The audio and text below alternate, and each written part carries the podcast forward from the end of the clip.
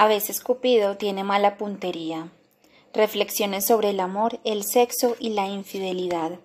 Alberto Barradas. A modo de prefacio. El amor es el sentimiento más universal y antiguo que existe, pero a pesar de ello, todavía no hemos sido capaces de dominarlo. No sabemos del todo cómo funciona o cómo tenemos que comportarnos cuando lo tenemos enfrente. Leemos libros, vemos películas, estudiamos, practicamos y nada. En muchos casos el problema no se resuelve, así que en ocasiones decidimos que es mejor no saber nada de nada porque nos crea demasiados problemas y terminamos ahogándonos en un vaso de agua. ¿Y qué hacemos después? Fácil le pasamos la moneda de la culpa a otro, a la vida, al destino o, los más creyentes, a Dios. Porque Él quiso que fuera así. Decimos y nos cobijamos en excusas para pasar la vida sufriendo crónicamente. Pero quiero decirles algo. No estamos hechos para sufrir ni para estar solos. No se puede vivir sin amor. Nada como vivir apasionadamente. Amar y ser felices es nuestro objetivo en la vida, el de todos, sin excepción. Mi intención al escribir este libro es que quienes quieran averiguarlo puedan distinguir si de verdad son felices o si están viviendo una ilusión. Ese es un trabajo que podemos hacer juntos a través de estas páginas. Se trata de un viaje a tu interior para que con mirada honesta y sincera redescubras tu realidad, ubiques tus sombras y logres dominarlas. De antemano les digo a los que se animen a hacerlo, no es un trabajo fácil, todo lo contrario, es muy duro. Nadie ve lo que no quiere ver y la mayoría hemos creado una zona de confort blindada casi siempre con excusas sólidas e impenetrables con las reflexiones que hago a lo largo de A veces Cupido tiene mala puntería, los invito a liberar su mente para poder amar libremente. Este no es un manual porque ningún amor es igual a otro, solo se parecen en que todo amor vive y crece en el marco de reglas y prejuicios que lo condicionan y le quitan aire al sentimiento. La única fuerza más grande que el amor es el sexo, y es allí donde la represión ha creado su reino. Hay muchísimas formas de vivir y disfrutar el sexo, pero no nos tomamos la más mínima molestia de explorarlas. Las culturas y las religiones, con sus preceptos y tabúes, pretenden regular el placer más puro que la naturaleza nos concede. El sexo también es felicidad y buscar la felicidad es un deber de todo ser humano solo que a veces queremos alcanzarla a través del sexo de un modo un tanto disparatado, deshonesto e inmaduro, y pasamos la infidelidad. Ser fiel es una decisión personal a la cual se llega con madurez. Ser infiel, en cambio, es complicado, entre tantas cosas. Sin duda, tenemos muchísimo que hablar sobre el tema, y para eso escribí este libro. Pero quiero adelantar algo. Amar vale la pena, siempre valdrá la pena amar y más ahora, que tendrán una herramienta potente en sus manos para reflexionar sobre el amor, el sexo y la infidelidad. Primera parte. Reflexiones sobre el amor. En los últimos años de mi consulta, las terapias de pareja han crecido muchísimo. El conflicto sentimental es muy frecuente. Tengo mucho éxito con las parejas, dado que mi tendencia es a unirlas en vez de separarlas. Amar es siempre un acto hermoso. Cuando no lo es, no estamos hablando de amor. El amor no es más que intentar estar completo. Amar es posible solo si se refuerza el sentimiento, pero no podemos bajar la guardia porque con amar también empieza la palabra amargura. Yo no sabía nada del amor hasta que me enamoré y lo perdí. Ahora trato de evitar que ustedes también lo pierdan. Eso sí, no se confundan leyéndome. Yo no defiendo la infidelidad, la explico. La invitación es sencilla. Vamos a enamorarnos. El amor siempre vale la pena. Las normas del amor. El mayor problema del amor son las normas que la sociedad ha vivido imponiéndole. La sociedad, con su compulsión de reglamentar, también nos reglamentó el amor y pretende apartarnos si no seguimos sus patrones. Siguiendo esa línea, no podemos amar si no es a través de códigos sociales que imponen cómo deben ser las cosas. Nacer, crecer, casarte, ser fiel, separarte, amargarse, son pasos civilizados que da el amor y que le restan la naturalidad que le es propia para imponerle la cultura, algo que siempre termina matándolo. No podemos amar a dos. Si nos divorciamos es malo a los ojos de Dios. El sexo solamente es legítimo cuando tienen la finalidad de reproducirse. Son las leyes sociales del amor. ¿Saben cuál es la ironía de todo esto? Que los seres humanos durante toda nuestra existencia hemos violado las reglas del amor que, paradójicamente, nosotros mismos hemos creado. Cuando amamos lo hacemos espontáneamente, pero cuando ejercemos el amor automática e inconscientemente entramos en el carril del estereotipo. Un amor de pareja es natural, sin reglas y de mutuo acuerdo, pero la sociedad siempre pugna y de una u otra forma impone su formato. Muchas veces decimos yo quiero entregarme al amor, cuando en realidad eso significa Quiero amar según me dicen que se debe hacer. Queremos sujetar el amor a cientos de reglas y resulta que el amor es solo eso, amor, sin normas, sin reglas, único, distinto en cada caso. Ningún amor es igual a otro. Las reglas sobre el amor funcionan del siguiente modo. Los primeros que nos dicen cómo debemos amar son nuestros padres, luego el resto de la familia, la iglesia, nuestra pareja y, al final, uno nunca puede saber cuál es nuestra manera de hacerlo. Simplemente terminamos adoptando un modo de amar que en la mayoría de los casos no nos pertenece o en el caso contrario hacemos de nuestra pareja un enemigo. Entonces deja de ser amor y se convierte en una guerra solo por el hecho de que no nos amamos como nos lo enseñaron. Por lo tanto, el ser humano no sufre por amor, sufre porque no ha encontrado un amor que encaje en el modelo diseñado. Para salir de esta duda se puede hacer algo muy fácil. Observa si quienes te enseñaron sobre el amor han sido felices en él. Pregúntate, ¿realmente necesito seguir las reglas del amor? ¿Voy a perderme o a sucumbir si no lo hago? Muchas veces nos da miedo innovar en el amor, pues todo el tiempo la sociedad nos dice eso es malo y generalmente el que piensa en el amor es porque quiere ser bueno, y lo digo refiriéndome a los mapas mentales de cada persona. Las normas del amor son siempre las mismas.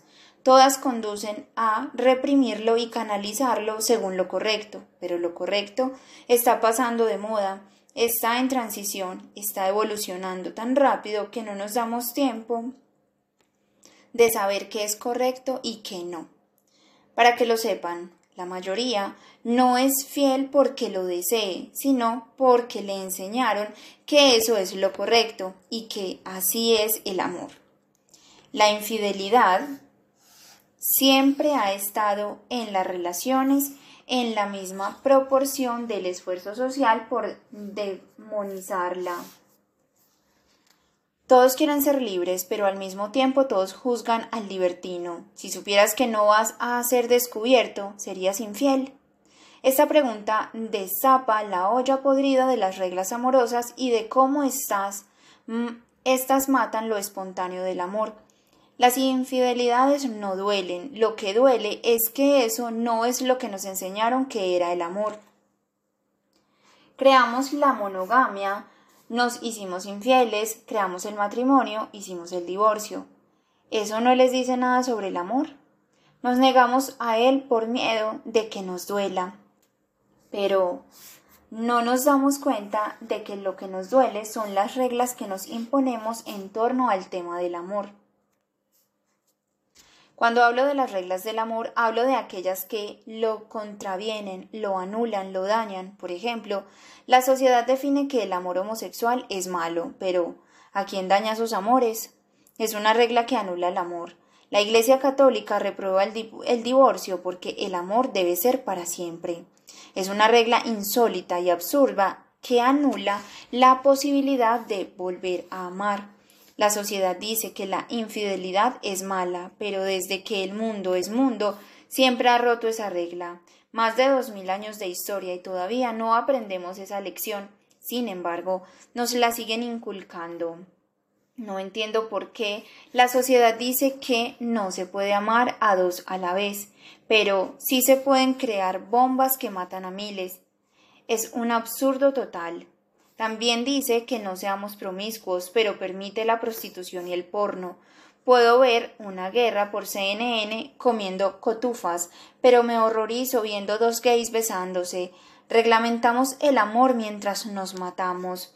La gente no se mata a besos, la gente se mata a balazos. El control no debería ser sobre el amor, sino sobre la guerra.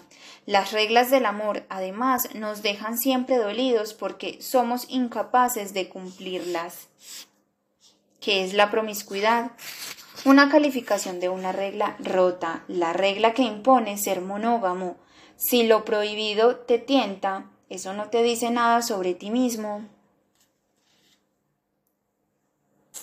El amor se siente, es como el orgasmo, se siente o no se siente. Lo demás son reglas y más reglas. Y les digo más. Cuando el amor se le inventaron las reglas, los celos aparecieron y empezaron a existir los crímenes pasionales. El violador, el agresor, el pedófilo, el acosador, son todos enfermos. Cuando se habla de amor, no hablamos de estas patologías, el acoso y la violencia son patologías del amor. Como todo lo humano, el amor también enferma. El amor natural, en cambio, es aquel que te transforma en mejor persona. Si no lo hace, no estamos hablando de amor, así que olvídalo. Si vas a seguir las normas del amor, no las rompas, sería una traición. Si prometes fidelidad y no cumples, has creado una regla y la rompiste. Mereces castigo. ¿Quién te manda a prometer? Si prometiste no ser violento con tu pareja y lo fuiste, rompiste una regla que tú creaste. ¿Quieres pegar? Practicas sadomasoquismo. Si quieres vivir bajo tus propias reglas, debes siempre decirle la verdad a tu pareja y averiguar si está de acuerdo o no. Tú decides si vas a vivir bajo las normas del amor, pero debes tener en cuenta que si prometes, debes cumplir lo natural en el amor, debería ser amar de forma natural. Y cuando eso sucede y es mutuo, la, la naturaleza siempre provee. Los dramas del amor.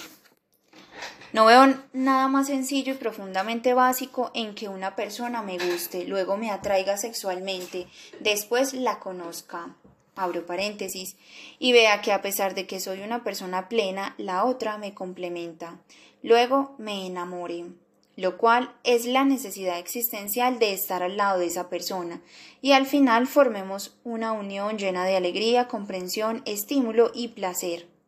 Cierro paréntesis. ¿Dónde está lo complicado de eso? Los celos, la fidelidad. Abro paréntesis. Para mí, ese es el problema, no la infidelidad. Cierro paréntesis.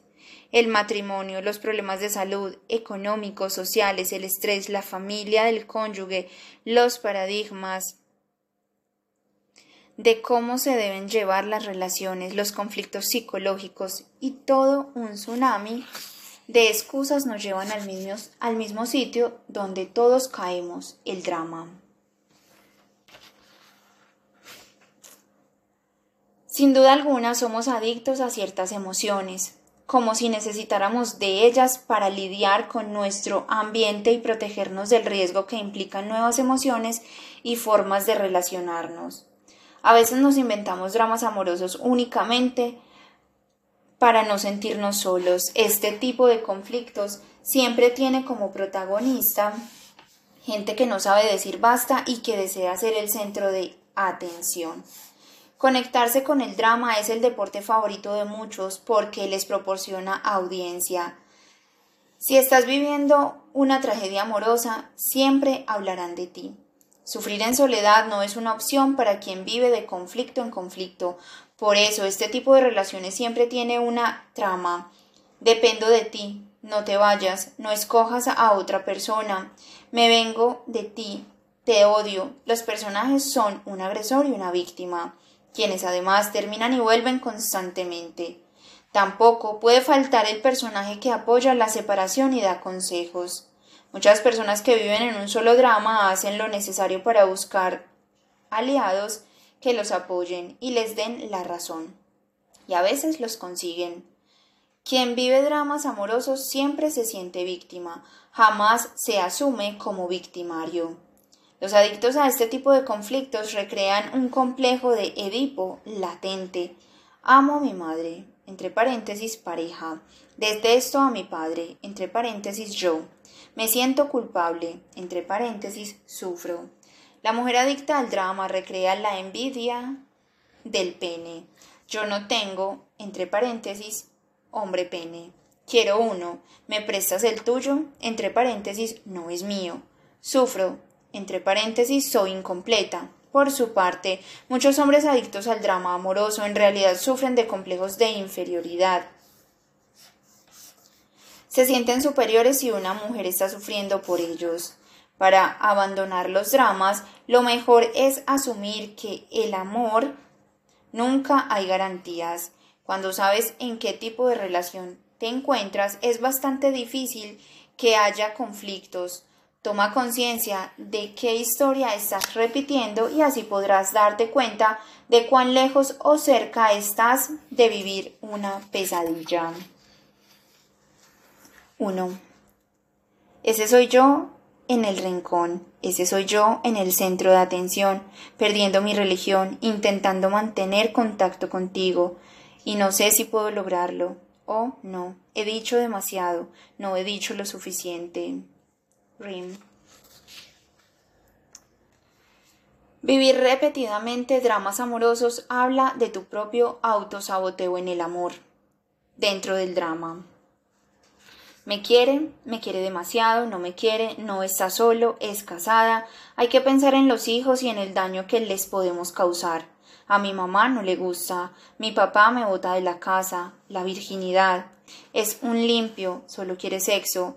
Quiero ser libre, no le perdono la infidelidad. La relación es de dos. El intercambio de parejas es pecado.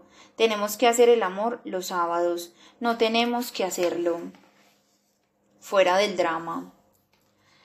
La dulzura de un beso suave en los labios, el entrelazado de piernas de dos amantes después de hacer el amor, el abrazo de buenos días de dos personas que se aman, el sexo entre dos personas que solo saben decir te amo, no escatimar esfuerzos para decirle que es el hombre o la mujer más maravilloso o maravillosa de la tierra, la palabra sincera de la persona que te cuida y te protege con amor, cerrar los ojos en la noche y darte cuenta de que la persona que amas dormirá plácidamente a tu lado.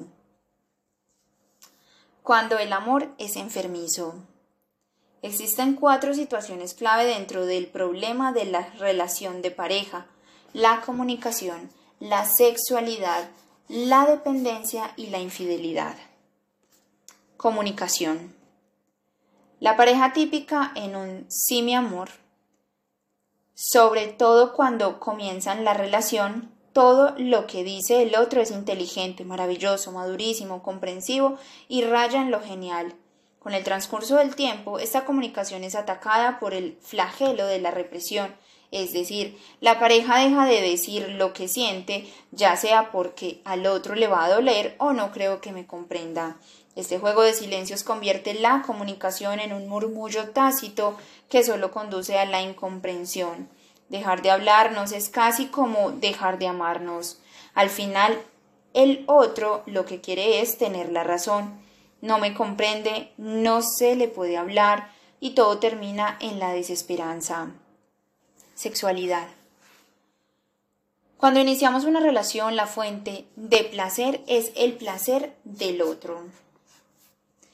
En ese sentido, los miembros de la pareja no se ocupan de recibir placer, sino de darlo. El orgasmo más placentero se logra junto con el orgasmo del otro.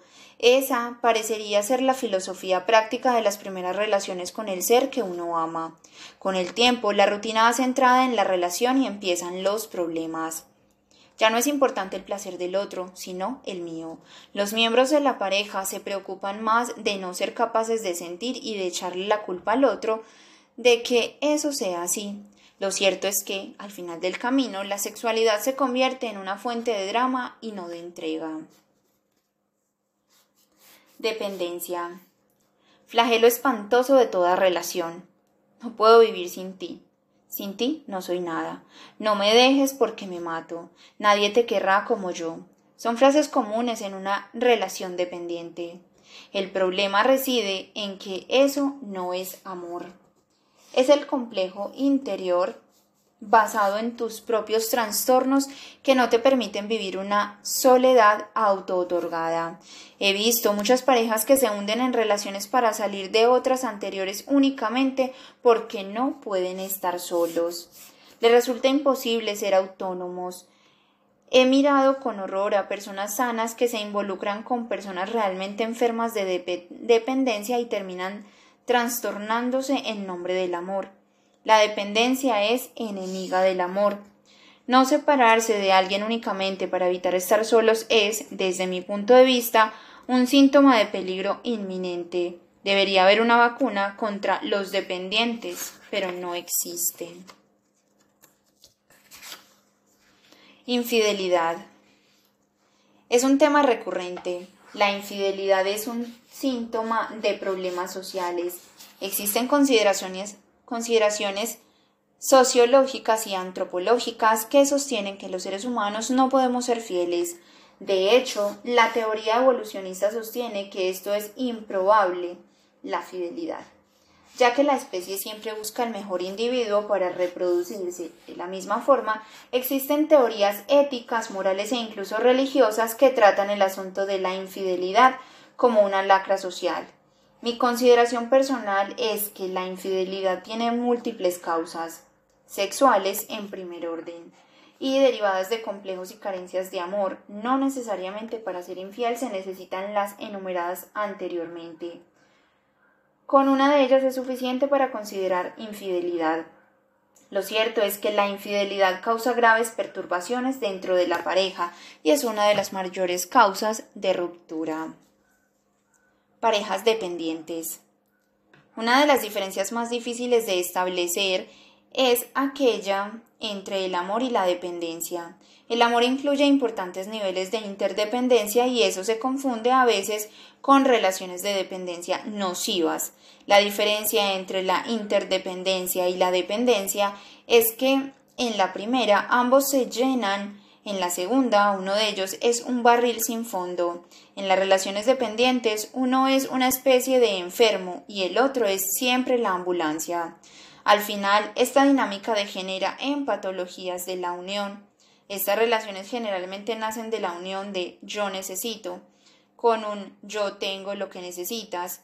La relación dependiente la genera un miembro inseguro desde un necesita ayuda y otro inseguro replicando yo te salvo. Si es el caso de un hombre inseguro, buscará una mujer que no represente peligro de abandonarlo, la llevará a que deje de trabajar, de tener amigos, etc. Si es la mujer, estará siempre comportándose en un nivel de indefensión, donde recibir de ayuda le generará seguridad. La pareja dependiente desarrolla una versión distorsionada de la dependencia del niño con respecto a sus padres. La inseguridad que la gobierna llevará a la pareja dependiente a convertir a uno en un anexo del otro y ninguno tendrá algún tipo de libertad individual. La relación dependiente siempre será una relación de miedo a perder. No es el amor sino el miedo lo que unirá a este tipo de pareja. En el caso de la mujer dependiente es el temor a perder la economía, la estabilidad, perjudicar a los niños.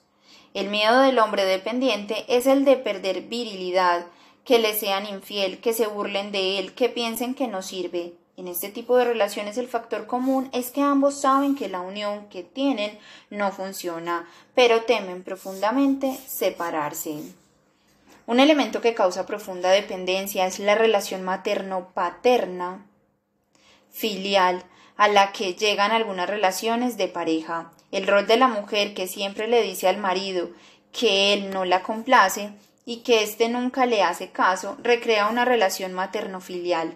El rol del hombre que constantemente le dice a ella, a la mujer, que tiene que mejorar recrea una relación paterno-filial. En un principio el hombre hace dependiente a la mujer y luego le reclama que ella no es independiente. La mujer hace de todo para que el hombre se sienta seguro y luego le reclama que él es un tirano o un déspota. Así empieza y así termina. Las relaciones dependientes tienden a convertirse en vínculos agresivos debido a que el rol controlador y dependiente termina agotando. La separación es la culminación inevitable, pero se convertirá en un martirio. En la pareja dependiente, el amor es visto como una fuerza imposible de disminuir, a pesar de que ese amor se viva entre gritos, golpes y humillaciones, este amor es visto como una especie de droga en la pareja dependiente. Una pareja dependiente puede estarse matando, pero si les dices que lo que ellos sienten no es amor, se unirán contra ti y te dirán que estás equivocado. Toda pareja en relación dependiente dirá que están mal, pero que se aman, sin entender que ese amor más bien los hunde. La pareja dependiente se agredirá, insultará, hará de su vida un infierno, pero dirá es que nos amamos. Muchas parejas dependientes llevarán una vida insufrible solo por miedo. Lo que tenía que juntar el amor terminó uniéndolo el miedo. Para salir de una relación dependiente hay que hacer justo aquello que más teme un dependiente, revelarse. Se empieza por entender que lo que no sirve se termina y que, aunque el dolor sobreviene, se supera siempre. Se sienten se tienen que abandonar los sentimientos de culpa, el deseo y el miedo al castigo, abro paréntesis, soledad, pobreza, arrepentirse de la decisión, cierro paréntesis, si se desea la independencia. Una relación dependiente puede sanarse sin necesidad de separarse, pero para que eso ocurra, las inseguridades tienen que terminar. Amar es dar, dar es dar y no explicarle a nadie. No hay nada que explicar. Hoy los tiempos van a mil y tu extraño corazón ya no capta como antes las pulsiones del amor. Y yo te digo que dar es dar, dar y amar. Mira, nena, hazlo fácil, dar es dar. Fito Páez, dar es dar. Ya lo explicó el cantautor argentino Fito Páez, y lo dijo cantando. Amar nos devuelve a veces a la malcriadez infantil de quererlo todo y ya. El problema de actuar como niños es que las consecuencias son de adultos. Amar con actitudes infantiles es siempre amar con narcisismo y vorazmente, sin pensar en dar. Estar enamorado siempre es un acto donde se da, así que exigir generalmente es antagónico al amor. No se puede amar pensando en querer tenerlo todo. Se debe amar asumiendo que sin el otro es muy difícil ser feliz. Amar y ser amado siempre será la meta. Si confundes amor con tenerlo todo, con que te den todo, no vas a llegar nunca. Enamorado. Quien conoce el amor no vuelve a ser el mismo. Es imposible. El amor nos hace vulnerables. Cuando uno se enamora se da cuenta de que los amores anteriores nunca fueron los verdaderos. A veces el amor parece una droga que nos hace adictos a estar con la persona amada. No estarlo es casi perecer. Siempre he pensado que la palabra amor no define el universo de sentimientos que uno tiene hacia la otra persona. El enamorado siente verdades, así sean mentiras. Cuando uno se enamora, los te amo se vuelven millones. Hay amores que son una montaña rusa, ¿para qué negarlo? El amor también duele. Hay amores que merecen ser tatuados en el cuerpo bajo un lema que siempre diga esta persona deja huella. Solo un muerto es inmune al amor e incluso así si existe otra vida. Seguro que de alguien se enamorará. Una sonrisa, una melodía, un silbido, un gesto, una mirada. Siempre algo te recuerda ese amor que entró en ti y nunca más salió. Si quieres estar enamorado y no eres cursilindo, fastidioso, entonces no lo estás. Siendo radical, el enamorado no se comporta como una persona normal. Uno sabe que está enamorado cuando hace el ridículo mil veces y lo que es peor, el otro se lo celebra. El enamorado solo habla de amor. Nos enamoramos en tiempo presente, con deseo de futuro y negación de pasado. A veces maldecimos el amor, pero seguimos amando. Un verdadero amor no se acaba, te acaba, pereces en ese amor y mueres con una sonrisa en los labios. Enamorarse solo. El amor no correspondido es siempre una apuesta a la baja autoestima. ¿Te has preguntado cuál es la necesidad de mantener en una relación en la que no serás amado como en realidad lo deseas? Muchas veces iniciamos este tipo de relaciones para reafirmar que no somos dignos de un amor para nosotros, Enamorarse solo o sola es perpetuar el drama en tu vida. Si ese es tu caso, haz como Delia Fialo y empieza a escribir novelas. Si te dijeron no te enamores de mí, ¿qué haces enamorándote? Busca sufrir con el único fin de sentirte víctima. Si las reglas están claras, ¿qué haces cambiándolas? Sexo, amistad, juego, lujuria. Nadie habló de enamorarse. ¿Te das cuenta de la adicción al drama? Si te hablaron claro, no te enturbies el asunto. Enamorarse no es un negocio. El que tú te enamores no significa que el otro deba retribuirte. Te metiste en una relación donde no te darán lo que en el fondo quieres. ¿Hasta qué punto entonces sabes lo que quieres? Meterse en una relación que debería ser de placer y en su lugar sufrir no es una opción a menos que tu objetivo sea decirle al mundo que deben tener lástima. La madurez se basa en entender los límites, establecer compromisos y respetar acuerdos. Enamorarse solo es un acto con visos de inmadurez. Así que es válido dar un paso atrás en búsqueda de crecimiento personal y protección de tu autoestima. El amor se vive hoy. Nada mata más el amor que vivir en el mañana y no en el hoy. Cuando se trata de amor, pensar en lo que falta y no en lo que tienes es sencillamente ir al rompimiento de la relación. Mientras más simple se mantenga una relación, más fácil es llevarla. Uno nunca es feliz mañana, siempre es feliz hoy. En una relación siempre fracasarás si la basas en expectativas más que en realidades. A mayor análisis, menos sentimiento. El amor se hace, no se analiza. No es posible tener éxito en una relación si constantemente estás pensando en terminarla. No tiene sentido una relación sufriente, ya el amor duele. Así, sin más, no tienes que hacer un esfuerzo para que eso ocurra. Tener una relación y pensar en que es para siempre es como jugar a la lotería y pensar en ganarla. Quizás tus posibilidades aumenten, pero siempre es mejor si trabajas. Si tu pareja te ama, te hace feliz, te hace el amor divino, te quiere y cuida, porque quieres cambiar las cosas pensando en mañana. Mientras menos disfrutes los momentos de amor, más infeliz serás. Vive hoy, piensa menos, disfruta del amor. ¿Qué demonios haces que no estás amando en este momento? La vida no dura eternamente. El amor no siempre es suficiente. El amor no lo puede todo. Eso es un mito inventado por los pocos a quienes no les han roto el corazón todavía. Si el amor fuese para siempre, sin duda alguna estarías unido a tu primer amor. Por más que se quiera pensar diferente, un amor sin compromiso ni madurez no puede perdurar. Amor y agresión no son compatibles. La agresión puede más que el amor, termina destruyéndolo. Y agresión, como ya sabemos, no es solamente un golpe o un grito. También pueden ser palabras, tonos, frases. Hay muchas formas de agredir. Las promesas de amor duran hasta que se rompen la primera.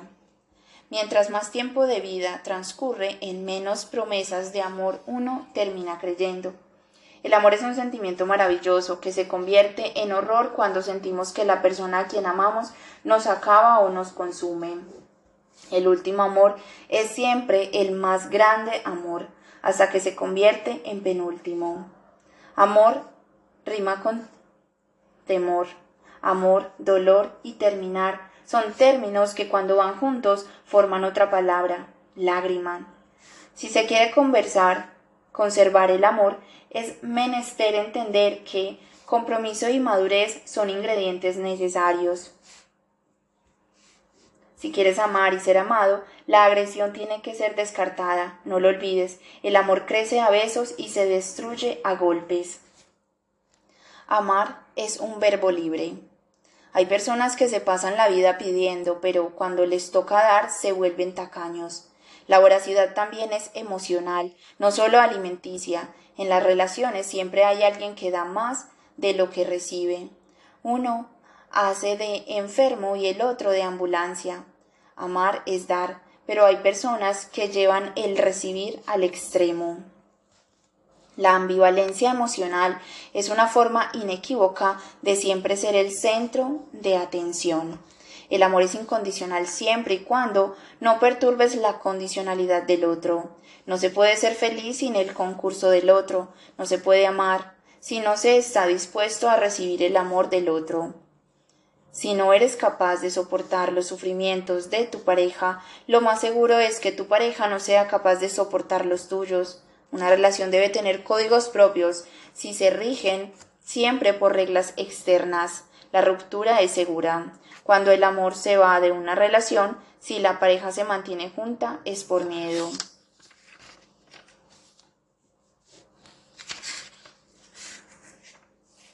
Cuando alguien te pide más de lo que da, definitivamente es momento de buscar a otra persona. Amar es impulsivo. Decir pasar, decidir pasar con esa persona el resto de tu vida es una elección. Yo amo, tú amas, nosotros amamos. El verbo amar es un verbo libre. No, no es amor. Si no te hace crecer, si toma lo mejor de ti y te convierte en la peor versión de ti mismo si succiona tu alma y deja solo la coraza, si te obliga a mentir para salvarte, si te acusa, si no es capaz de hacerte decir una poesía, si no inspira cariño ni suavidad, si es una pareja violenta, maltratadora e irrespetuosa, si critica, juzga y descalifica.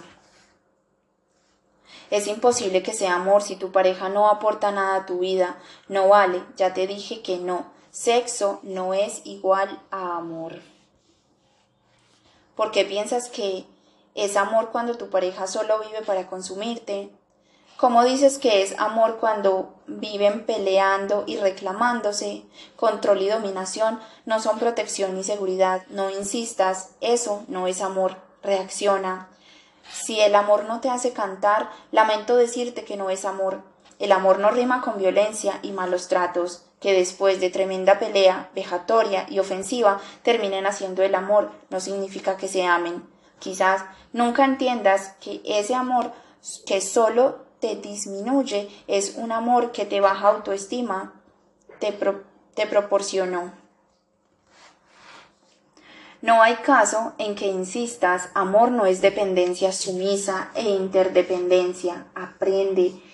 ¿Quieres que te crean que él te miente, te pega, te humilla, pero es un buen hombre, ja. Sé que es una mala noticia para ti, pero no te ama si cuando besas a tu pareja miras su teléfono, le revisas el teléfono, le espías el correo, le hueles la ropa, pero dices que amas y confías. No, debo advertirte, si prefiere a los amigos antes que a ti, no te ama, lo siento. Sé que quieres ser popular, pero si tu pareja habla con sus amigos sobre cómo te hace el amor, no le digas a nadie, pero no te ama. Si después de todo aún te quedan dudas, vamos a hacer este ejercicio juntos. Celas todo el tiempo y asumes que celar es amar. Repite conmigo. Sufro ansiedad. Piensas que si celas, persigues y no dejas que tu pareja haga nada es porque amas. Repite conmigo. Estoy obsesionado. Dices que has sido violento con tu pareja, pero es que te saca de tus casillas. Repite conmigo, soy un cobarde. Nunca le das paz, pues siempre piensas que no te ama. Repite conmigo, obligo a mi pareja a ser infiel. No dejas a tu pareja por miedo a la soledad. Repite conmigo. Uso a mi pareja porque tengo complejo de inferioridad.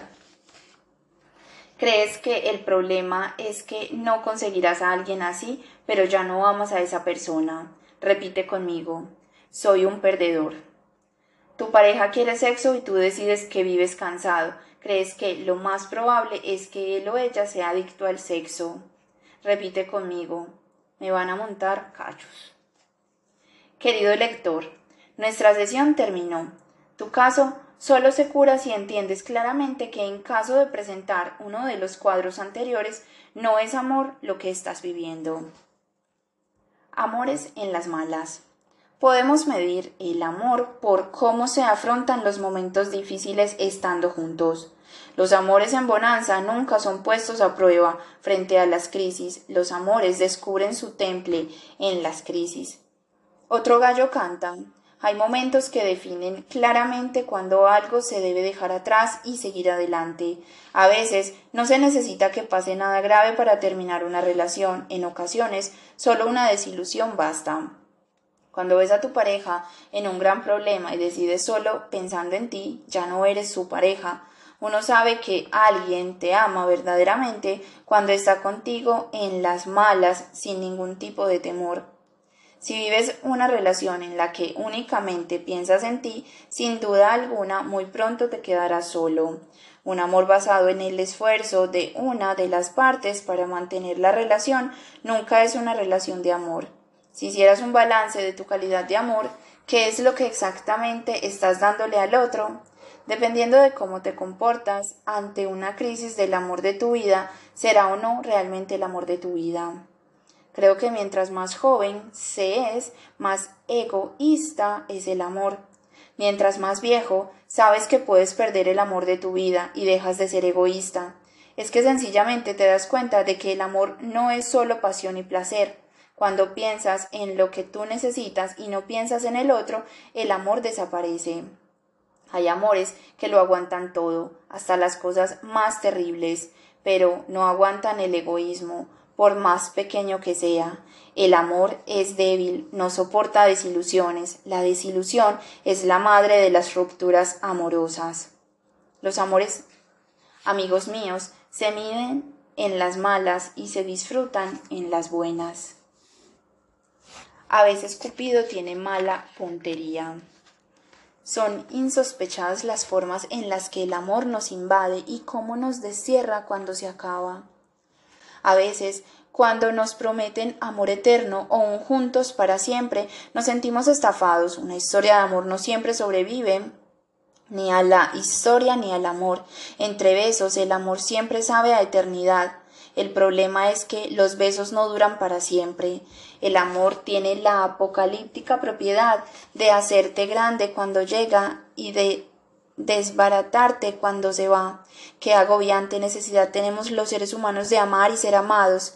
Qué manía esa del amor de querer tener siempre cerca a quien amas. Cuando estás enamorado, las canciones de amor siempre te van a recordar un momento especial. Luego, en la soledad, esas mismas canciones te harán doler el alma.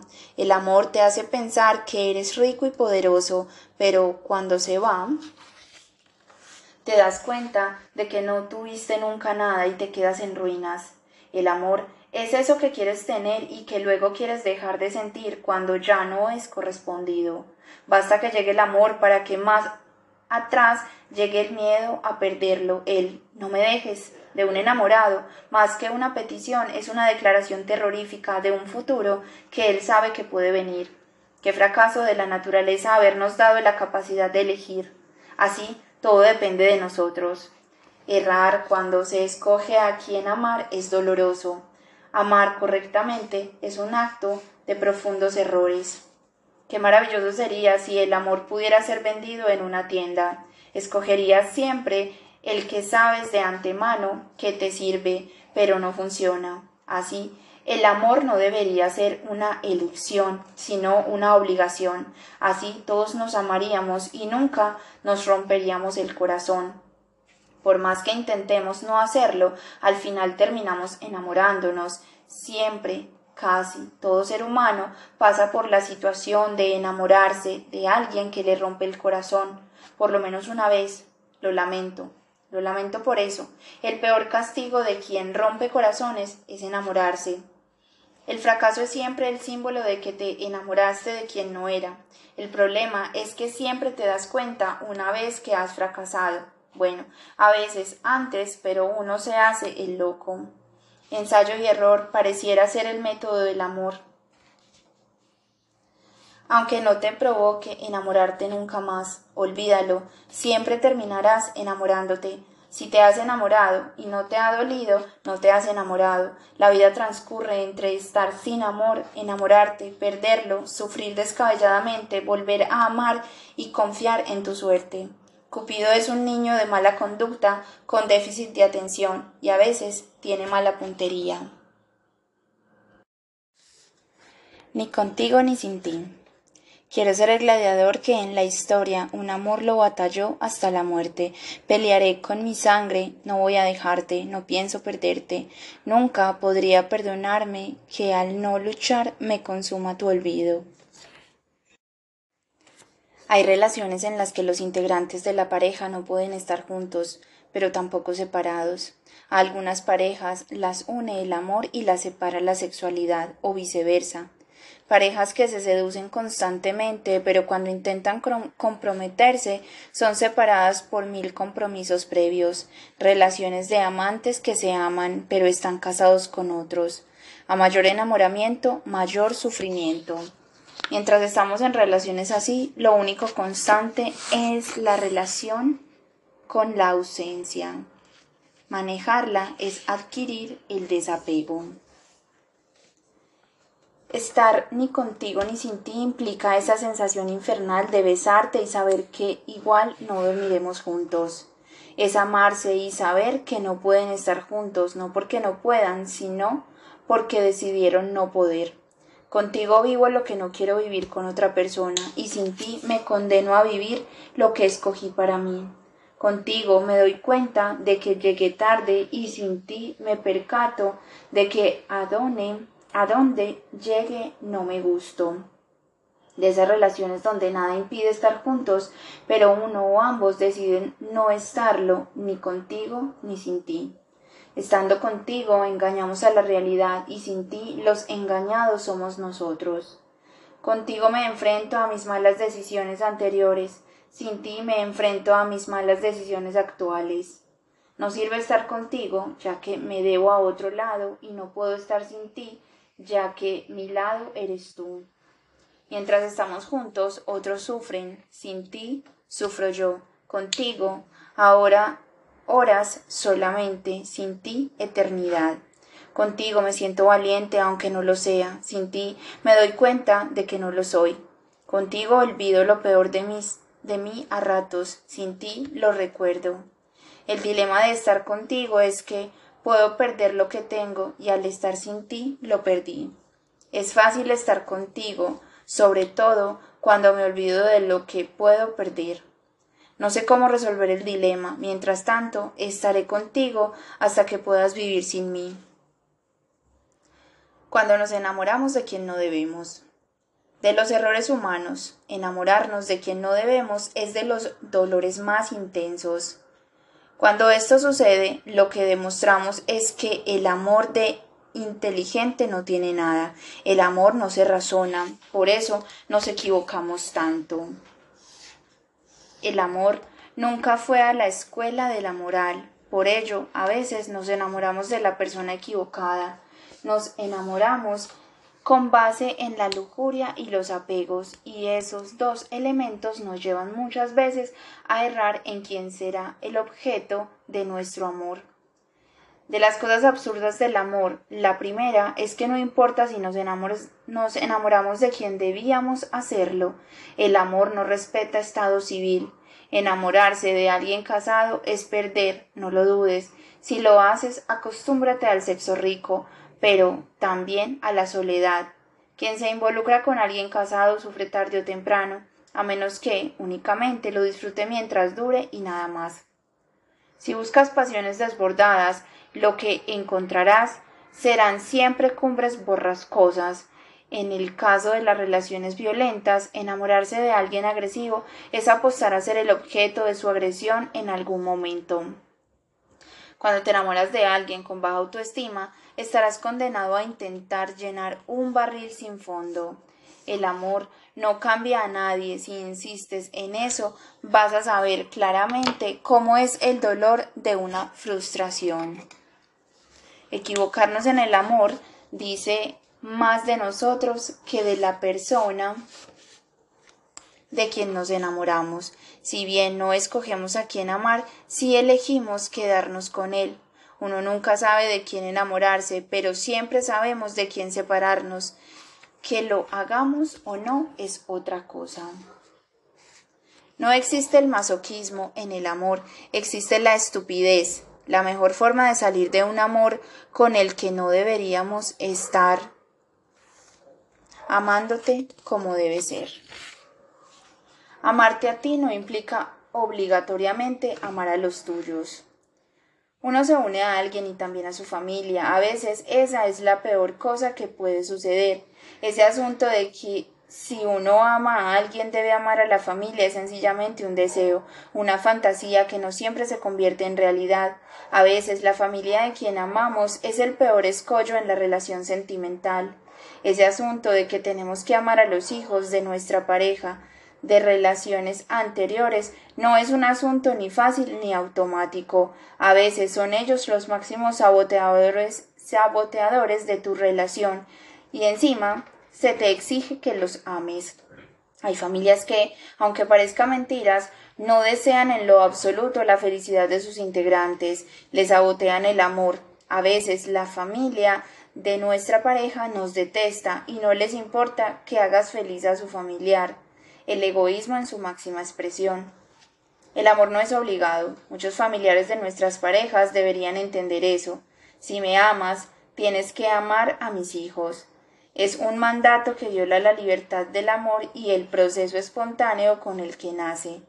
porque yo debería amar a tus hijos de entrada? Únicamente porque te ame a ti. Contigo tengo sexo, me gustas. El amor es carnal en principio. Si no amas a mis hijos, no me amas a mí. Me chantajeas e incluso así quieres que los ames.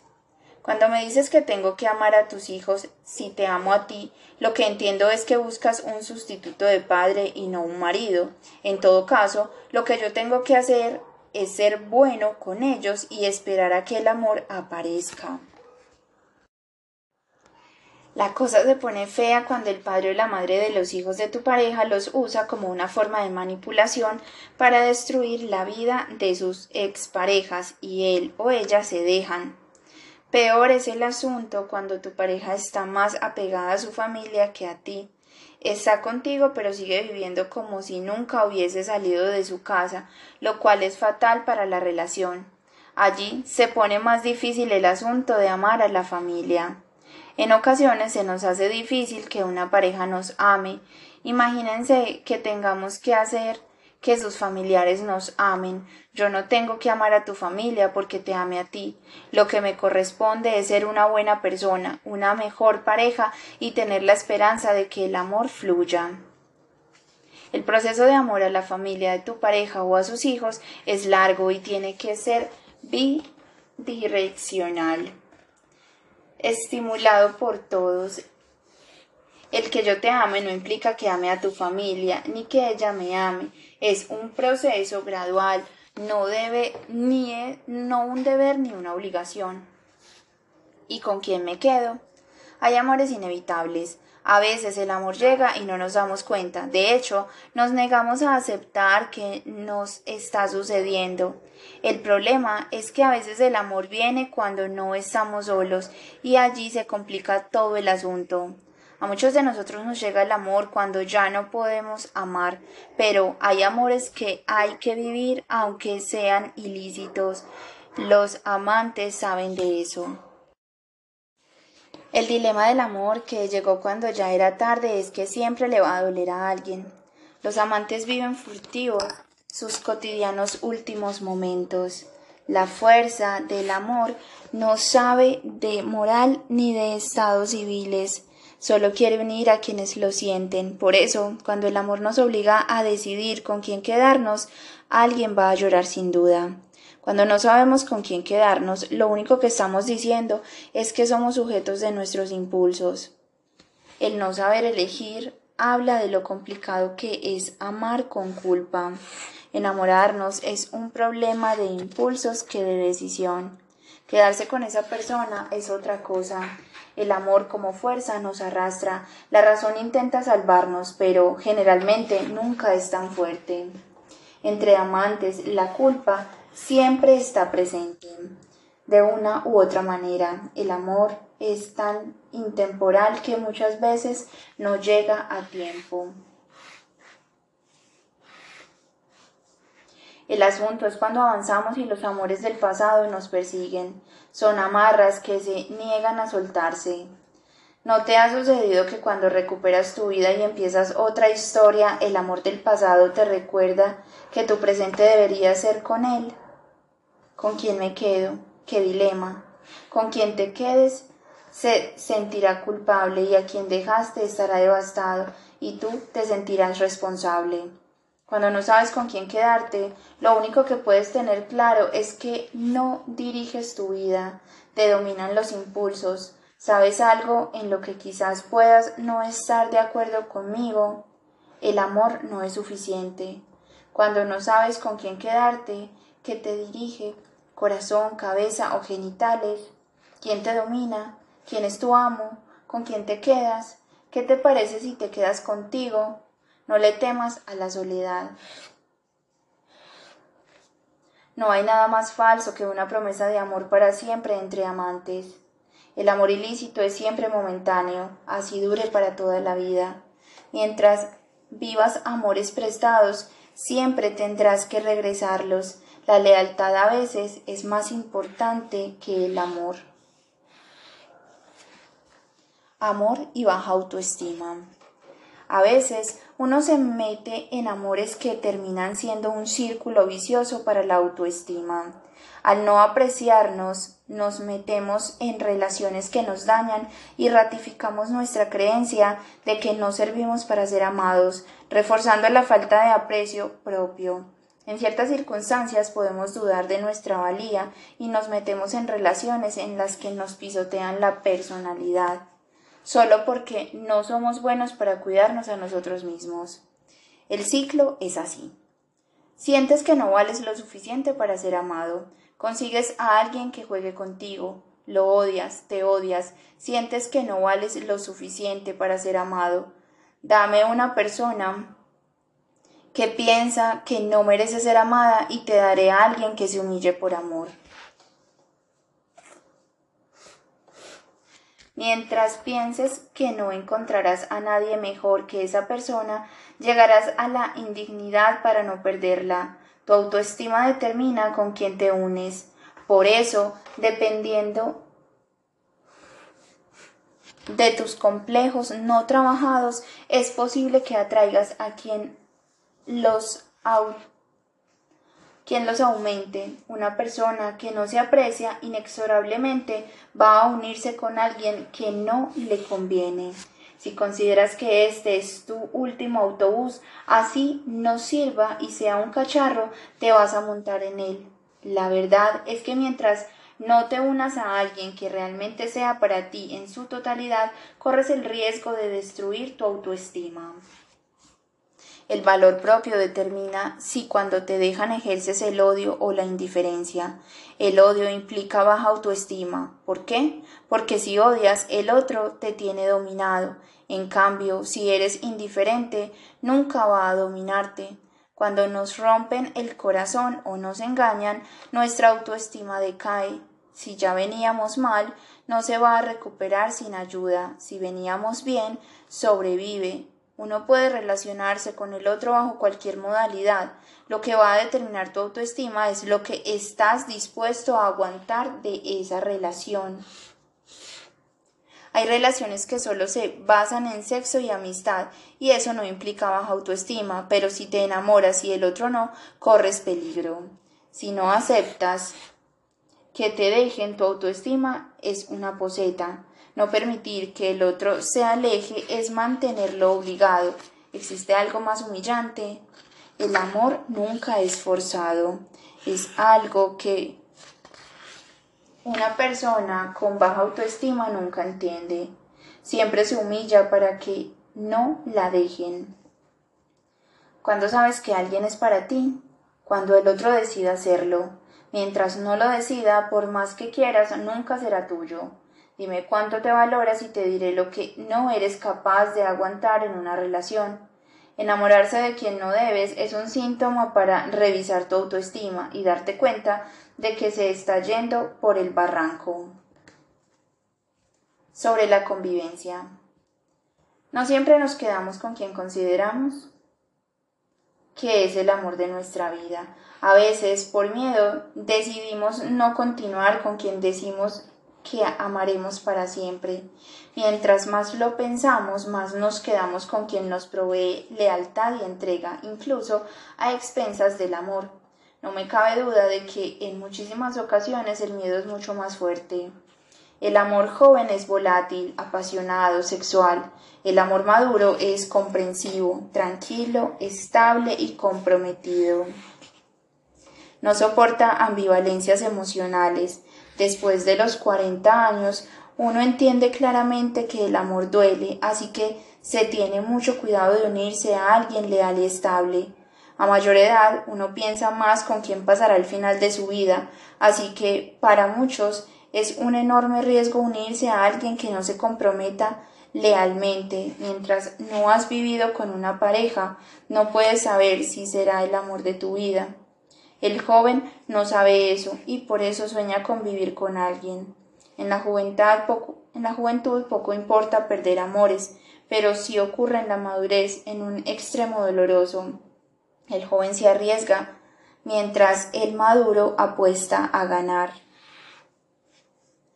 Quien no sabe de convivencias no sabe de compromisos, solo de promesas. Grandes y apasionados amores se pierden en el mismo momento en que empiezan a vivir juntos, porque para convivir con alguien se necesita más que amor. ¿Quieres experimentar la convivencia? Sé estable y comprometido. Aprende a entregarte y a no huir ante cada error del otro. Mientras somos amantes de alguien, se vive lo mejor del amor. Piensa en lo que recuerdas de tu amante clandestino, los momentos de sexo, pasión y promesas. ¿Es eso el amor? Olvídate, no lo es. Si crees que sí, sea amante de alguien y nunca te cases. ¿Esa persona te limpiará el trasero en la vejez? ¿Recogerá tus vómitos? ¿Soportará tu mal humor? Esas cosas que piensan para escoger a alguien Creíste que sin vivir juntos, enfermarse, pasar trabajo, cuidarse, soportarse y demás, iban a estar juntos para siempre. Hey. La unión comprometida más que momentos son estados. Ningún amor comprometido y estable nace rápidamente. El sexo se acaba, las pasiones se extinguen, la intensidad se apaga. Si a pesar de todo eso te quieres quedar al lado de esa persona, la amas. Vivir junto a alguien es rutinario, no creas en boberías, pero si hay amor, no se siente.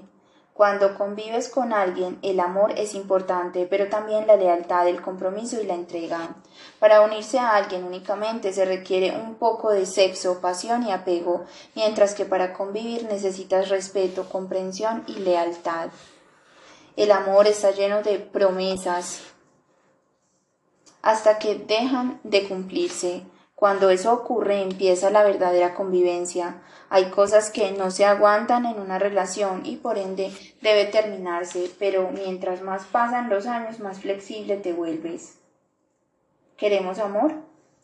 Cuesta conseguir el amor para toda la vida, amores plenos y satisfactorios, los que la mayoría necesitamos y los que no tantos logran. Pareciera que el amor verdadero es de mentira, triste. El amor también está escaso. Andamos como muertos vivientes tratando de arrancar nuestra porción de amor y solo conseguimos pedazos de sexo. Mujeres siendo independientes con una maravillosa personalidad y sin hombres que les lleguen a los talones. Desperdicio total. hombres saltando entre piernas y orgasmos sin conseguir un corazón que realmente los ame, mujeres desde el sexo implorando amor, poniendo cara y actitud de dignas, hombres con miedo al compromiso que ofrecen amor eterno a todas, sociedad de solitarios engañados en las redes sociales, buscamos el amor sin querer encontrarlo, siempre deambulando y entre encuentros furtivos nos hacemos la idea de que el amor ya va a llegar, y cuando por fin el amor nos toca la puerta, corremos despavoridos como si hubiésemos visto un espanto. Da demasiado miedo el dolor, en cambio, la soledad nunca nos traiciona. Mientras vemos parejas felices, hablamos de quienes viven separándose, así no nos sentimos tan mal en nuestra soledad. Hombres solos, mujeres solas, nunca encontrándose, hombres que envían fotos de su pene ya que no pueden mostrar su corazón, mujeres enseñando tetas por la misma razón, sociedades virtuales de personas que desde el rencor o la amargura buscan aprobación de otros igual que ellos. No perseguimos al amor, solo decimos que lo perseguimos. Si realmente queremos amar y ser amados, entonces estamos obligados a una cosa, ser sensibles.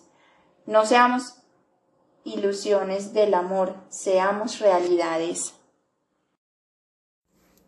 La soledad y los solitarios. Que las noches no tienen final, que la vida sin ti no me vale de nada. Otro golpe para el corazón que dejaste tirado aquí en este rincón. Franco de Vita. Vamos a darnos un tiempo. Y nació la soledad. Así empezó todo. Nosotros glorificamos nuestra soledad para compadecernos de nuestra profunda falta de amor. La soledad es una paradoja interpuesta entre el deseo y el rechazo, el deseo de amar y ser amado versus el miedo a enamorarse y ser rechazado. Buscamos amores llenos de esperanza, cuidándonos de tragedias del pasado. Preferimos elegir la soledad a que nos la impongan a fuerza de desamores. No envidiamos el amor en el otro, lo anhelamos, que no es lo mismo, pero la soledad nunca nos traiciona ni nos rompe el corazón. La soledad no es miedo al amor, es miedo a quedarnos sin amor. No es que la soledad sea mala, lo malo somos nosotros sintiéndonos solos. A veces buscamos amor para terminar amando la soledad, nos comportamos como derrochadores de amores terminando en mezquinos de soledades, soledades que se encuentran para decir que están juntas, soledades acompañadas, parejas que se dicen felices o al contrario, soledades que se acompañan. A veces se enamoran, pero no se dan cuenta. Dejar la soledad es un acto de fe y, como sabemos, tenemos poca. Para que la soledad nos abandone es imperativo confiar en el amor. Cosa difícil esa. Salir de la soledad implica dejar de estar en ese sitio cómodo que se llama el amor no me va a doler. Mientras la soledad nos cobije, el amor no nos dará su calor. Pero cuando decidas salir de la soledad, tendrás que sacrificarla, renunciar a la comodidad, evaluar si somos capaces de recibir amor. No podemos vivir eternamente escondidos del mundo, siempre invisibles al amor, ni tampoco hacernos expertos en soledades, indiferentes a conocer el amor. Eso es intervenir demasiado tiempo en sanar nuestros corazones heridos. La fórmula para conseguir el amor perfecto, dejar de creer en él. El amor existe, sobre todo si te enamoras. Y si es la soledad, y si y es que la soledad no existe. Existimos los solitarios. Sorprende a la soledad enamorándote. El sexo amor, un camino de doble vía. Mientras unos se enamoran para tener sexo, otros tienen sexo para enamorarse. El primer acto sexual es el beso. Pasamos de amigos a amantes en el mismo momento en que cambiamos la forma de besarnos. El acto sexual puede convertirse en el acto amatorio en cuestión de un orgasmo. Mientras tenemos sexo, el amor puede abrirse camino y a veces pasa que una vez que nos enamoramos, el sexo nos desenamora. ¿Es más importante el sexo que el amor? depende de los orgasmos. Las relaciones fracasan más por mal sexo que por falta de amor. Mientras nos enamoramos sin tener sexo, la posibilidad de que una mala relación sexual mate el amor estará al acecho. Por otro lado, quien intenta lograr amor a través del sexo corre el riesgo de ser solo un objeto de uso y nada más. No cabe duda de que muchos hombres llegan al sexo con una mujer a través de mentirle y decirle que la ama. A veces la persona sabe que no la aman, pero se cree el te amo para no quedarse sin el buen sexo. Se fingen amores, pero también se fingen orgasmos. Amores en crisis. Cuando nos casamos prometemos estar en las buenas y en las malas. El amor no siempre entiende de eso y a veces en las malas se derrumba. Por eso, en la unidad de la pareja está la fuerza para sobrevivir a cualquier crisis. Sin esa unidad, por muy pequeño que sea el problema, no hay posibilidad de superarlo. Cada crisis tiene sus características y dependiendo de las fortalezas de cada pareja se podrá afrontar el trance o no. El amor puede sobrevivir al caos, siempre que los integrantes de la relación estén unidos en objetivos comunes, si no, perece. En este sentido, la forma de enfrentar la crisis dentro y fuera de la pareja va a estar determinada por su interdependencia afectiva. Existen diferentes tipos de crisis en pareja. Quizás las más importantes tienen que ver con la traición de la confianza. Es más fácil sortear crisis económicas, ambientales, sociales que una infidelidad, porque aunque el amor no tiene garantías, en el fondo aspiramos a unirnos para siempre. Sea cual sea el caso, ninguna dificultad en la relación se resuelve con promesas, sino con acciones concretas, diálogo y amor. Sin eso, olvídalo, una pareja jamás será objetiva en la resolución de una crisis, pero eso no es relevante. Lo importante es que sus subjetividades se entiendan. Sobrevivir a una crisis amorosa a veces solo es posible si buscas un tercero que te ayude. Eso sí, que sea un profesional, no un interesado. No te amo. Es inmensa la cantidad de gente que no entiende un no te amo. Mucha gente es sorda y ciega a todas las muestras de desamor que le hacen. Son adictos a negar la realidad, no entienden que el amor no se obliga y entonces insisten en que hay que amarlos a juro. Son personas que han sido usadas, humilladas, pisoteadas e incluso así dicen es que yo lo quiero. No tienen ni remota idea de lo que es querer. Si alguien no te ama, ¿para qué demonios lo quieres retener? Que se vaya. Él le es infiel y ella dice que no le quiere dejar el camino libre a la otra. Amiga, ¿no entiendes que sin ti o contigo te montaron cacho? No quiero que se vaya con esa zorra. Yo pregunto, ¿no te das cuenta de que él es el tipo de hombre que se va con zorras? ¿Lo eres? No, déjalo ir. Es lo mejor que podría pasarte. ¿No lo entiendes? Si el tipo se va con otra, mejor así. Que ella se lleve a ese tipo traicionero y mentiroso. ¿Para qué quieres retener a quien no te ama? Él se fue con mi mejor amiga. Ella es una perra. Personas así no entenderán nunca que la infidelidad es automotivada, no obligada. Hay gente que es capaz de intentar torcer la realidad para encajar el patán en su vida y tratar de mirarlo como un dulce peluche. Entienda cuando no lo aman. Aprender rápido sobre eso le evitará dolores insoportables y duraderos. ¿Se debe perdonar una infidelidad? No. Lo que puede hacer es darle la oportunidad al infiel de que repare todo el daño, amándote como nunca, si no te ama, olvídalo, no hay nada que hacer. Amores ideales y fanatismo. Aunque no siempre ganemos las batallas en el amor y en los ideales, siempre se debe dar la pelea. Luchar por amor es válido, siempre que no te humilles. Luchar por un ideal es legítimo, siempre que no te traiciones. Quien lucha por un amor debe esforzarse en darlo. Quien lucha por un ideal debe esforzarse en, en convencer sin imponer. Los ideales no se imponen. Si por algo vale la pena luchar es por ser una persona digna de amar y ser amada.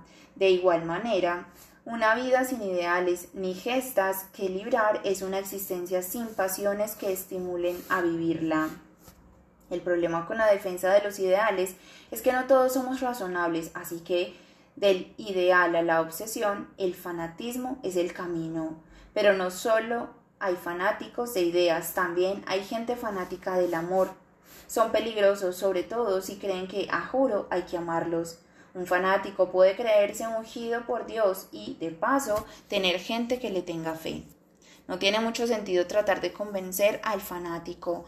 Un ser incapaz de razonar solo puede tener obsesiones. Entre el idealista, el enamorado y el fanático hay algo en común. Persiguen aquello que consideran necesario para vivir. Relaciones conflictivas. Por alguna malsana jugada del destino parece que el amor y el dolor, aparte de rimar, se acompañan. Cuando prometemos amor, también asumimos que estaremos en las buenas y en las malas.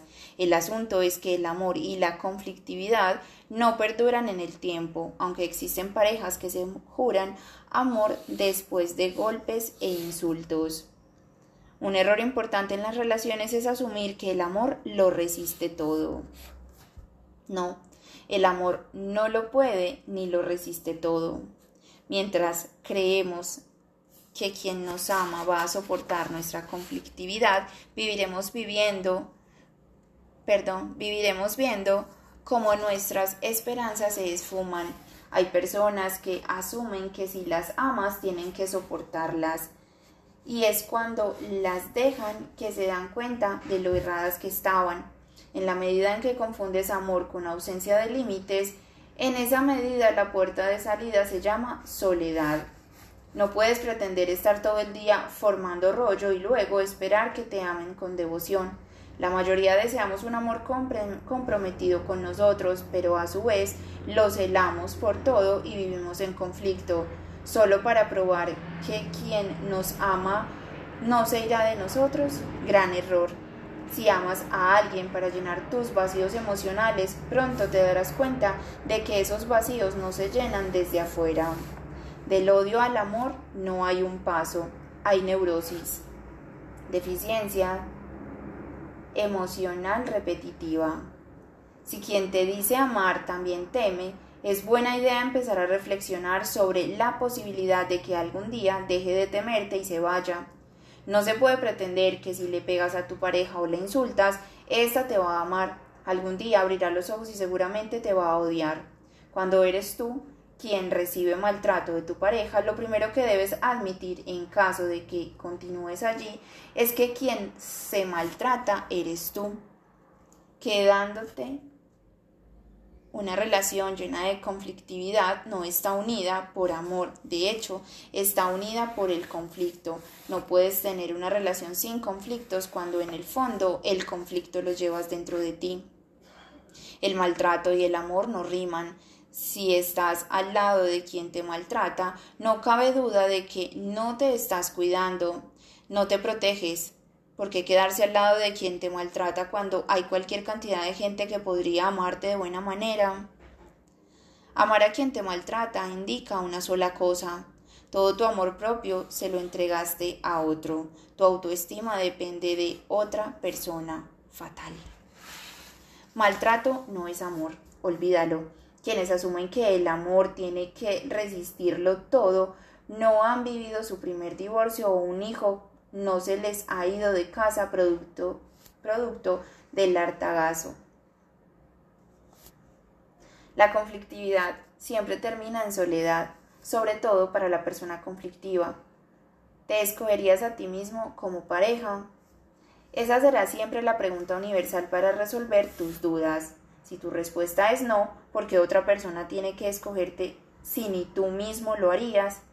Si generas mucha conflictividad en tu relación, de pareja, quizás debas entender que llegó el momento de aceptar que no la quieres.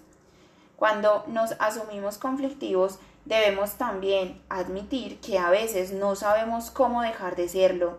Esa toma de conciencia es importante. A veces la conflictividad que generamos en nuestras relaciones nace de patrones aprendidos y otras por simple y peligrosa malcriadez. Aunque en términos inconscientes la conflictividad puede ser una petición de amor, no justifica su existencia. Uno debe revisar sus conductas. Amor y dolor. No caigas en eso. El amor debe convivir con felicidad, no en conflicto. ¿Cómo dejar de ser conflictivo? Respeta la relación, acoge el amor como un premio y entiende que no se ama a quien te causa dolor y miedo. Si estás en una relación es para ser feliz, pleno. Eso no implica ausencia de problemas, pero tampoco ampara la conflictividad, celos, maltratos, uso, mala comunicación, todos esos ingredientes de una relación en proceso de conflictividad. Ninguna relación está exenta de problemas, pero de allí a que sea conflictiva es un trecho largo. Lo crónico, en este sentido, siempre es enfermizo. Amar a alguien te hace mejor persona. En caso de que no sea así, mejor revisa tu concepto de amor. Sobre amar y cambiar. Pasamos demasiado tiempo intentando cambiar a quien decimos amar tal como es. Muchas personas se enamoran de alguien por atributos que luego de un tiempo se convierten en defectos.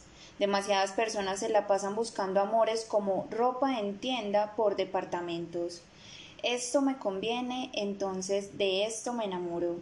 Decimos que amamos a alguien, pero constantemente le estamos pidiendo que cambie su forma de ser.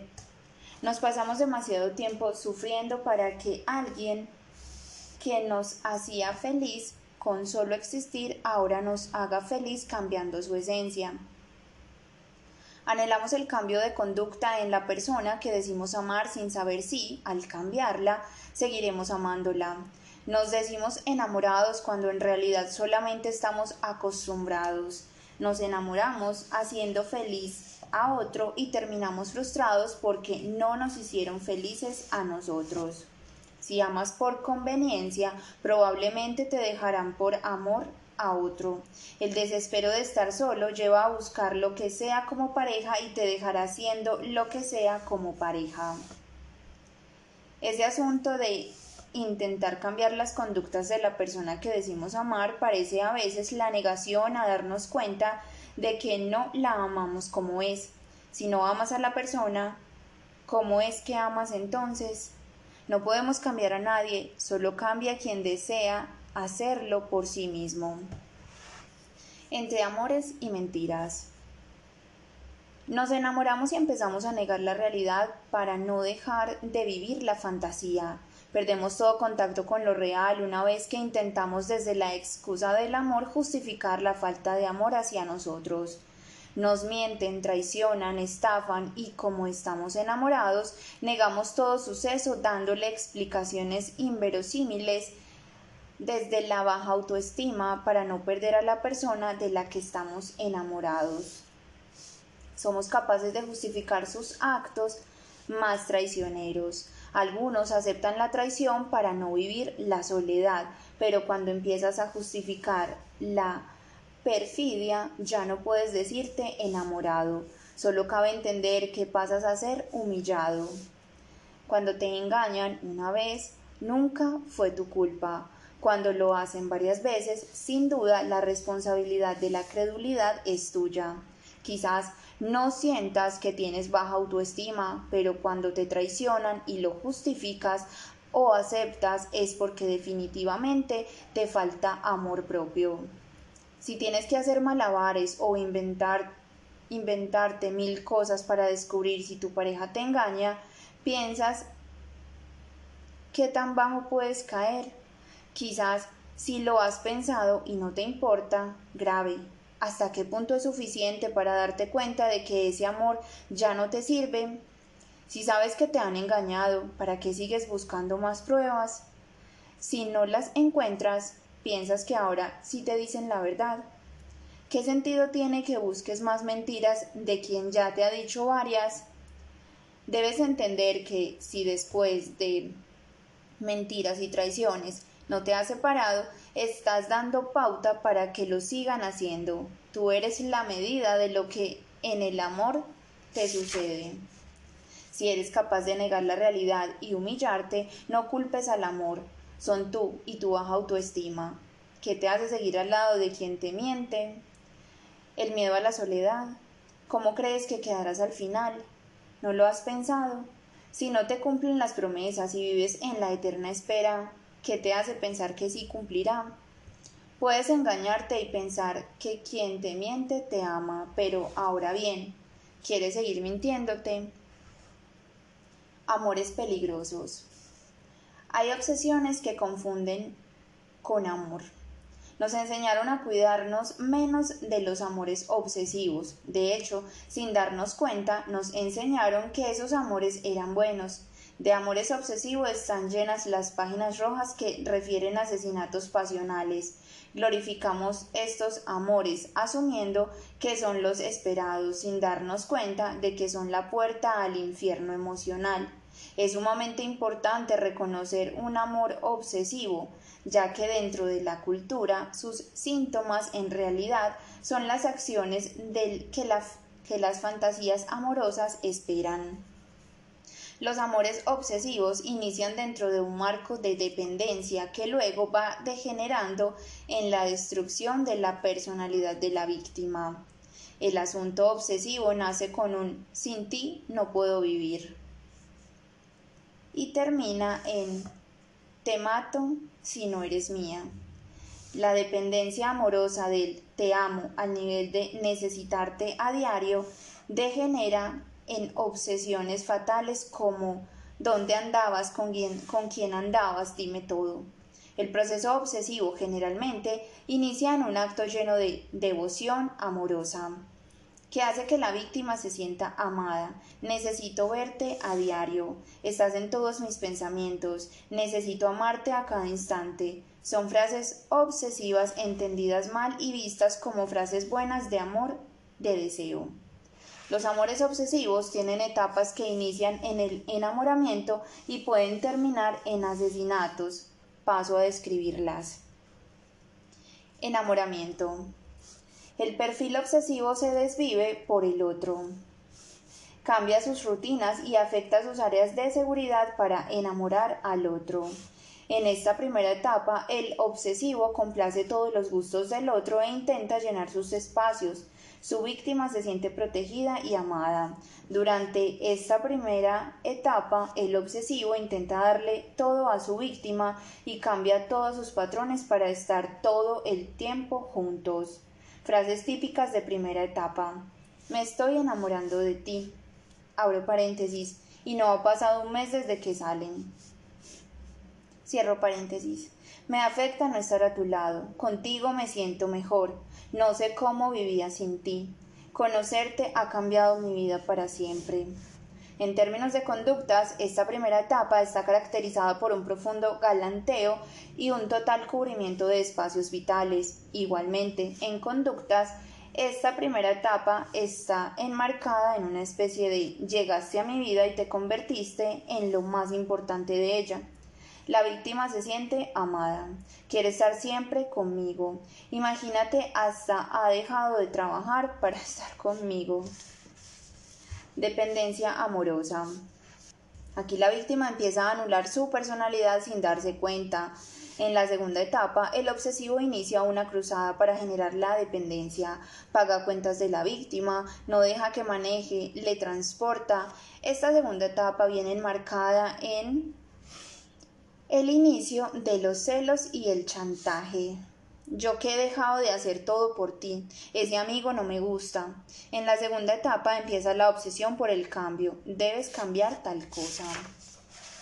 Por tu bien deberías hacer tal cosa que te digo. Esta etapa del cambio es donde la víctima inicia un proceso de despersonalización. Empieza a sentirse culpable por ser como es. En esta etapa, el obsesivo produce un constante estado de dependencia en su víctima y ésta tiende a sentirse atendida y llena de seguridad. El obsesivo en esta etapa generalmente invita a que la víctima deje el trabajo con un yo cubro todo. Genera dependencia económica y emocional. Ya en esta segunda etapa el obsesivo muestra niveles de agresividad y la víctima, ya anulada, empieza a justificar las acciones del, del obsesivo. Es que él tiene su carácter. Hasta ese nivel la víctima se siente amada, pero también un poco agobiada. El obsesivo no la deja ser y quiere arropar todos los espacios. Los celos y el debes cambiar porque yo sé que es lo mejor para ti son los elementos básicos en la relación. Frases típicas de la segunda etapa. Yo te doy todo, no tienes que trabajar. Te necesito más que a nadie. Nadie te amará como yo. ¿Tu vida sería igual sin mí? Etapa dantesca. Todo se convierte en un caos y la víctima ya atrapada y sin personalidad no sabe salir. En la tercera etapa del amor obsesivo los celos ya son cotidianos y los accesos de irritabilidad y arrepentimiento son constantes. Esta etapa está enmarcada en un nivel altísimo de inseguridad y las demandas para que la víctima cambie hasta su manera de respirar son constantes. El nivel de chantaje es alto. Yo te di todo y tienes que hacer lo que te digo o si me dejas me mato. En ese contexto, la víctima ya anulada recibe la presión social y familiar de que debe salir de allí, pero ya no tiene fuerzas no tiene voluntad. El obsesivo en esta etapa no le permite a la víctima ninguna autonomía. Un día le grita y otro día le lleva flores. Hoy te amo, mañana eres una puta. La víctima siente que ella es la culpable de todo, que si él se pone bravo es por culpa de ella. Vive confundida y peor aún, cree que lo ama. La víctima intenta cambiar todo de su personalidad para complacer al otro y éste un día la felicita y otro le pega. Luego muere de culpa y produce lástima. Las frases típicas de esta tercera etapa son yo te di todo y mira cómo me pagas. No hiciste lo que te dije y te fue mal. No eres la misma. Te vieron con ese amigo y parecías una puta. No te vistas así, no hables así. No quiero que hables con ese o esa. El comportamiento típico de esta etapa es el proceso pasivo agresivo. Si quieres salir, hazlo, pero te advierto que si regresas y no estoy, me fui para siempre. Al final, muchos, muchos casos de amores obsesivos terminan en asesinatos o profundas agresiones de las que la víctima no puede escapar fácilmente. En estos amores peligrosos todo nace en un proceso de este tipo me ama como nadie y termina con este tipo casi me mató. ¿Cómo salir de esos amores obsesivos o peligrosos? Busca ayuda, ya tú solo no podrás. Le abres la puerta al amor. Es tan fácil volverse loco de amor, llenarse de pasión e intensidad y dar un beso lleno de ternura que sepa el resto de la vida. La felicidad está a la vuelta de la esquina. El asunto es que parece que a la gente se le complica encontrar la esquina. Se aferran a sufrimiento y se vuelven adictos a las emociones descalificadoras que les permiten decir sufro por amor. No es que no entiendan del sufrimiento, es que no comprendo que no se den cuenta de que amor sin risa ni alegría no es amor. Sufrir crónicamente es patológico, pero parece que son palabras vacías que no se entienden a la hora del dolor. Sin duda alguna, como decía Eric Fromm, no sabemos amar, solo sabemos depender.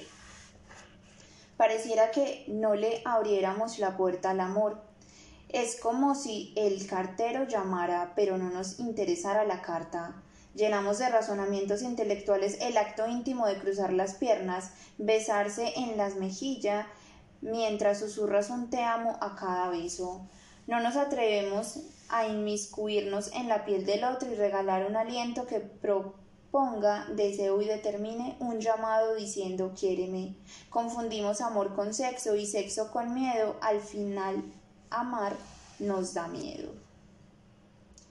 Rompemos relaciones con el único fin de que no rompan con nosotros, como si el amor fuera una competencia de egolatrías que no sabe de humildad y disculpas. Nos da pavor que nos dejen solos, pero no admitimos nuestra dependencia a la libertad de sabernos autosuficientes. Varias veces pareciera que la mejor pareja de uno es uno mismo.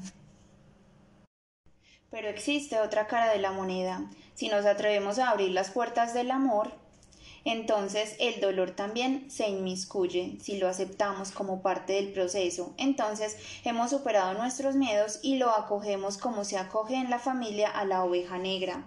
Nos prometemos no pelear más y besarnos mucho. Decidimos hacer más el amor y menos la guerra. Dejamos los reclamos y nos entregamos a aprendernos la piel del otro. Claro que duele, siempre duele, pero París bien vale una, una misa.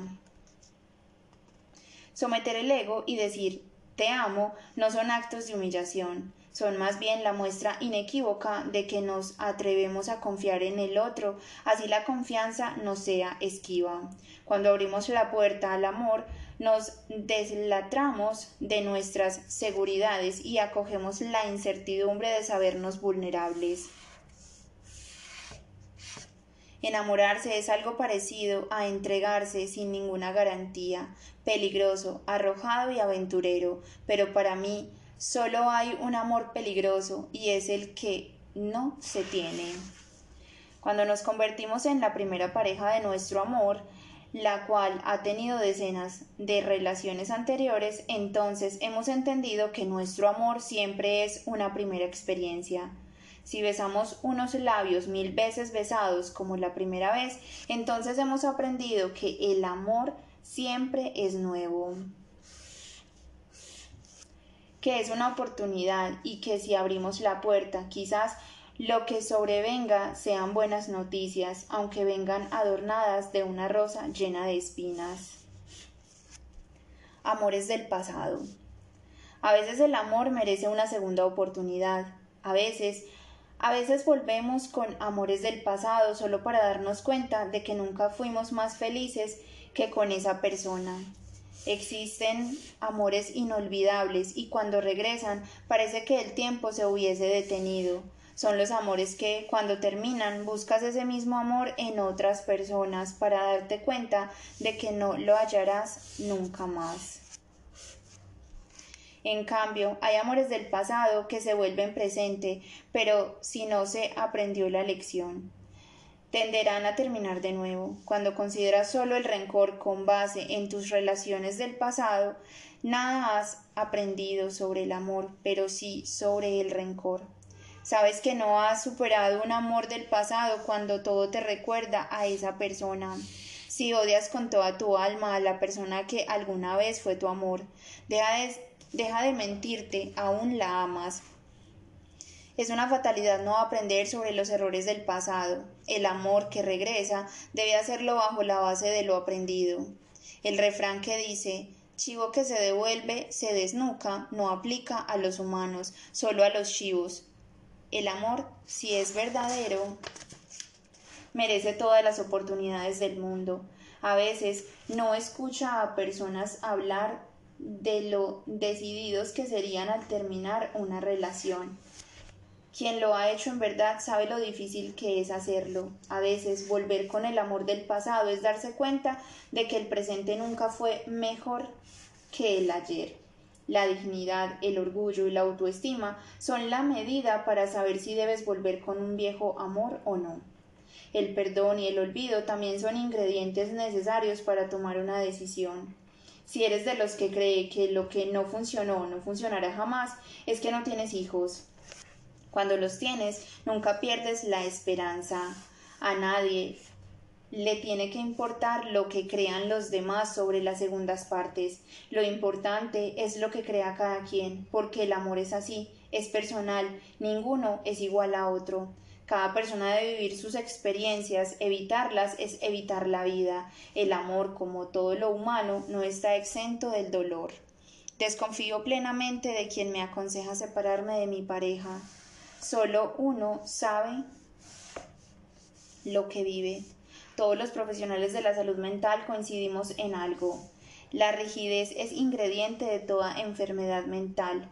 El amor es una lotería donde pueden perder la ruleta, la bolita, el crupir y tú, pero cuando ganas lo hacen hasta tus vecinos. Muchas veces al volver con un amor del pasado aplica el tanto nadar para morir en la orilla.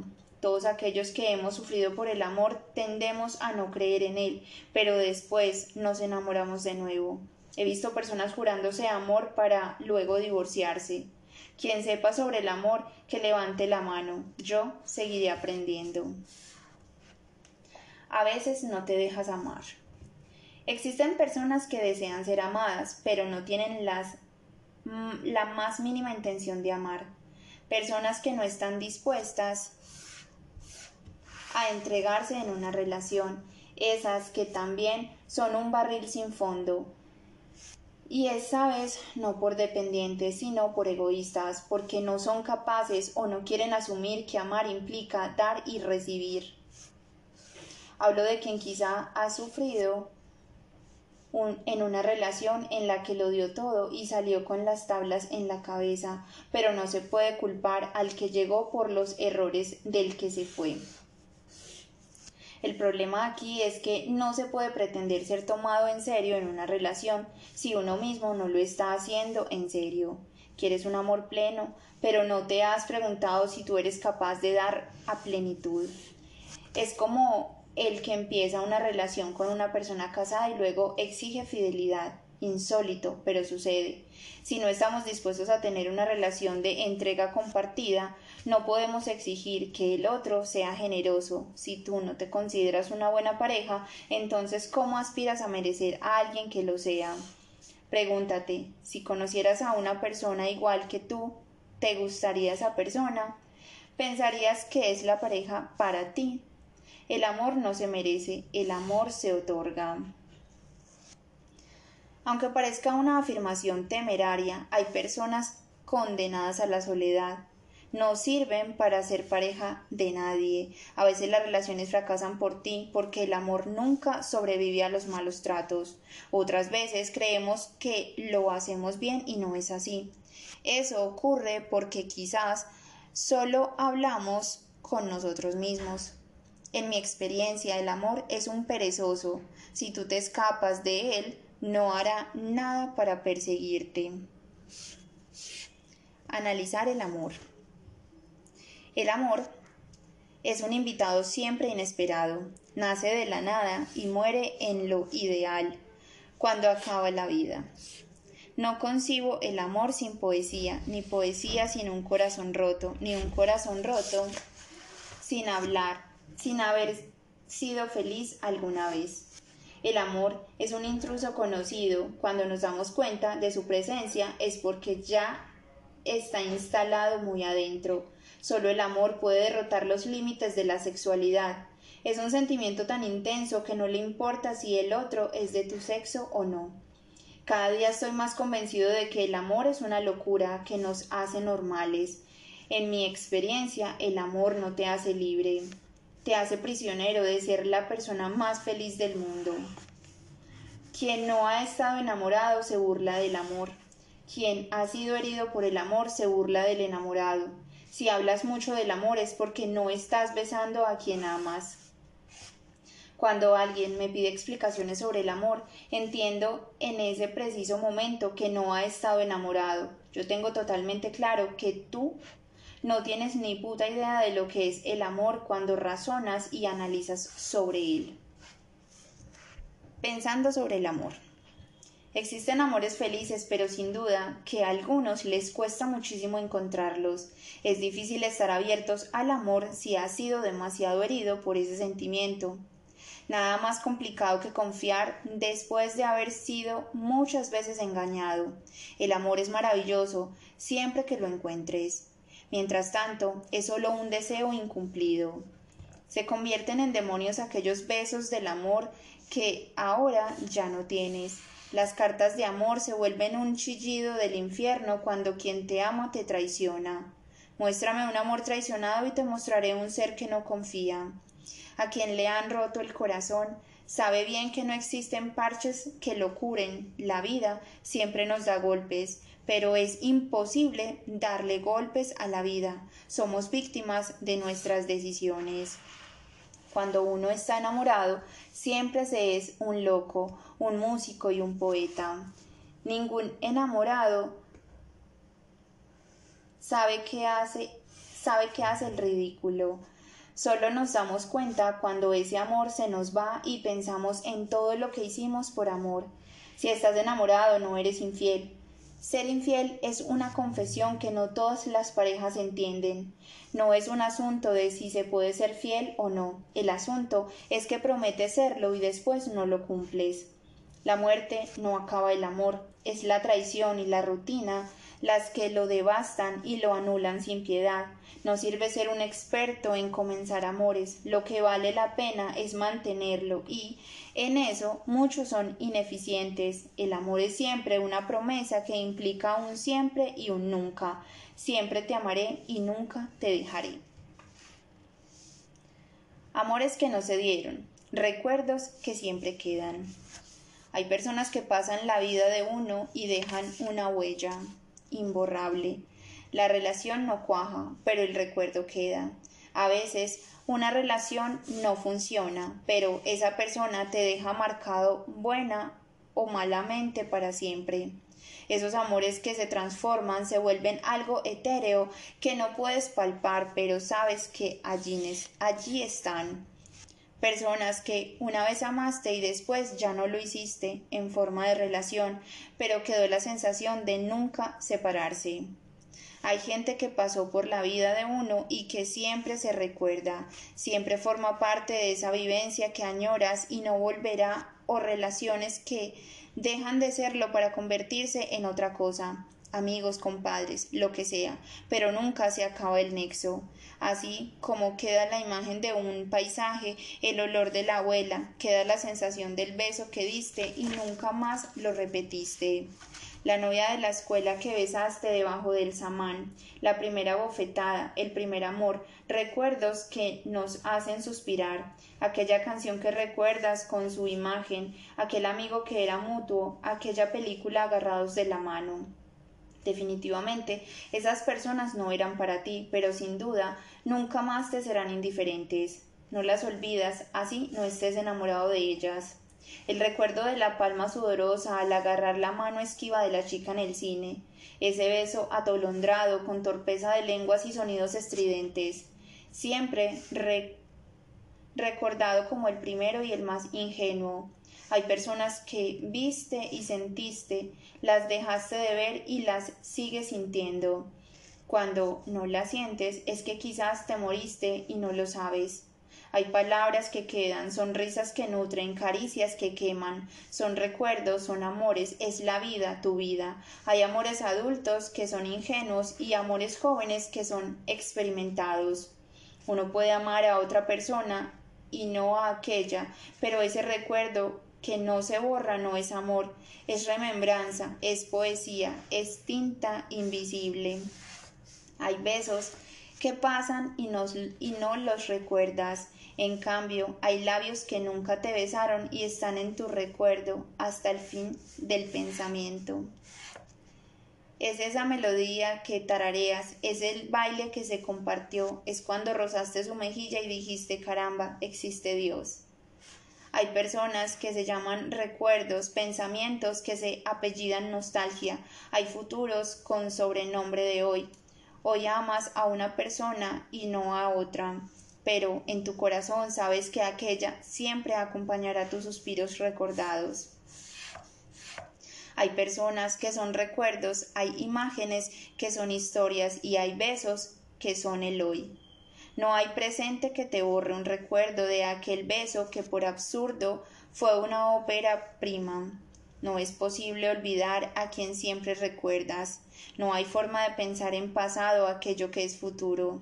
Lo mágico de esos recuerdos es que inevitablemente los recuerdos siempre hoy. Hay amores que no sirven para estar unidos, pero al recordarlos siempre se tienen cerca de uno. Ningún amor presente puede borrar el amor pasado. El recuerdo sirve de referencia, ya sea poesía o un mal verso. Al principio el amor es siempre una tormenta indomable. Al final terminas amando a quien te produce paz. Cuando tememos enamorarnos. Muchas personas se meten en relaciones con tendencia al fracaso solo para reafirmar su prejuicio de que el amor apesta. El miedo al amor nace de desconocerlo. El amor lleva implícitos felicidad y dolor, y cuando el amor nos duele solemos salir despavoridos. Aprender a amar es disminuir la posibilidad de dolor. El miedo a enamorarnos nace inexorablemente de un corazón roto previamente y hace que nos convirtamos en adoradores de la soledad acompañada, es decir, el sexo casual. Cuando evitamos el amor gritamos al mundo cuánto nos ha dolido habernos enamorado.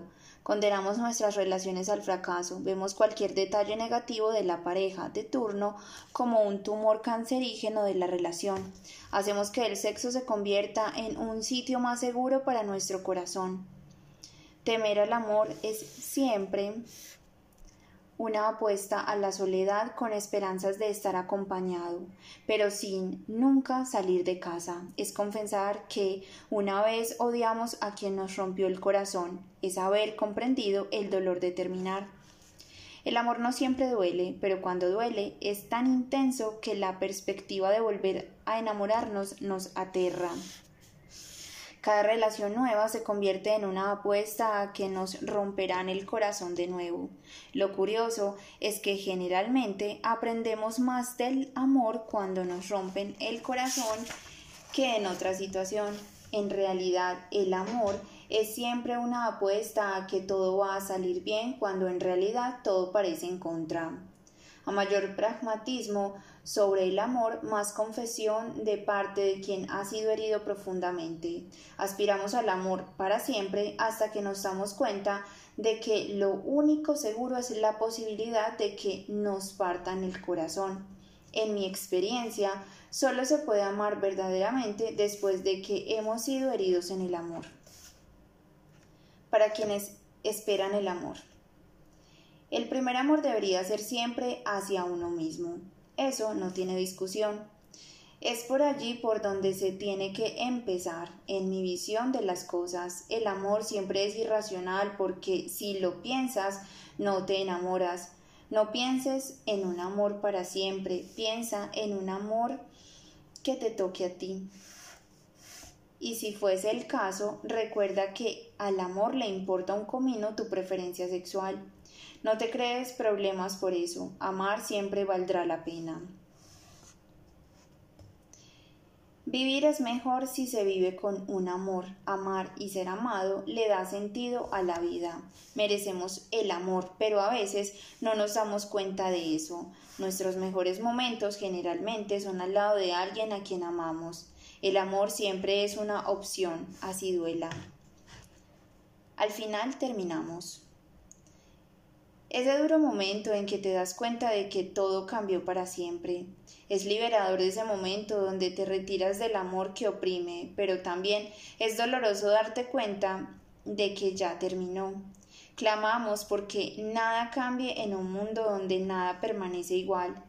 En ese sentido, la estabilidad no es posible. Ese momento donde te das cuenta de que el adiós le da la bienvenida a la soledad es inútil postergarlo, tarde o temprano no importa, duele igual. Ese momento donde nos damos cuenta de que nos hemos equivocado tanto que el amor no resistió tantas fallas. Nos molestamos con nosotros mismos solo para percatarnos de que no sabemos amar, pero tampoco intentamos hacerlo bien, y es entonces cuando reflexionamos que nos quedamos solos por nuestros propios errores. Ese pensamiento no alivia, sino que empeora y nos preguntamos, ¿para qué seguir buscando amor cuando los pierdo todos? La respuesta no importa, igual seguimos buscando, peor aún, terminamos relaciones aspirando a que el amor no nos duela tanto y terminamos entendiendo que sigue doliendo igual. Glorificamos la soledad para mantenernos dignos ante la pérdida del amor o la incompetencia en hacer que se mantenga junto a nosotros. Duele entender que el amor se escapa de nosotros como si huyera, alejándose del maltrato que le damos. Nos mentimos a nosotros mismos, peor aún, no sabemos que nos mentimos a nosotros mismos. Nos equivocamos, no en la forma de amar, Erramos en creer que deben amarnos de la forma como nosotros amamos al otro. Nos gusta que el amor nos mienta y nos diga que somos maravillosos y si algo malo pasa, no soy yo, eres tú. Porque quien tiene miedo a perder en realidad tiene miedo a ganar. Si gana, puede llegar a perder. Ese es el terror. Entonces es mejor no tener nada y no temer nada.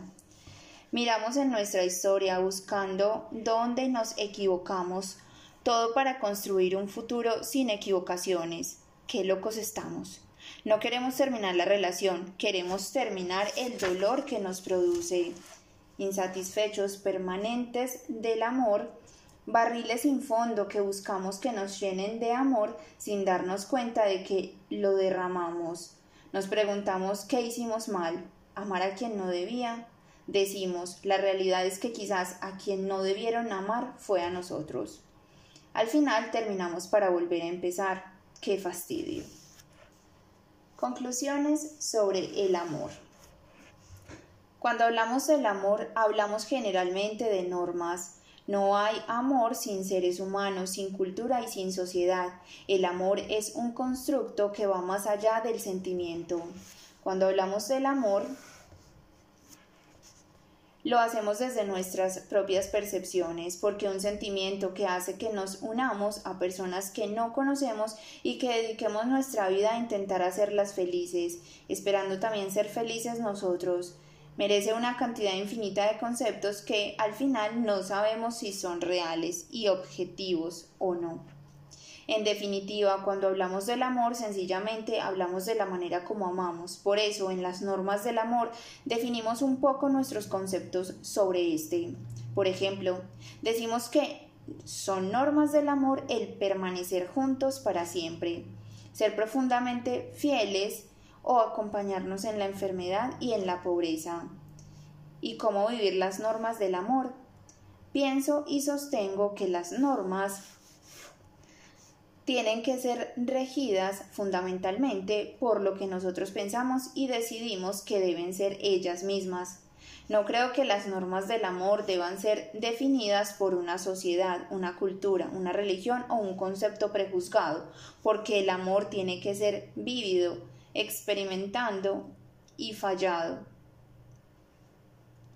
Y también ser exitoso en uno o muchos momentos determinados de la vida amamos de diferentes formas dependiendo de la edad que tengamos. En consecuencia, si nosotros queremos establecer normas del amor que realmente nos funcionen, tenemos que pensar en nuestra vida, nuestras experiencias, nuestros juicios y nuestros propios conceptos y visiones de las cosas en torno a este sentimiento cada vez que nos regimos por las normas del amor impuestas por la sociedad, la cultura o la religión, en lugar de hacerlo por aquellas que hemos creado nosotros mismos según nuestra propia visión, cometemos un grave error.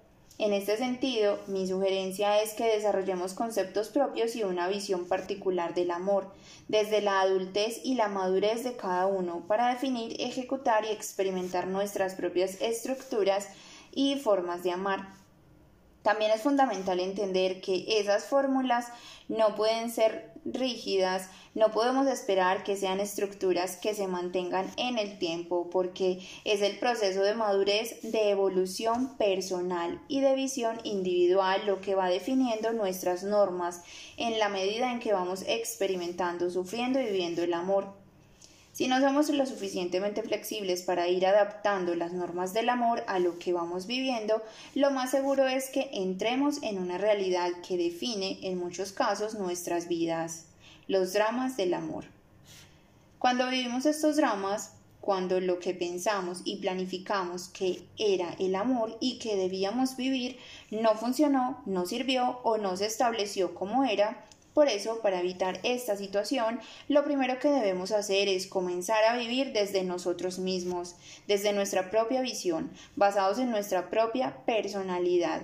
Si nosotros queremos evitar los dramas del amor, tenemos que comunicarnos de manera coherente, correcta y directa con la persona con la que hemos decidido comprometer nuestra vida. No creo que una relación basada en mentiras, en ocultamiento y en fingir tenga éxito. Por el contrario, son situaciones que llevan directamente a los dramas, la infidelidad, la soledad, el maltrato y todas las situaciones que desembocan en sufrimiento dentro de una relación son, en principio, procesos que intentamos cambiar cuando las detectamos. El problema es que, como tenemos la idea de que el amor lo puede todo, que es infinito y único, indivisible y eterno, muchas veces nos empeñamos en cambiar las situaciones sin entender que posiblemente nos unimos a personas que no estaban dispuestas a cambiar. Para evitar los dramas del amor tenemos que entender que el amor debe ir ligado a la felicidad, al placer, al compromiso y a la lealtad. Si nos unimos a esos cuatro procesos y establecemos nuestra vida en función de vivirla con alguien que tenga esos mismos valores y principios, lo más probable es que los dramas no sobrevengan. Cuando entendamos que el drama va ligado a nuestra frustración ante los conceptos que teníamos del amor y que no se concretaron, entonces empezaremos a buscar personas que tengan valores y visiones parecidas a los nuestros. Nos concentraremos en observar minuciosamente con qué clase de personas queremos compartir nuestra vida, en vez de dejarnos llevar únicamente por la pasión, la sexualidad y el deseo. Si bien esto nos va a ayudar a evitar los dramas, no necesariamente nos va a vacunar contra otra realidad presente en las relaciones, los amores enfermizos, el amor enfermizo es todo aquel que, a pesar de buscar la unión, el compromiso y la convivencia con la persona que amamos, sencillamente nos liga al sufrimiento, la tristeza, el llanto, el maltrato y toda clase de situaciones que nos hacen infelices. Muchas veces ese mismo amor que nos une a una persona con el deseo, el compromiso y la lealtad nos puede hacer mucho daño. Cuando entramos en relaciones destructivas que nos hacen vivir un infierno, pero ¿qué podemos hacer para que qué podemos hacer para que nuestro amor no sea enfermizo? Entendamos que el amor es felicidad, compromiso, risas y alegría. Asumamos también que el amor, aunque tiene retos y nos presenta situaciones que nos pueden molestar, entristecer o hacernos sufrir, esto no puede ser un proceso crónico porque justamente la cronicidad y el sufrimiento enferman el proceso natural de la relación. El problema no es sufrir, el detalle está en que suframos siempre, cuando empezamos a darnos cuenta de que nuestro amor o el amor que nos tenemos nos produce sufrimiento, tristeza y dolor, entonces es allí cuando debemos entender que tenemos un amor enfermizo. ¿Y cómo acabamos con esta situación? En esto quiero ser profundamente tajante, saliendo de allí y terminando. Desde mi punto de vista, el amor es dar. Cuando establecemos relaciones en las que de alguna forma estamos restando en vez de sumar, vivimos un amor sin compromiso e infeliz. Esto no quiere decir que nos entreguemos plenamente sin esperar nada a cambio. No, no es esa mi propuesta. Lo que quiero que entendamos es que cuando amamos a alguien y damos porque queremos que sea feliz, la felicidad de esa persona nos trae felicidad también a nosotros. Acá quiero hacer un comentario con respecto al enamoramiento, entendido como esa etapa inicial en la que nos estamos conociendo y establecemos un proceso que nos permite saber si realmente vale la pena estar juntos en una relación. El enamoramiento es un proceso biológico y químico que va ligado más al deseo, que al sentimiento, nos obnubila el razonamiento y nos empaña el conocimiento. Por eso te propongo nunca tomar decisiones fundamentales solamente por estar enamorados. Yo no creo en el enamoramiento a la hora de establecer un compromiso ligado al amor para siempre o al amor que de alguna manera, de alguna forma nos llene la vida. También ocurre que muchas veces nos enamoramos solos, es decir, que deseamos y queremos a una persona que no nos corresponde y es importante cuidarse de ese enamoramiento. No se convierta en obsesión. A pesar de que Platón decía que el enamoramiento es fundamental, en la vida moderna debemos entender que estar enamorados sin ser correspondidos es un sufrimiento absoluto y profundo que entra dentro de la categoría de amor enfermizo. No creo que el enamoramiento sin correspondencia sea una decisión positiva. No vale la pena luchar y librar una especie de batalla para que otra persona se enamore de ti. Me disculpan los románticos, pero creo que esta situación no tiene nada de bonito. Otro aspecto importante para tener en cuenta cuando hablamos de las relaciones amorosas es interiorizar que el amor se vive hoy, porque cuando pensamos y planificamos que lo vamos a tener mañana, nos llenamos de angustia y ansiedad. Al establecer relaciones que impliquen que el amor vaya más allá de lo que se vive en el presente, básicamente estamos diciendo que en el futuro vamos a ser los mismos, con las mismas estructuras, que vamos a comprometernos de la misma manera siempre y que de alguna forma nuestros sentimientos nunca van a cambiar y esto desde el punto de vista práctico no es cierto. Cuidado. Esto no quiere decir que no debamos planificar el mañana en relación con el amor, sino que entendamos que tenemos que cuidar el amor hoy y vivirlo ya, desde el ahora, porque cuando lo vivimos desde el pasado sencillamente estamos pensando en cosas que fueron, pero que no sabemos si podrán volver a ser. Y cuando lo vivimos desde el futuro estamos pensando en situaciones potenciales sobre las que no tenemos control. Si miras objetivamente al planificar el amor, sencillamente estás intentando controlar algo que se te sale de las manos. En ese sentido, mi propuesta es que para amar hay que entender que la comunicación, la relación, el compromiso y las estructuras que definen la convivencia del amor tienen que ser establecidos bajo criterios del hoy, el aquí y el ahora. Debemos vivir el amor con lo que somos y sentimos hoy con nuestra emoción tal como la tenemos en este momento, entendiendo además que el amor no es suficiente, se necesita mucho más que amor para llevar una buena relación, porque así como lo explicamos en las primeras partes de este libro, una relación amorosa está permeada de muchas estructuras como el trabajo, la cultura, la religión y los diferentes contextos que cada uno vive en la sociedad en las que está inmerso. En consecuencia, si pensamos y asumimos que las relaciones solamente se sostienen desde el amor, estamos viviendo de fantasías, pero el amor necesita madurez, inteligencia, compromiso, lealtad, verdad y sinceridad, honestidad, fortaleza, criterios de pensamiento, criterios colectivos y entendimientos de la tolerancia a la frustración. Son múltiples los factores que influyen en que una relación funcione, así que lo primero que tenemos que entender es que el amor no es suficiente y lo segundo que amar es un verbo libre. El amor es un proceso que no estamos obligados a vivir.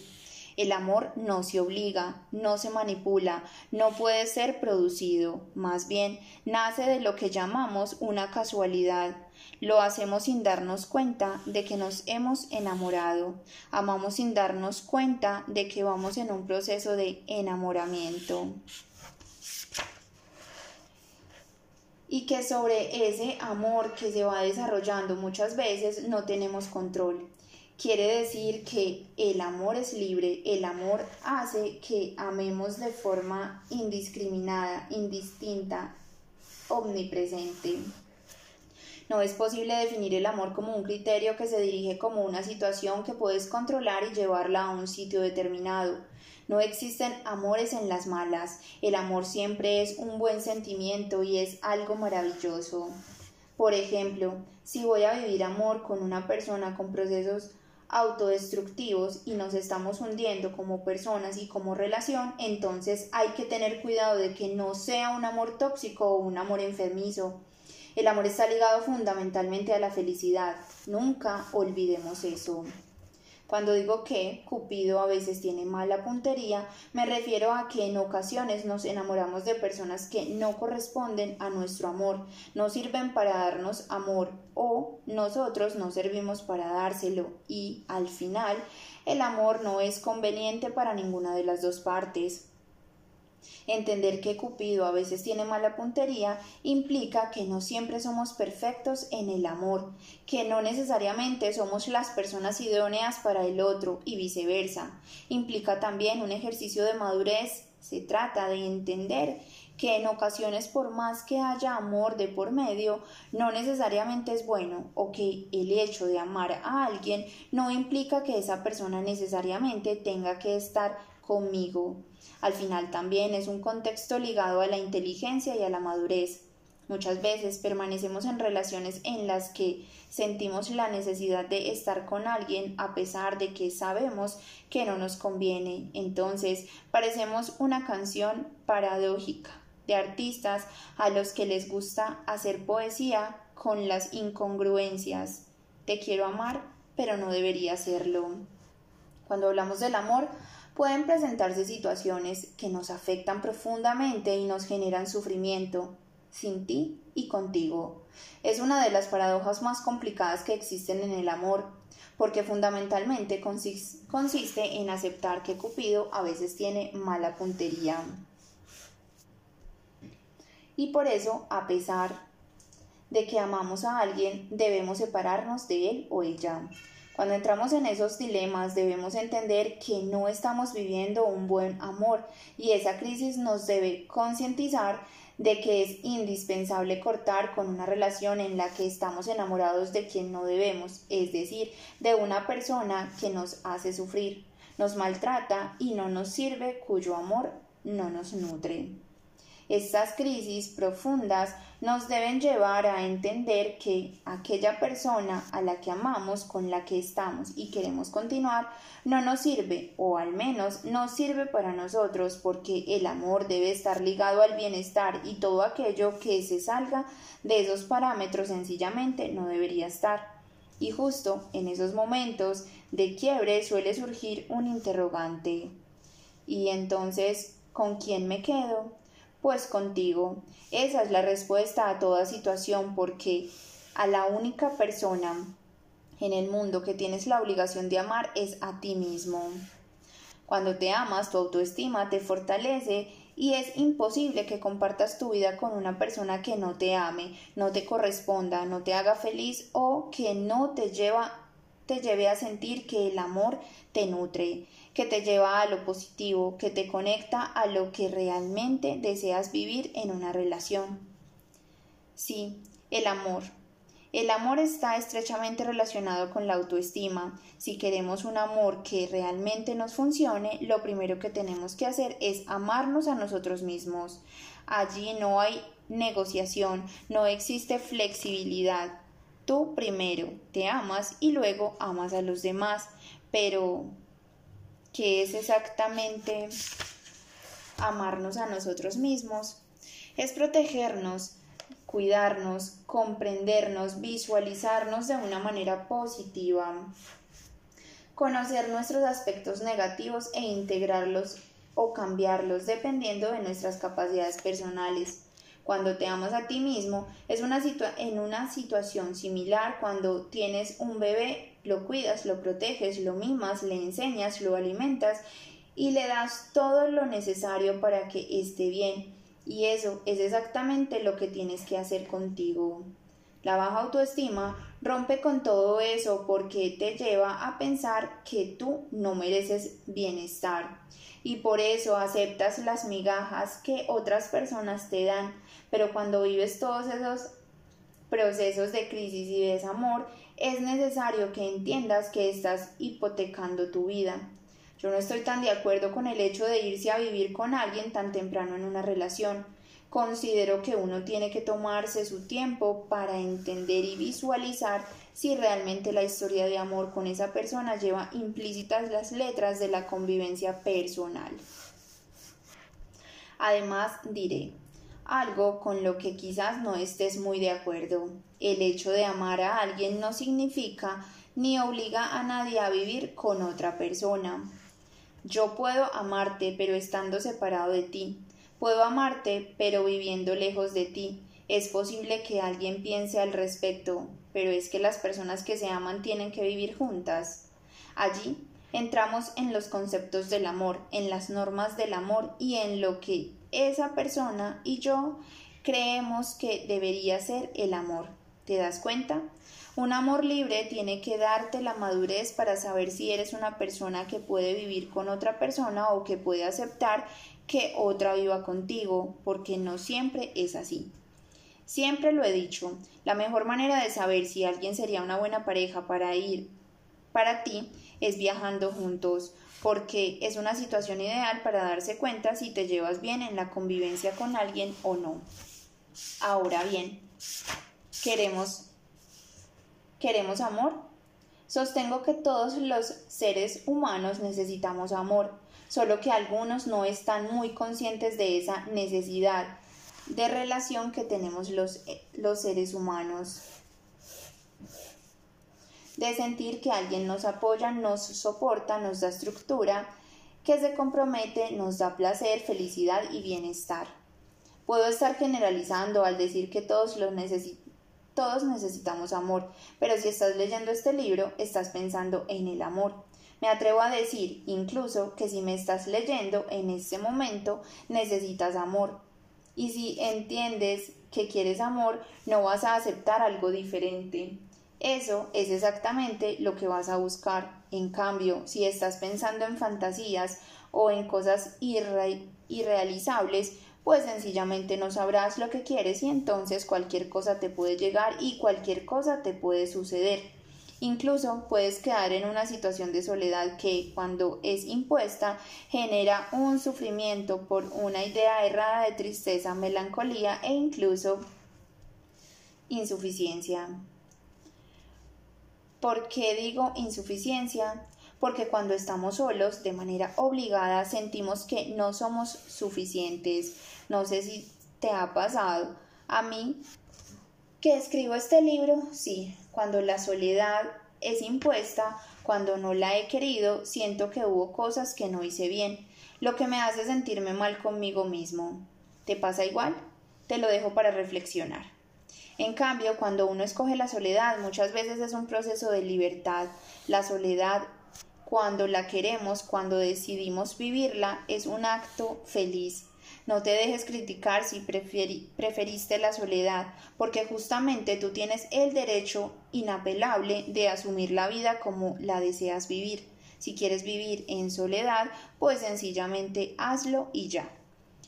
Como ya lo he mencionado, una relación amorosa implica compromiso, felicidad y placer, y en este contexto el sexo es fundamental porque es la amalgama de placer que unifica la idea de estar juntos. ¿Para qué vamos a estar juntos si no sentimos placer por ello? ¿Para qué vamos a estar juntos si nos gozamos del hecho de estar juntos? Por eso no puedes dejar por fuera de una relación el sexo, pues es en la sexualidad donde más te unes y lo haces desde el placer, desde la liviandad, desde el deseo de estar con la persona con la que realmente a ti te gusta y con quien quieres estar. No comas cuentos creyendo que el sexo no es necesario en una pareja o que cuando llega un momento determinado entonces debe acabarse. Eso puede ser bastante peligroso y llevarte a una crisis. Y no hay nada peor que una crisis ligada a la ausencia del deseo sexual la ausencia de la unión sexual, porque fundamentalmente cuando tenemos carencias de placer, el amor empieza a correr peligro. He oído a mucha gente que en vez de referirse al fin del amor sugiere que el amor se transformó, pero en este caso no estoy de acuerdo con esa apreciación. Solamente aquellos que hemos sido heridos en el amor, a los que nos han roto el corazón y que hemos vivido las desilusiones de la traición del amor, sabemos que el amor sí se puede acabar.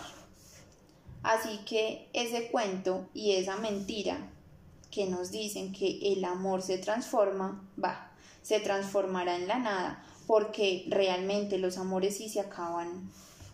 A veces somos nosotros mismos los que tenemos que decir ya no te amo y no quiero estar más contigo, tras tomar conciencia de que los procesos de sufrimiento, de toxicidad o de enfermedad en el amor solo nos hacen daño. No debemos caer en fanatismos ni en la creencia de que el amor tiene que durar per se pueden ser criterios religiosos que van ligados al amor, pero si nosotros estamos hablando de la vida práctica, de la vida pragmática, de lo que tú y yo vivimos en nuestras relaciones amorosas, deja de estar comiendo cuentos, porque la verdad es que esos ideales sobre el amor, sobre todo cuando uno llega a la conciencia de que ya no ama a alguien, lo único que van a hacer es generar relaciones conflictivas y enfermizas.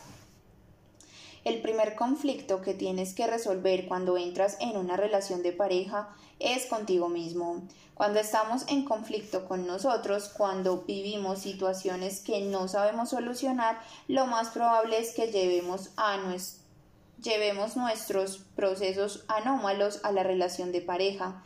Para tener una buena relación tienes que mirarte bien a ti mismo y ver si eres capaz de entregarte a otra persona, porque muchas veces estamos pensando en lo que necesitamos, lo que queremos y lo que deseamos, y no nos damos cuenta de si somos capaces realmente de llenar las expectativas del otro.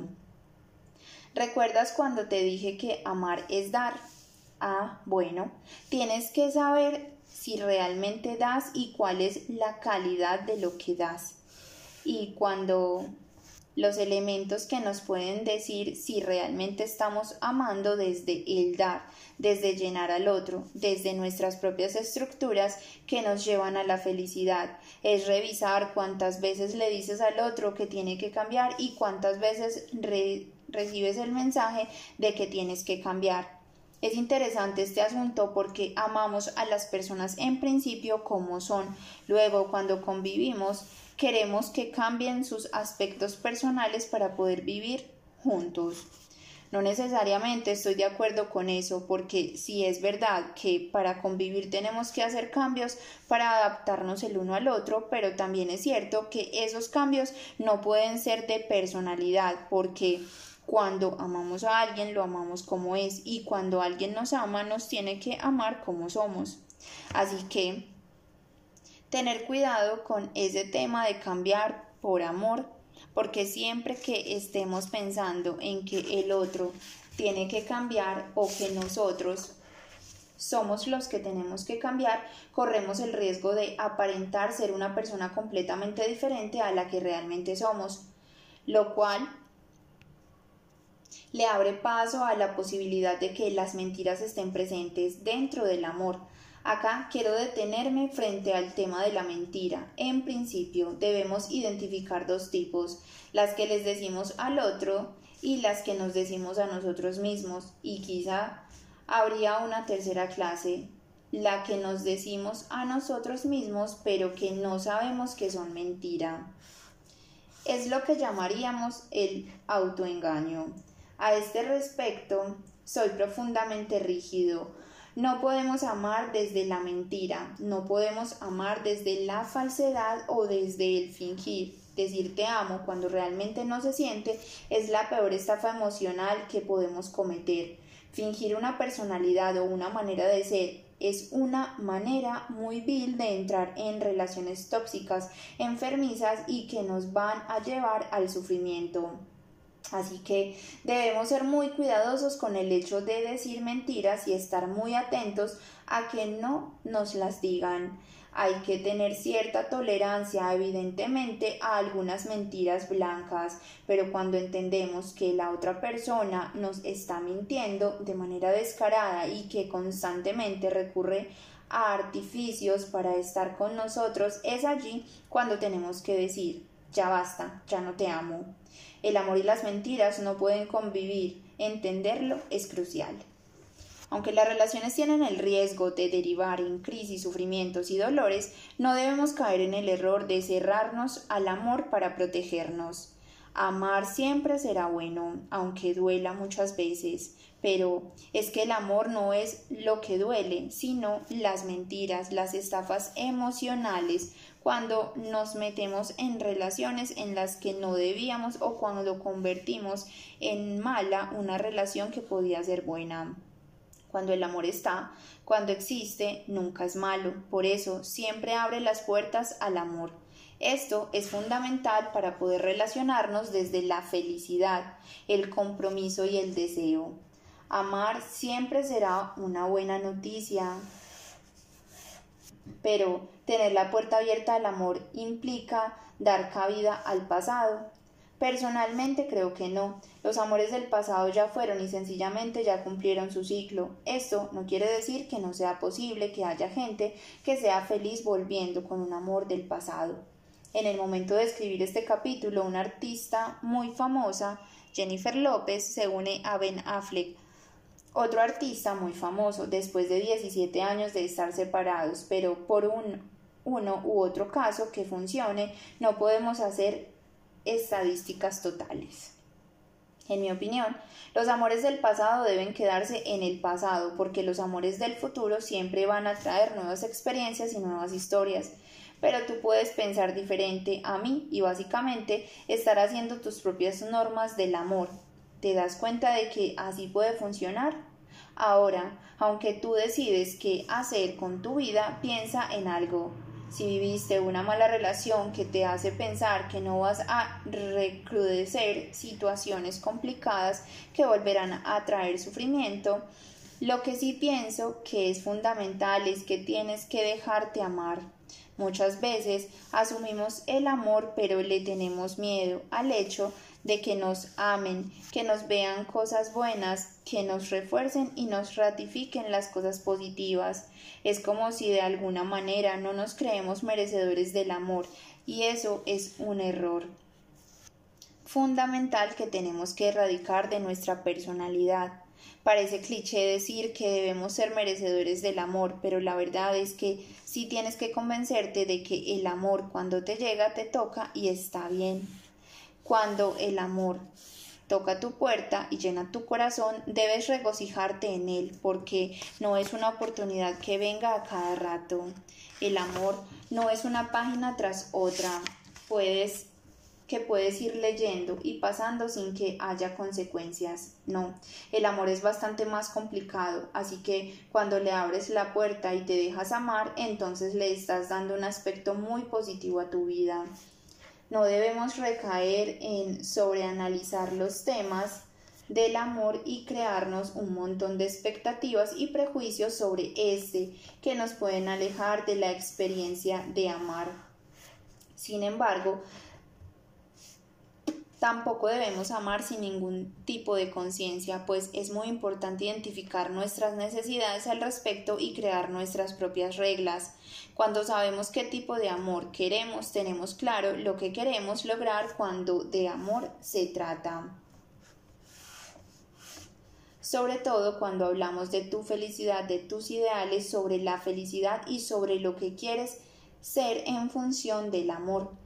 También es importante sacar aprendizajes de las experiencias que hemos vivido, pues cuando uno no aprende de las situaciones difíciles está condenado a repetirlas. Todo proceso amatorio implica un aprendizaje. Si asumimos el amor como una enseñanza y las relaciones como ese proceso de aprendizaje, nos tenemos que considerar unos eternos aprendices del amor cuando lo miras de manera objetiva, hasta bonito suena. Aprender sobre el amor mientras vamos amando.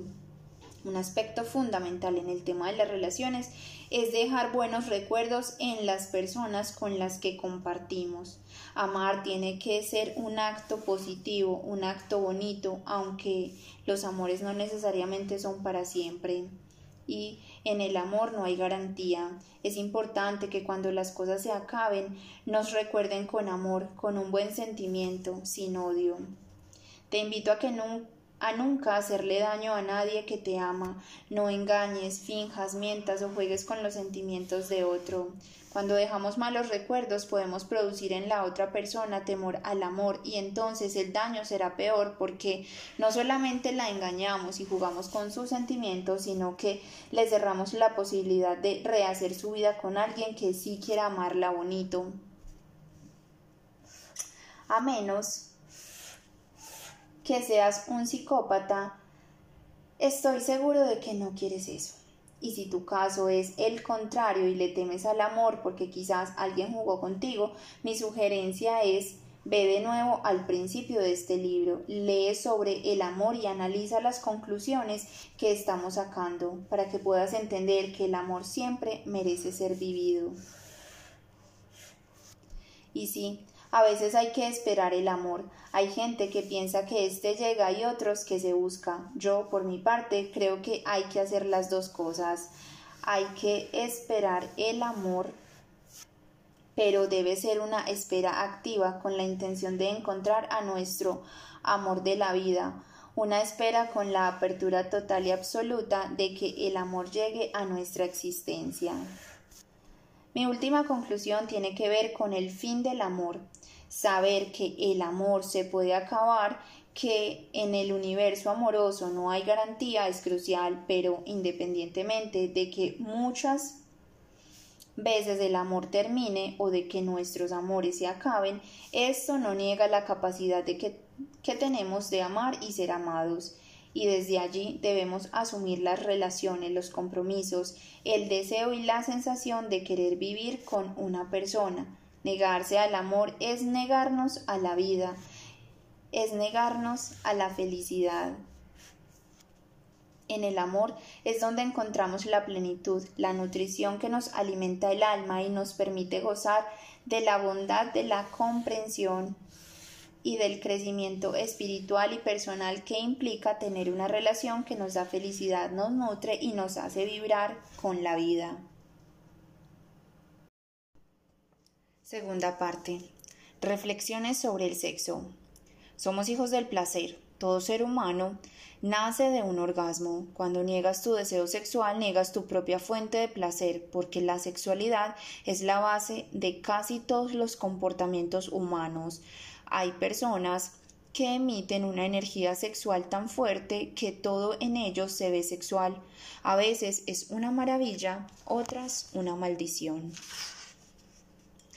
solo amigos sexuales.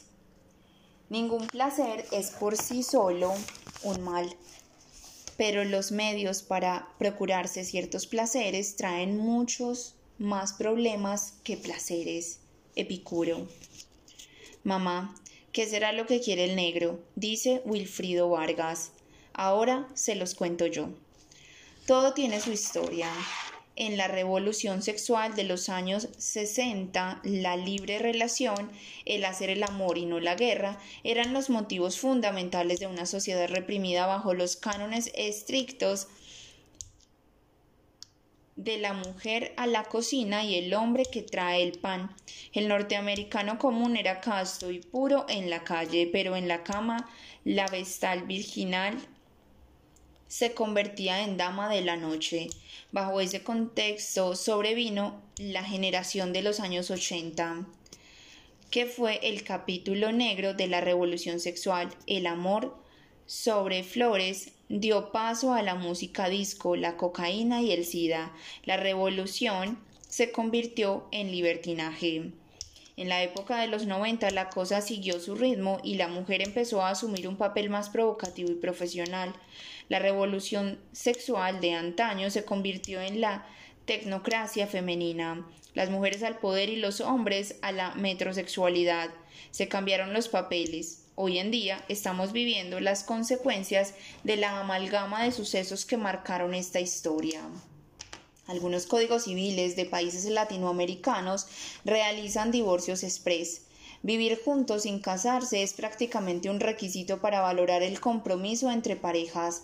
La virginidad se convierte en enfermedad y la infidelidad hace entrada pública y deja de ser exclusiva de los hombres.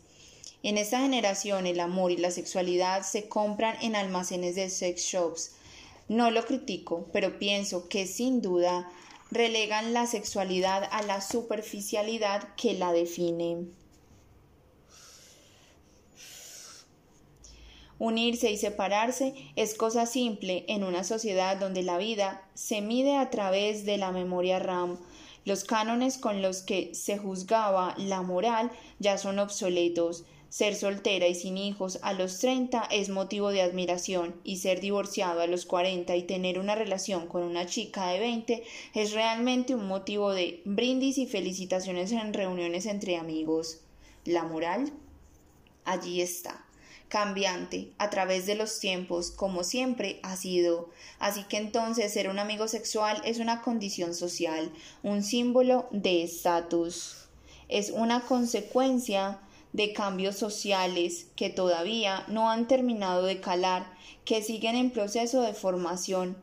Lo que sí es cierto es que cuentos como los del sapo que a través de besos se convierte en príncipe, la historia de que vivieron juntos para siempre, el mito de la pareja feliz con sus tres hijitos, la fantasía de te amaré para toda la vida, solo podrán convertirse en realidad cuando los miembros de la pareja estén de acuerdo en seguir el camino elegido, pero sí hay que tener claro que la sociedad no va a ayudar.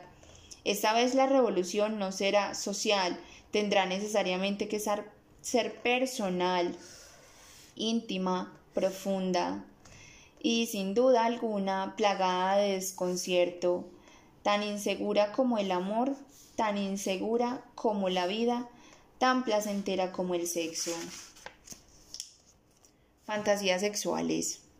Con base en estudios científicos, las más populares son un hombre y dos mujeres, una mujer y dos hombres, una pareja y un desconocido, una orgía, tener relaciones sexuales con un extraño o un amante, ser forzado a tener sexo o ser dominado durante las prácticas sexuales o al contrario, forzar o dominar a alguien, el sexo en grupo, rememorar experiencias sexuales mantenidas en el pasado, hacer el amor en diferentes posiciones sexuales o en diversos lugares, imaginar prácticas sexuales que nunca serían capaces de llevar a la realidad, mirar cómo otros hacen el amor, boyerismo practicar sexo en público, exhibicionismo, mirar cómo la pareja hace el amor con una tercera persona o cómo ésta se masturba en solitario, ser grabado durante el acto, tener relaciones sexuales con personas del mismo sexo, sexo anal,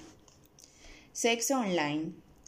Mientras los hombres que ven porno son los mismos de siempre, el verdadero target de la industria del sexo online está, está atacando son las mujeres. Para ellas la red puede ser fuente de experiencias que jamás habrían imaginado y además es considerada menos riesgosa que ir a buscar lo que no se les ha perdido. Internet y sexo son conceptos siameses. No estamos hablando únicamente de lugares de encuentros virtuales, chats eróticos y webcams prácticas que pronto empezarán a sonar anacrónicas, a pesar de ser adictivas para millones de usuarios en todo el mundo. Ahora hemos dado un paso más. Está ayudando a enfrentarse a ciertos temores y disfunciones.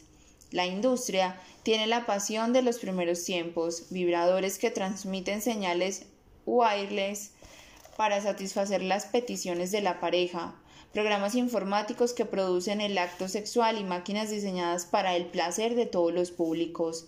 Abundan los juegos virtuales en los que sus personajes disponen de sensores en sus zonas erógenas para que el usuario aprenda a darles placer, respetando sus exigencias, caprichos y manías. Un claro ejemplo es Virtualit Gina, un juego cuyo objetivo es llevar a Gina James, estrella del porno, al orgasmo. Sadomasoquismo. Yo quiero ser una chica almodóvar, que a su chico le suplique átame, no dar el alma sino a quien me la roba. Joaquín Sabina, yo quiero ser una chica Almodóvar. No hay nada de malo en el sadomasoquismo, siempre y cuando sea consensuado y no sea el único tipo de sexo practicado. A la mayoría nos gusta ciertas dosis de violencia en el acto sexual, pero de ahí a reconocer los placeres particulares del sadomasoquismo hay un camino espinoso y delicado. El sexo es un acto amoroso pero agresivo, sobre todo en el clímax. El sadomasoquismo potencia esa agresividad hasta niveles exagerados. La industria pornográfica es generada por tendencias de sus usuarios. Se produce más de lo que más se vende. Y el sado vende en grandes cantidades. El sadomasoquismo está oculto en la vida real, pero es muy popular en el porno online. Es considerado una enfermedad, a menos que sea el único recurso para lograr placer sexual. Existen niveles de sadomasoquismo, desde las nalgadas leves hasta que te quemen con cigarro. El fondo es el mismo, cambia la forma. ¿Cómo saber si te gusta el sado?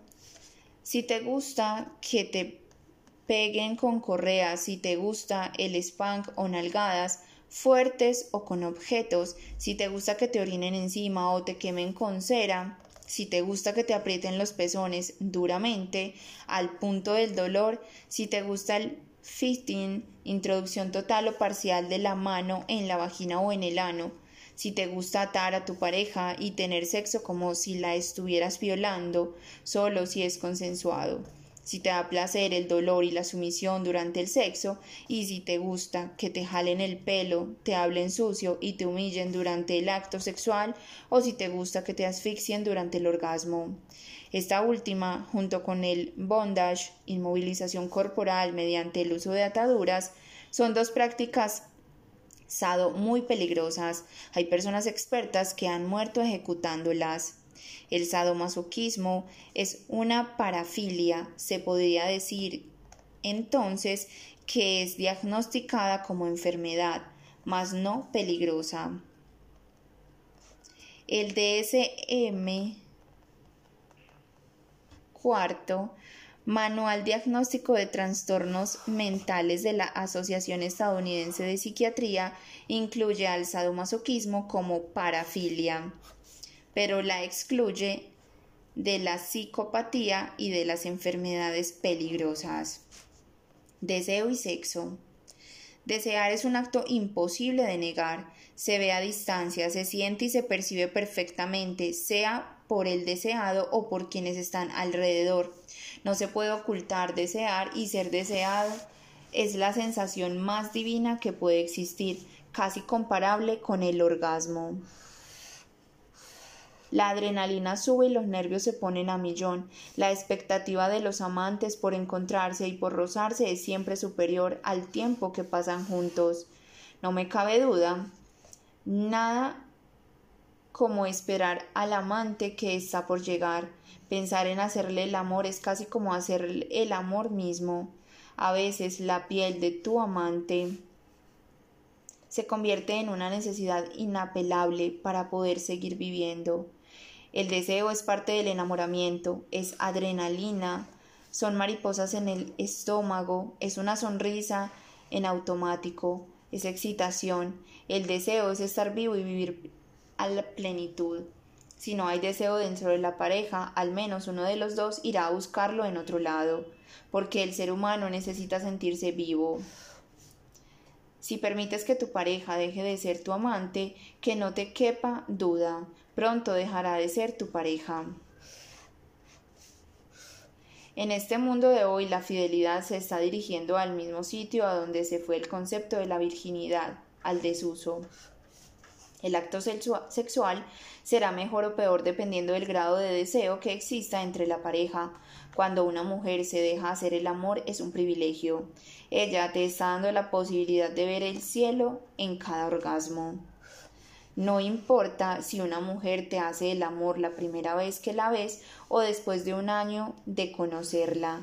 Eso no tiene nada que ver con su decencia.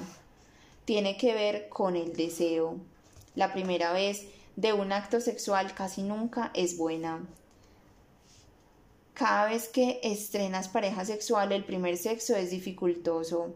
En el sexo no existe fealdad o belleza. En un orgasmo generalmente cierra los ojos, solo siente. Si dejas al sexo en último lugar en tu vida, lo más seguro es que el sexo te deje a ti en último lugar. Si quieres seducir, no muestres tu desnudez. Esta se muestra solo cuando ya has seducido.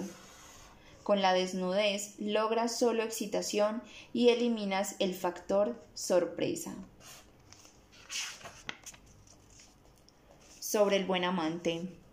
El sexo es una fuerza poderosa, yo diría que hasta más fuerte que el amor. Muchas parejas pierden el amor más no el sexo entre ellos. No pueden evitarlo, es un hecho ineludible que una mujer sin orgasmos generalmente está unida a un hombre mal amante. El buen sexo se define por la calidad y cantidad de placer que puedes generar en el otro. Mientras más libre, inmoral, sucio y apasionado sea, definitivamente es más sabroso. Las mujeres siempre dirán que el tamaño no importa hasta que alguien con un pene respetable les proporciona placer. Generalmente, las mujeres necesitan más sexo que el hombre, solo que la cultura las ha reprimido de tal forma que parece distinto.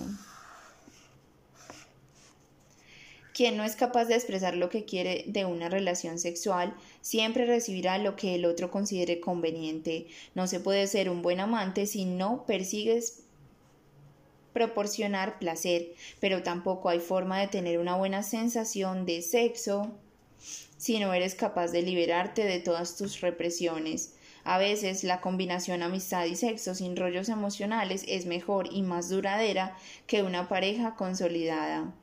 El sexo a veces no importa mucho si eres gorda, fea, alta o bajita. Lo que importa es que goces como si fuese la última vez. Intercambiar sexo por amor es una mala inversión. Sexo es sexo, y mientras lo mantengas así, solo eso será. Hay momentos en que conoces a alguien y sientes un deseo incontrolable. Es en ese momento en que todas las historias de sexo empiezan. Cuando dos personas no esperan nada el uno del otro, pero en cambio en el sexo se dan como si no hubiese un mañana. Hay éxito, generalmente no termina involucrado emocionalmente con quien ha tenido un sexo celestial, pero ese no puede ser el objetivo, solo una consecuencia. El físico no importa si lo que persigues es meter tu pene en una vagina. Tabú. No rima con sexo, por si acaso. Todo el juego erótico de llamadas, fotos, masturbación, boyerismo, etc., son elementos que prenden la fogata e incendian la casa. Si acaricias la vagina de una mujer sin entrar en su cerebro, no le estás haciendo el amor. Si quieres sexo del bueno, concéntrate en la persona. Comprende que la vagina es un poder que hace de la mujer un arma letal. La supremacía femenina se demuestra en que ella es multiorgásmica y el hombre no. Si una mujer entiende el poder del sexo, inicia la conquista de su mundo interior y más. Toda mujer que entiende que su sexualidad siempre detenta el poder de escoger, deja de elegir imbéciles en su vida. La sexualidad de una mujer reside en su imaginación. El hombre que se acompleja ante una mujer sexual no la merece. En cambio, el mayor drama femenino es que nos enseñaron que la vagina es menos que el pene. Un hombre que domina el arte de pensar y sentir como mujer logra conquistar y seducir más fácilmente. No se puede tener un buen sexo si no te consideras un buen amante. Todo hombre que se respete tiene el deber inapelable de producir placer en su pareja. Mujer que se respete exige placer si no se lo dan. Toda práctica sexual, por más tierna y suave que sea, implica un acto violento de penetración y de recibimiento. El mejor amante es aquel que se toma el tiempo de dar placer al otro. Por más que nos esforcemos, el orgasmo de la mujer siempre es un acto que ella produce a través de ti, no algo que tú logras. Las mujeres quieren sexo tanto como los hombres, solo que ellas piensan que se les llega desde el amor. Hay personas que entran en tu vida y se convierten en inevitables. Es como si la vida fuese imposible vivirla si no la posees. Es deseo. Hacer el amor y tener sexo fisiológicamente es lo mismo. La diferencia radica en el nivel de entrega. A mayor experiencia, lo que más valoras es la libertad de la entrega. La transparencia es la virtud necesaria para que una relación no termine con corazones rotos. El sexo sin amor también puede ser muy placentero. Es más, aunque nadie lo admita, a veces es hasta mucho más placentero. Hay personas que empiezan siendo amigas, luego terminan en amantes y sus historias tienden a llamarlas tú y yo cuando solo puedes hacer el amor con una persona que amas, aún no conoces el lado perverso del sexo, que de paso es buenísimo. Si no eres capaz de ir siempre más allá, no conocerás las bondades del sexo. Mientras más cosas puedas concebir en el sexo, más allá llevarás los límites de tu placer. La fantasía sexual es una fantasía, si lo llevas a la realidad nunca será igual. En el sexo generalmente lo sucio es lo más sabroso. El éxito está en tener sexo haciendo el amor. Ningún normalista ha tenido sexo salvaje. Qué triste, ¿no? Para algunos, ser perverso en el sexo es un acto de divinidad. Toda sexualidad entre adultos, si es consensuada, es normal. BDSM. Pon tus manos sobre mi cuerpo. No creo que sepas lo que es el dolor. No creo que te vayas a ir así. Puedo darte tanto placer. Vendré a ti cuando tú digas. Sé que me deseas. No voy a herirte. No voy a herirte. Solo cierra los ojos. Existe una práctica sexual llamada BDSM, que son las iniciales de las palabras bondage, disciplina, y sadomasoquismo, sumisión. El BDSM es una filosofía de vida, una fantasía sexual y una subcultura. Es un acto tabú, pero que muchas personas practican. Implica el acto de dominar a la pareja, someterla y vivir roles sexuales de esclavo y amo. Esta práctica no es considerada una enfermedad mental, pero es socialmente rechazada. Se lleva a cabo en la intimidad y de forma subrepticia porque implica actos considerados agresivos y violentos, aunque dentro de su filosofía el BDSM no lo considera una agresión, sino un placer porque el consenso es el requisito primordial en esta práctica. Existen tres reglas básicas dentro del BDSM que sea seguro, que no implique riesgo de vida y que sea consensuado. Se usan los amarres, las nalgadas, el látigo e instrumentos que impliquen dolor a petición de quien quiera sentirlo. Aquí la regla de oro es el uso de la palabra clave. Es la que se utiliza para detener cualquier acto que no se desee. Apenas se menciona esa palabra clave, la pareja deja de hacer lo que estaba haciendo. A la luz de quienes no la conocen puede verse como una práctica denigrante y humillante. No es así. Son roles que se escogen, es una forma de vivir. El amo protege y cuida a su esclavo, y éste solo sirve para dar y recibir placer. La filosofía del BDSM tiene una vestimenta definida y reglas que todos pueden buscar por Internet, pero en la realidad los integrantes hacen sus propias reglas. En el rol del amo se pueden encontrar características claras de humillación, control, dominación y severidad, mientras que el rol del esclavo se caracteriza por la sumisión, entrega, masoquismo y dependencia. Se trata de una filosofía de vida que rompe todas las reglas de amor, cariño y ternura. Pero, aún así, quienes lo practican lo ven como un ejercicio amoroso y erótico. Dentro de esa práctica, el esclavo se debe a su amo y el amo debe darle la mejor calidad de vida a su esclavo. Cuando se practica, se nota que la violencia y el control implican muchísimo erotismo. Además, el acto es controversial y tabú. El BDSM se basa en entregarse totalmente al otro y la felicidad y el placer derivan de esa entrega total. Para sus practicantes es un acto de profundo amor. La entrega del esclavo simboliza el amor total, aunque no deja de ser violento, así se ha consensuado, pero ambas partes hablan claramente hasta dónde llegar.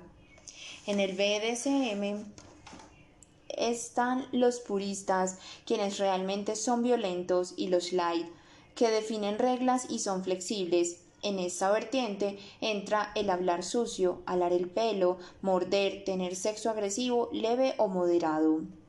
En la historia de la película 50 sombras de Grey, la sumisa con una actitud controla al amo. Ella pone los límites del dolor y establece el acto de irse. La sumisa se convierte en dominante y es realmente la sumisa quien controla al amo. En la vida real es igual. Elige el nivel del dolor, elige cuándo firmar, elige cuándo irse. La sumisa desea ser controlada y esto lo hace para a su vez generar control. Ella se somete, él la cuida, protege y mantiene.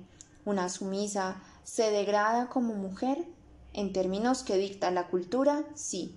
En términos psicológicos, el degrado es el degradado es el amo, ella lo usa. La sumisa desea ser acosada, esa es su forma de controlar al amo. El problema es que desde lo psicológico esa línea se pervierte y daña. El uso del contrato entre sadomasoquistas es fundamental, es casi como una especie de protección. El acto del castigo, en cambio, no está bien manejado en la película. El masoquista no goza del dolor, pero sí el acto de ser castigado. El bondage tiene una connotación diferente a no me toques. Allí también hay una falla en su paralelo con la realidad. La película muestra más bien una relación pasivo-agresiva que una relación sadomasoquista. Los prototipos usados son las fantasías generalizadas en la cultura occidental. Se muestra el sadomasoquismo en sus dificultades iniciales, la lucha del amo y las dudas de la sumisa. El acto sadomasoquista no es un acto en el que los cánones de violencia de género apliquen, pero paradójicamente hay violencia de género el control, abandonarse al cuidado del amo, son usufructos de ser masoquistas. Es un proceso atávico en sociedades machistas. 50 sombras de Grey hace algo importante, pone la sexualidad como tema de conversación y reúne diferentes criterios sobre este tema. ¿Es el sadomasoquismo un antivalor? No lo considero así, pero no se puede negar que la línea es delgada y puede pervertirse rápidamente. El BDSM ha estado en la práctica sexual casi desde que el hombre es hombre, solo que en la actualidad está muy diversificado y aunque hay sumisión no tiene nada que ver con la autoestima. Quien lo practica escoge el rol y asume su papel teniendo bien claros los límites y los motivos por los cuales lo hace. Tampoco tiene que ver con rabia, es placer. Si se sobrepasan los límites, entonces sí es violencia, ya no es BDSM. Muchas personas no lo admitirán nunca, pero en su intimidad sexual les gusta vivir esos roles caracterizados en el BDSM. Dentro del área de la sexualidad opino que siempre que sea consensuado y entre adultos maduros y sanos mentalmente, todo vale. Un par de nalgadas, lenguaje algo sucio y que te amarren con una media no aplica como sadomasoquismo. Deseo sexual y represión. Nunca habrá mayor motivación que aquella que tiene el ser humano por satisfacer sus necesidades básicas y según la teoría propuesta por Abraham Maslow en 1943 son cinco necesidades fisiológicas de seguridad sociales, de pertenencia y de autorrealización. En la base de estas necesidades se ubican aquellas que son vitales para la sobrevivencia Respiración, alimentación, descanso y sexo son las necesidades primordiales del ser humano. Sin ellas no se puede vivir. El sexo no es fisiológico. Entre paréntesis, se puede vivir sin sexo, pero no practicarlo afecta negativamente la calidad de vida. Es imposible luchar contra el impulso sexual, de hecho, cuando lo reprime se convierte en enfermedad. Las perversiones sexuales catalogadas en los manuales de diagnóstico son generalmente derivadas de trastornos de personalidad. De acuerdo con nuestra bióloga, somos bisexuales, mas no desde nuestra anatomía. Esa diferencia es un estadio evolutivo todavía no definido. El placer sexual es diferente del género que lo provea. Por la escogencia tiene raíces culturales, anatómicas y evolutivas. La formación sexual de un individuo va definida por su cultura y sociedad, pero si esa contraviene sus impulsos, tendrá a pervertirse. Son trastornos sexuales todos aquellos en los que el individuo sufre, los que provienen de una base fisiológica o cuando la persona atenta contra los demás o contra sí mismo. Al deseo sexual le interesan poco las reglas sociales, de allí que haya perversiones tales como la pedofilia y la necrofilia, entre otras. Por eso es fundamental fomentar el rechazo a las prácticas sexuales que atenten contra la vida, los niños y los animales. La necesidad sexual está llena de reglas, principios, normas de cada cultura le imprimen, pero al final nunca han podido frenarla. Peor aún, las reglas culturales han desarrollado muchas perversiones sexuales. El sexo, mientras más libre, menos complicado es la necesidad sexual es indiferente a la cultura y, aunque ésta intente regularla, al final todos desean tener sexo. Es algo inevitable. El deseo sexual es inherente a todas las especies que habitamos este planeta. Reprimirlo es negar su naturaleza. Lesbianismo ficticio. Se está poniendo de moda una forma de relacionarse sexualmente. Yo la llamo lesbianismo ficticio. Este nace de una relación de amistad muy íntima entre dos amigas que luego pasan la frontera y llega al sexo. Una vez allí inician una relación lésbica, pero en el fondo no lo son. Solo experimentan el contacto. De hecho, a estas amigas les siguen gustando los hombres, pero el contacto sexual entre ellas les da seguridad e intimidad. Este lesbianismo ficticio se diferencia del real, ya que el contacto sexual no implica en realidad una escogencia definida, solo experimentar. El lesbianismo ficticio puede llegar a confundir seriamente a las partes. Confunden amistad con sexo e intimidad con amor. Muchas de estas amigas sienten que están enamoradas y por su gestión llegan a considerar seriamente que son lesbianas, pero la verdad es que el hecho de que dos mujeres tengan sexo no las hace lesbianas.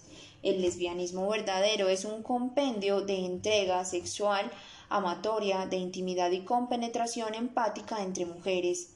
El lesbianismo ficticio, en cambio, nace de la amistad que llega a la sexualidad y luego puede crear la sugestión de amor.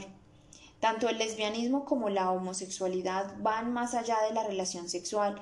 Un acto sexual con alguien del mismo sexo no define la preferencia sexual. Definirse va mucho más allá de eso. El lesbianismo ficticio se da más frecuentemente en adolescentes confundidas, con tendencias a familias disfuncionales. La soledad, la baja autoestima, un padre agresivo y una madre ausente pueden sin duda alguna llevar al lesbianismo ficticio. Muchos casos de lesbianismo ficticio traen como consecuencia, consecuencia grandes confusiones. Abro comillas. Me gusta el sexo contigo, pero me gustan los hombres. Cierro comillas. Esta situación encaja en la definición de bisexualidad, pero en realidad tampoco es cierto. No son bisexuales. La bisexualidad es una definición clara. Una lesbiana real no rechaza a los hombres, pero sí el sexo con ellos. Una lesbiana ficticia hasta tiene fantasías sexuales con hombres. El lesbianismo ficticio nace de la intimidad amistosa que llega a lo sexual. Es más bien una curiosidad sexual. La verdad es que este asunto del lesbianismo ficticio trae serios problemas en diagnósticos clínicos. No se sabe si es moda, imitación o parafilia. Una lesbiana ficticia tiende a rechazar los ambientes lésbicos, sin embargo, debido a la autosugestión, los acepta. Es difícil que una lesbiana real se vuelva heterosexual, en cambio una lesbiana ficticia, sin duda alguna, en cualquier momento lo hace. Por conformación cultural, las manifestaciones de cariño y amor en mujeres tienen más connotaciones físicas que en hombres. El lesbianismo ficticio en términos sentimentales es muy intenso. Dos amigas que se aman llegan al sexo sin querer queriendo. Este contacto físico íntimo lleva al placer sensual, luego al sexo y cuando hay placer es difícil detenerlo. En hombres es más difícil, ya que las muestras de cariño no son tan físicas. Es difícil llegar al placer sexual en un apretón de manos. El lesbianismo ficticio, desde mi punto de vista, es una moda derivada de la inmensa frutualidad que se le da a la sexualidad hoy día. ¿Se puede llegar al lesbianismo real desde el lesbianismo ficticio?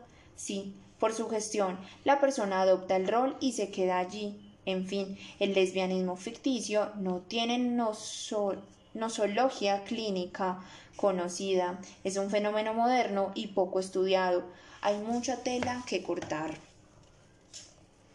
Fantasía de uso. Uno de los aspectos más característicos de las personas conflictivas en la fantasía de uso, la sensación que se tiene de ser usado, a pesar de que eso no sea verdad. Muchas personas se sienten usadas sexualmente sin aceptar que también gozan de ello y hasta lo buscan. De eso se trata esta fantasía. A veces hay personas que se sienten usadas a pesar de que se les habla claro y se ponen las cartas sobre la mesa. La persona se siente usada si el enamoramiento no se da. La fantasía de uso es propia de personas que no asumen su responsabilidad en la formación de la relación establecida. También viene derivada de la sensación de ser engañado. No importa si se dice la verdad, y a veces la persona que sufre de fantasía de uso busca evidencias que lo demuestren. Si te dicen, abro comillas, serás mi amante, solo tendremos sexo, cierro comillas, y lo aceptas, no tiene sentido tener fantasía de uso. Pero aún así, muchos la tienen. Es una característica patógena de la histeria en este trastorno la persona busca inconscientemente ser la víctima usada.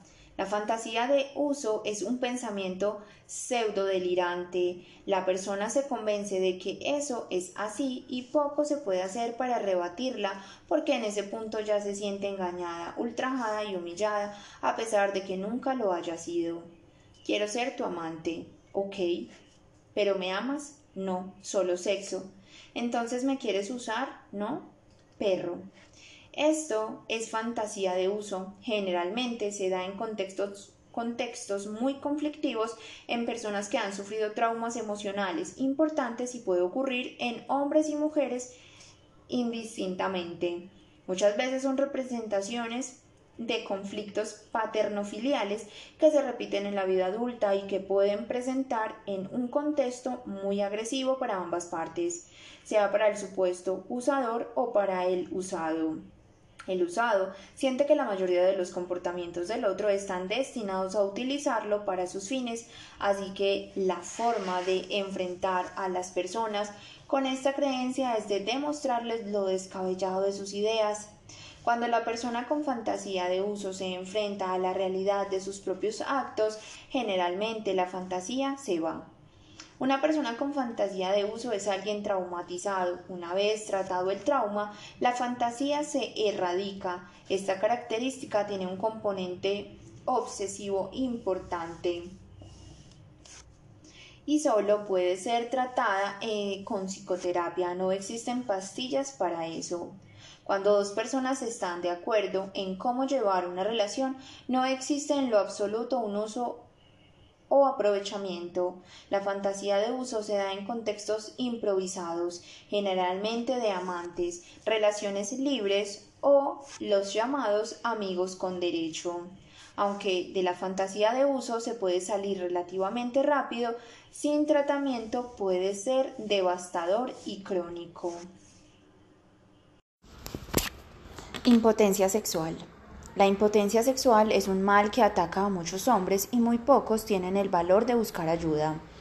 Yo estoy convencido de que sufrir de impotencia sexual y no buscar ayuda profesional es también un caso de impotencia mental.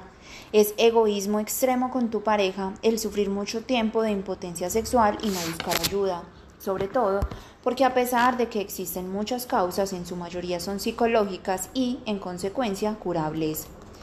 Cuando se es impotente sexual, los complejos se hacen muy potentes. Una de las mayores irresponsabilidades viene cuando eres impotente sexual debido a alguna adicción. Al ser impotente sexualmente, debido al consumo de alcohol o drogas, haces que tu trastorno el mejor de tus problemas. Si eres un hombre sano y consumes pastillas para la impotencia sexual, es, eso solo habla de tu negación a aceptar tu problema psicológico. No lo resolverás así. Todo hombre en algún momento tiene accesos de impotencia. Eso no es un problema. El problema es cuando es crónico y no intenta solucionarlo. Cuando no te ocupas del placer de tu pareja, sin duda estás enviando un mensaje claro que dice no me importas. Piensas más en ti que en tu pareja, porque si un hombre no se ocupa de su impotencia sexual y no le importa la necesidad sexual de su mujer, pues la relación solo habla de crisis. Una cosa es que una mujer no produzca ansiedad ante la impotencia de su marido y otra que no le exija que busque ayuda. Una mujer que es indolente ante la impotencia sexual de su marido habla también de su poco deseo hacia él. Una pareja normal que realmente se desea busca la forma de atacar rápidamente un problema de este tipo. Un hombre tiene dos poderes básicos, la potencia sexual y la capacidad de reproducirse. Fallar en una de esas áreas es motivo de sufrimiento. Generalmente, un hombre adicto e impotente tiene detrás de sí a una mujer acomplejada que tiene miedo al rechazo y así se perpetúa el problema. Un hombre impotente sexualmente con una mujer que lo ame, pero que tenga claros sus derechos, buscará ayuda expedita para curarse. Una mujer que dice amar a su esposo, pero que no insiste en solucionar el problema, realmente se ama poco a sí misma. Sexo y libertad. Hoy en día, no cumplir las fantasías sexuales es un acto de, de vil represión, porque ya todas las condiciones están dadas en la sociedad para llevarlas a cabo. El sexo entre dos está de moda, está pasando de moda. Ahora muchos experimentan sexo entre tres y cualquier otro tipo de intercambio. La orgía y los bacanales de la Roma imperial se llaman ahora swinger y sexo libre. Todos tenemos nuestras fantasías ocultas, incluso hasta nos dan miedo y muchas veces nos negamos una sexualidad satisfactoria por considerarla perversa cuando no lo es. Con el advenimiento del porno libre gracias a Internet, el sexo bizarro ahora es algo más bien esperado y normal.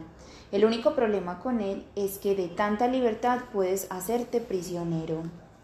Represión y sexualidad son siempre enemigos que conviven juntos.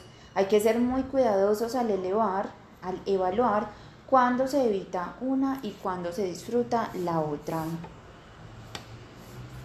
En un mundo en el que los homosexuales pueden contraer matrimonio, ¿qué importa ya cómo practicas tu sexualidad? La represión ya no está de moda. Es poco probable que el mundo actual vuelva a los tiempos en que se consideraba que ser virgen era bueno. Es casi imposible que los valores sexuales vuelvan a los tiempos donde reprimirlo era lo decoroso. Siempre, siempre se consideró que los tiempos pasados eran más decentes, pero eso no es verdad. El sexo como manifestación humana siempre irá más cargado de placer que de procreación. Si no fuera porque la sexualidad tiene reglas, todos seríamos bisexuales. Las perversiones sexuales son solo perversiones si se hace daño a otro. En una cama, si ambos están de acuerdo y nadie hace daño a nadie, todo vale. El asunto no es hacer un trío, el asunto es lo que haces con la territorialidad del amor. No importa cómo lleves tu sexualidad, lo que importa es si eres feliz, feliz con la sexualidad que llevas. La libertad sexual implica libertinaje. Caernos a mentiras es una tontería. Lo que hay es que asumirlo, gozarlo y cuidarnos. Cuando hay amor es difícil dejar atrás la territorialidad. Ser libres sexualmente, estando enamorados, implica que ambos se parezcan. En una pareja siempre existirán reglas de convivencia, no importa qué clase de reglas sean, incluso Puede existir la regla de que no haya reglas, pero es una regla. Si en una pareja deciden ser reprimidos sexualmente, están ejerciendo su libertad sexual. Pero hay que estar muy claros porque casi todo reprimido tiene su propia perversión. La tendencia sexual de cada quien debe ser respetada al final del camino todos hacemos el amor lo mejor que podemos con quien acepte hacerlo y lo sexual siempre será un tema tabú. Si no lo fuera, todos haríamos el amor en el parque o en el centro comercial. No importa qué tendencia sexual tengas, lo que importa es que no hagas daño a nadie con tu tendencia sexual y ante el argumento de las enfermedades debido a la promiscuidad, el condón cercena cualquier razonamiento al respecto o lo que es lo mismo, usa el condón y no sucederá nada. ¿Cómo saber si eres reprimido? Imagínate a tus padres haciendo el amor así como lo haces tú. Si te da asco, bingo, lo eres. Yo no abogo por nada en lo sexual, yo abogo por la felicidad sin hacer daño a nadie y respetando el criterio de cada quien. Adicción al sexo. Uno de los problemas adictivos más comunes y a su vez menos estudiados es el de la adicción al sexo, que no significa hacerlo todo el tiempo, sino buscar sexo obsesivamente y nunca sentirse satisfecho. Los síntomas más evidentes de esta adicción son masturbación compulsiva, insatisfacción frecuente, promiscuidad, consumo obsesivo de pornografía, sensación de vacío, compulsión sexual, culpa sexual, infidelidad frecuente, mitomanía, prácticas sexuales obsesivas, compulsión en la variabilidad sexual, prácticas sexuales sin distingo de género. En la adicción, adicción sexual, el individuo nunca se siente complacido y está en una búsqueda de sexo de forma irracional y permanente sin lograr encontrarlo. El adicto al sexo no es adicto al amor ni a la pasión, Puede amar profundamente a su pareja y aún así serle infiel infinidad de veces. Y de forma compulsiva, el adicto al sexo ve en su objeto de deseo comportamientos que él asegura que indican que lo desean sexualmente. Son reales o no porque interpretan los actos del otro como actos sexuales, aunque estos estén muy alejados de serlo. Para el adicto al sexo, todo es sexualizable. La búsqueda incesante de satisfacción puede estimular prácticas absolutamente peligrosas como el sexo casual y, en consecuencia, improvisado. El adicto sexual necesita muchas parejas. La frecuencia de un adicto sexual se resume a dos cifras, 24/7. La adicción sexual es lo opuesto al placer. Su satisfacción es efímera. Para estas personas el sexo es lo de menos, su objetivo es tener poder y la sensación de obtener lo que desea. Son capaces de negar que son infieles, así lo descubran en el acto sexual. Para ellos la sexualidad cubre todos sus aspectos en todas partes. Ve y siente sexo. En este caso, así como en todas las adicciones, quien la sufre no lo reconocerá nunca. Él o ella solo se consideran altamente activos y sexuales. El componente obsesivo en el adicto al sexo es fundamental. Día tipo un adicto sexual. Despertar, masturbación, sexo con tres o cuatro personas en el transcurso del día, masturbación, dormir. Y si no tienes parejas a disposición, despertar, porno, masturbación, porno en la oficina, masturbación en el baño, sexo, masturbación, dormir. A un adicto sexual le da igual si tiene sexo con una prostituta o una pareja casual. Para él no hay diferencia. He tratado adictos sexuales que han tenido hasta seis parejas diferentes en un día, porque ellos pasan la vida construyendo su harén si su cuerpo no da más y no produce una erección, el adicto sexual buscará cualquier producto que lo ayude a producirla. He conocido adictos sexuales que se han roto el pene de tanto masturbarse, incluso se producen edemas importantes. Puede pervertirse de tal forma hasta llegar a límites de la zoofilia pero el adicto sexual también desarrolla otras características particulares. Generalmente es una persona atractiva y con gran poder de persuasión. Su peor castigo en la vida cuando solo tiene una pareja sexual. Tu pareja te hace el amor, te despierta en la madrugada y está viendo porno. En la mañana te hace el amor y al bañarse se masturba. Es adicto al sexo. La pareja del adicto sexual puede amar a su pareja, pero sufre por la exigencia sexual y las infidelidades a granel. Cuando un adicto decide renunciar a su adicción, el paso más duro es abandonar a sus parejas sexuales. La adicción al sexo se cura, pero a través de un proceso sostenido, duro, muy doloroso para el paciente y sujeto a múltiples recaídas.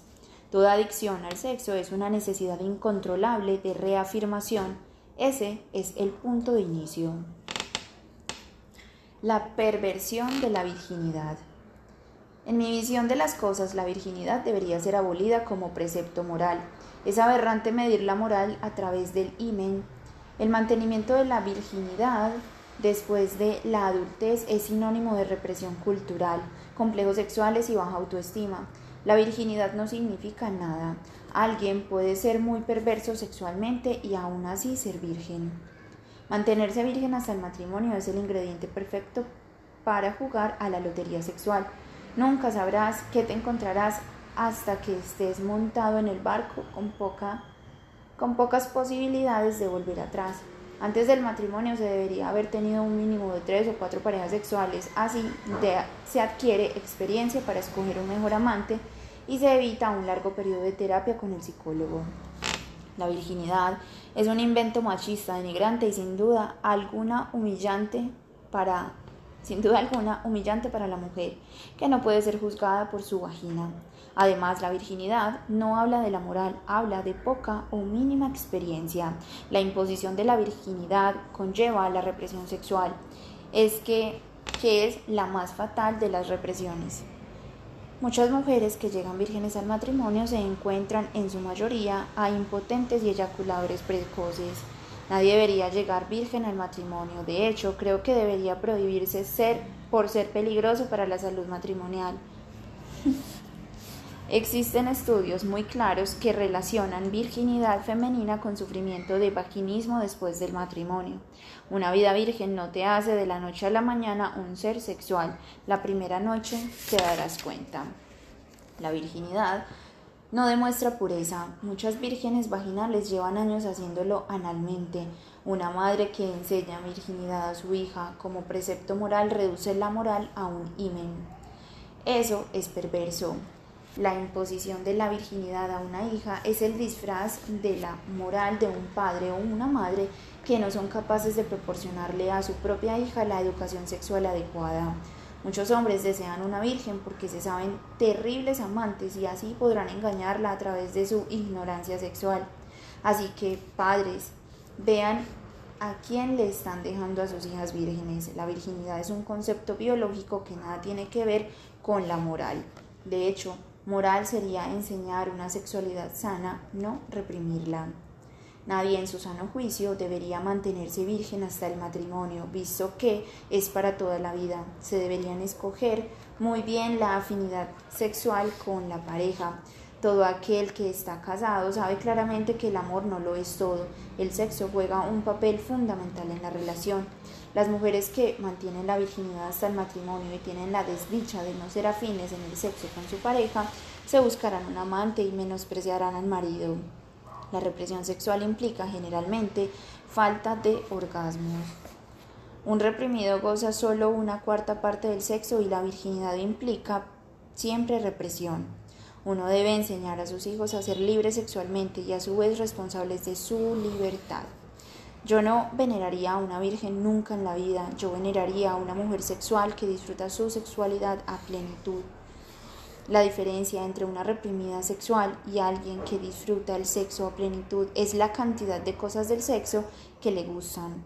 A mayor nivel de represión sexual, menor es el goce en el sexo. Mal sexo. Muchos hombres mala cama son producto de mujeres con baja autoestima que no son capaces de decírselo de frente para que mejoren. Son muchísimos los hombres que juran que son buenos amantes cuando en realidad lo que tienen es una mujer miedosa de decirles que no lo son. Mujeres que fingen orgasmo solo para no hacer sentir mal a su pareja síntoma equívoco de muy baja autoestima o son mujeres que han tenido una sola pareja en su vida y desconocen lo que es la eyaculación precoz y viven un infierno sin saberlo. Cuando una mujer teme decirle a su pareja que está insatisfecha sexualmente, cuidando que él no se sienta mal, lo trata como niño y no como hombre.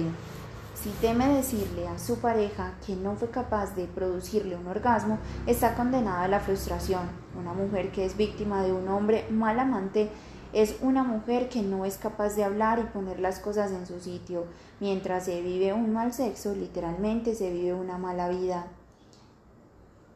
No es que el sexo lo sea todo, pero si es malo, deteriora otros aspectos de la vida.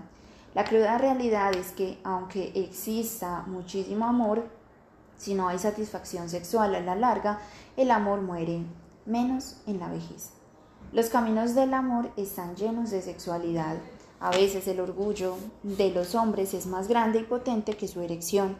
Por lo tanto, tanto tienden a ser humillados en una infidelidad. Hombre orgulloso y machista, erección blanda e insatisfactoria.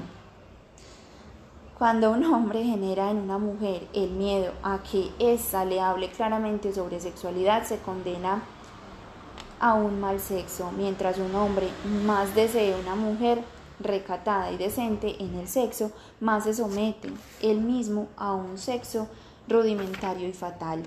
Termina sucediendo que algunas mujeres quieren tener sexo pero no se sienten decentes si lo hacen solo por una noche con un amante itinerante o con un amigo sexual, entonces se enamoran.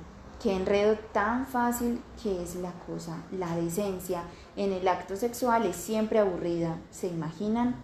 Por favor, ¿podrías abrir las piernas? Gracias. Ahora con tu permiso voy a introducirlo. Qué tristeza. Por último, no necesariamente se debe sentir amor para tener un buen sexo. Suena bonito e ideal, pero no es verdad. Sexo una vez y adiós.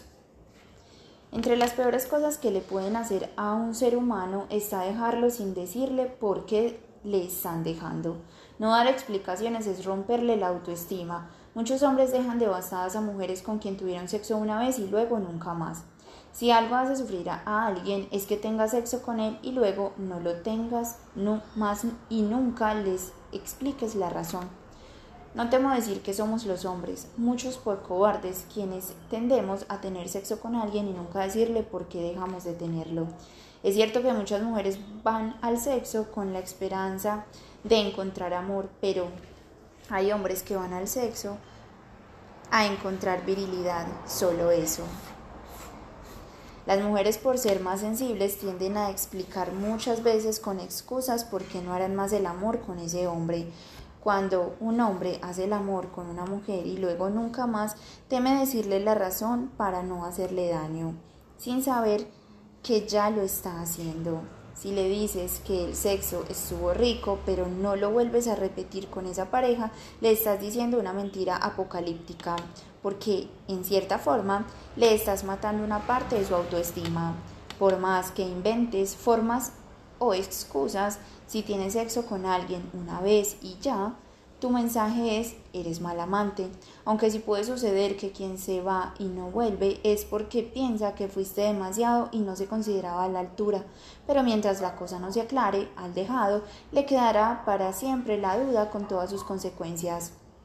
Una cosa que espanta a muchos hombres es que denotes desespero por un compromiso. Y algo que espanta a muchas mujeres es solo sexo y ya. El sexo como canje de amor es un mal negocio, te deja sin sexo y sin amor. Al final, en el fondo, uno sospecha por qué lo dejaron, pero negarlo es un mecanismo muy usado para no enfrentarse al golpe de la autoestima. Todos tenemos una autoestima sexual que a veces es el soporte de la autoestima en general, por eso somos temerosos de rompérsela a otro. Si tu pareja sexual no es buen amante, enséñale, planteale formas diferentes, recuerda que nadie nació aprendido. En caso de que una persona a quien consideras mal amante le enseñes y no desea aprender, pues tendrás que tomar decisiones. Asistentes sexuales.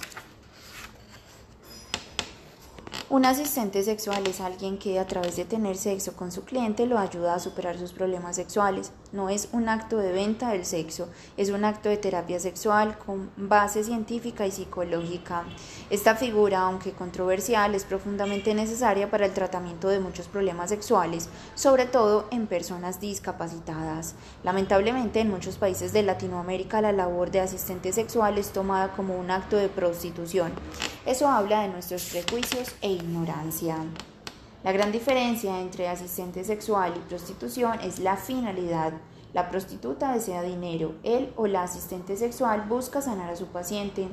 Hay que aclarar que los psicólogos no podemos ser asistentes sexuales. El código de ética prohíbe la relación sentimental o sexual con nuestros pacientes. Por otra parte, un buen amante no necesariamente es buen asistente sexual. Necesita conocimientos en psicología y anatomía muy profundos. Un asistente sexual ayuda a personas con problemas sexuales, pueden ser frigidez, impotencia u otros más serios, como personas con paraplegias. Ayuda a muchos discapacitados a encontrar placer, aun cuando sufren de cuadraplegia o parálisis cerebral.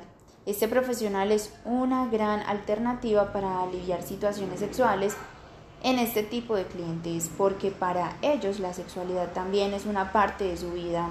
No se procura placer en el trabajo con sus pacientes, su objetivo es la sensación de la conflictividad sexual. Para ello debe tener muy claro su rol, pocas sesiones, ningún contacto afectivo, no se relaciona con su paciente, tiene sexo con él, le enseña y una vez sanado lo deja, se presta un servicio y punto.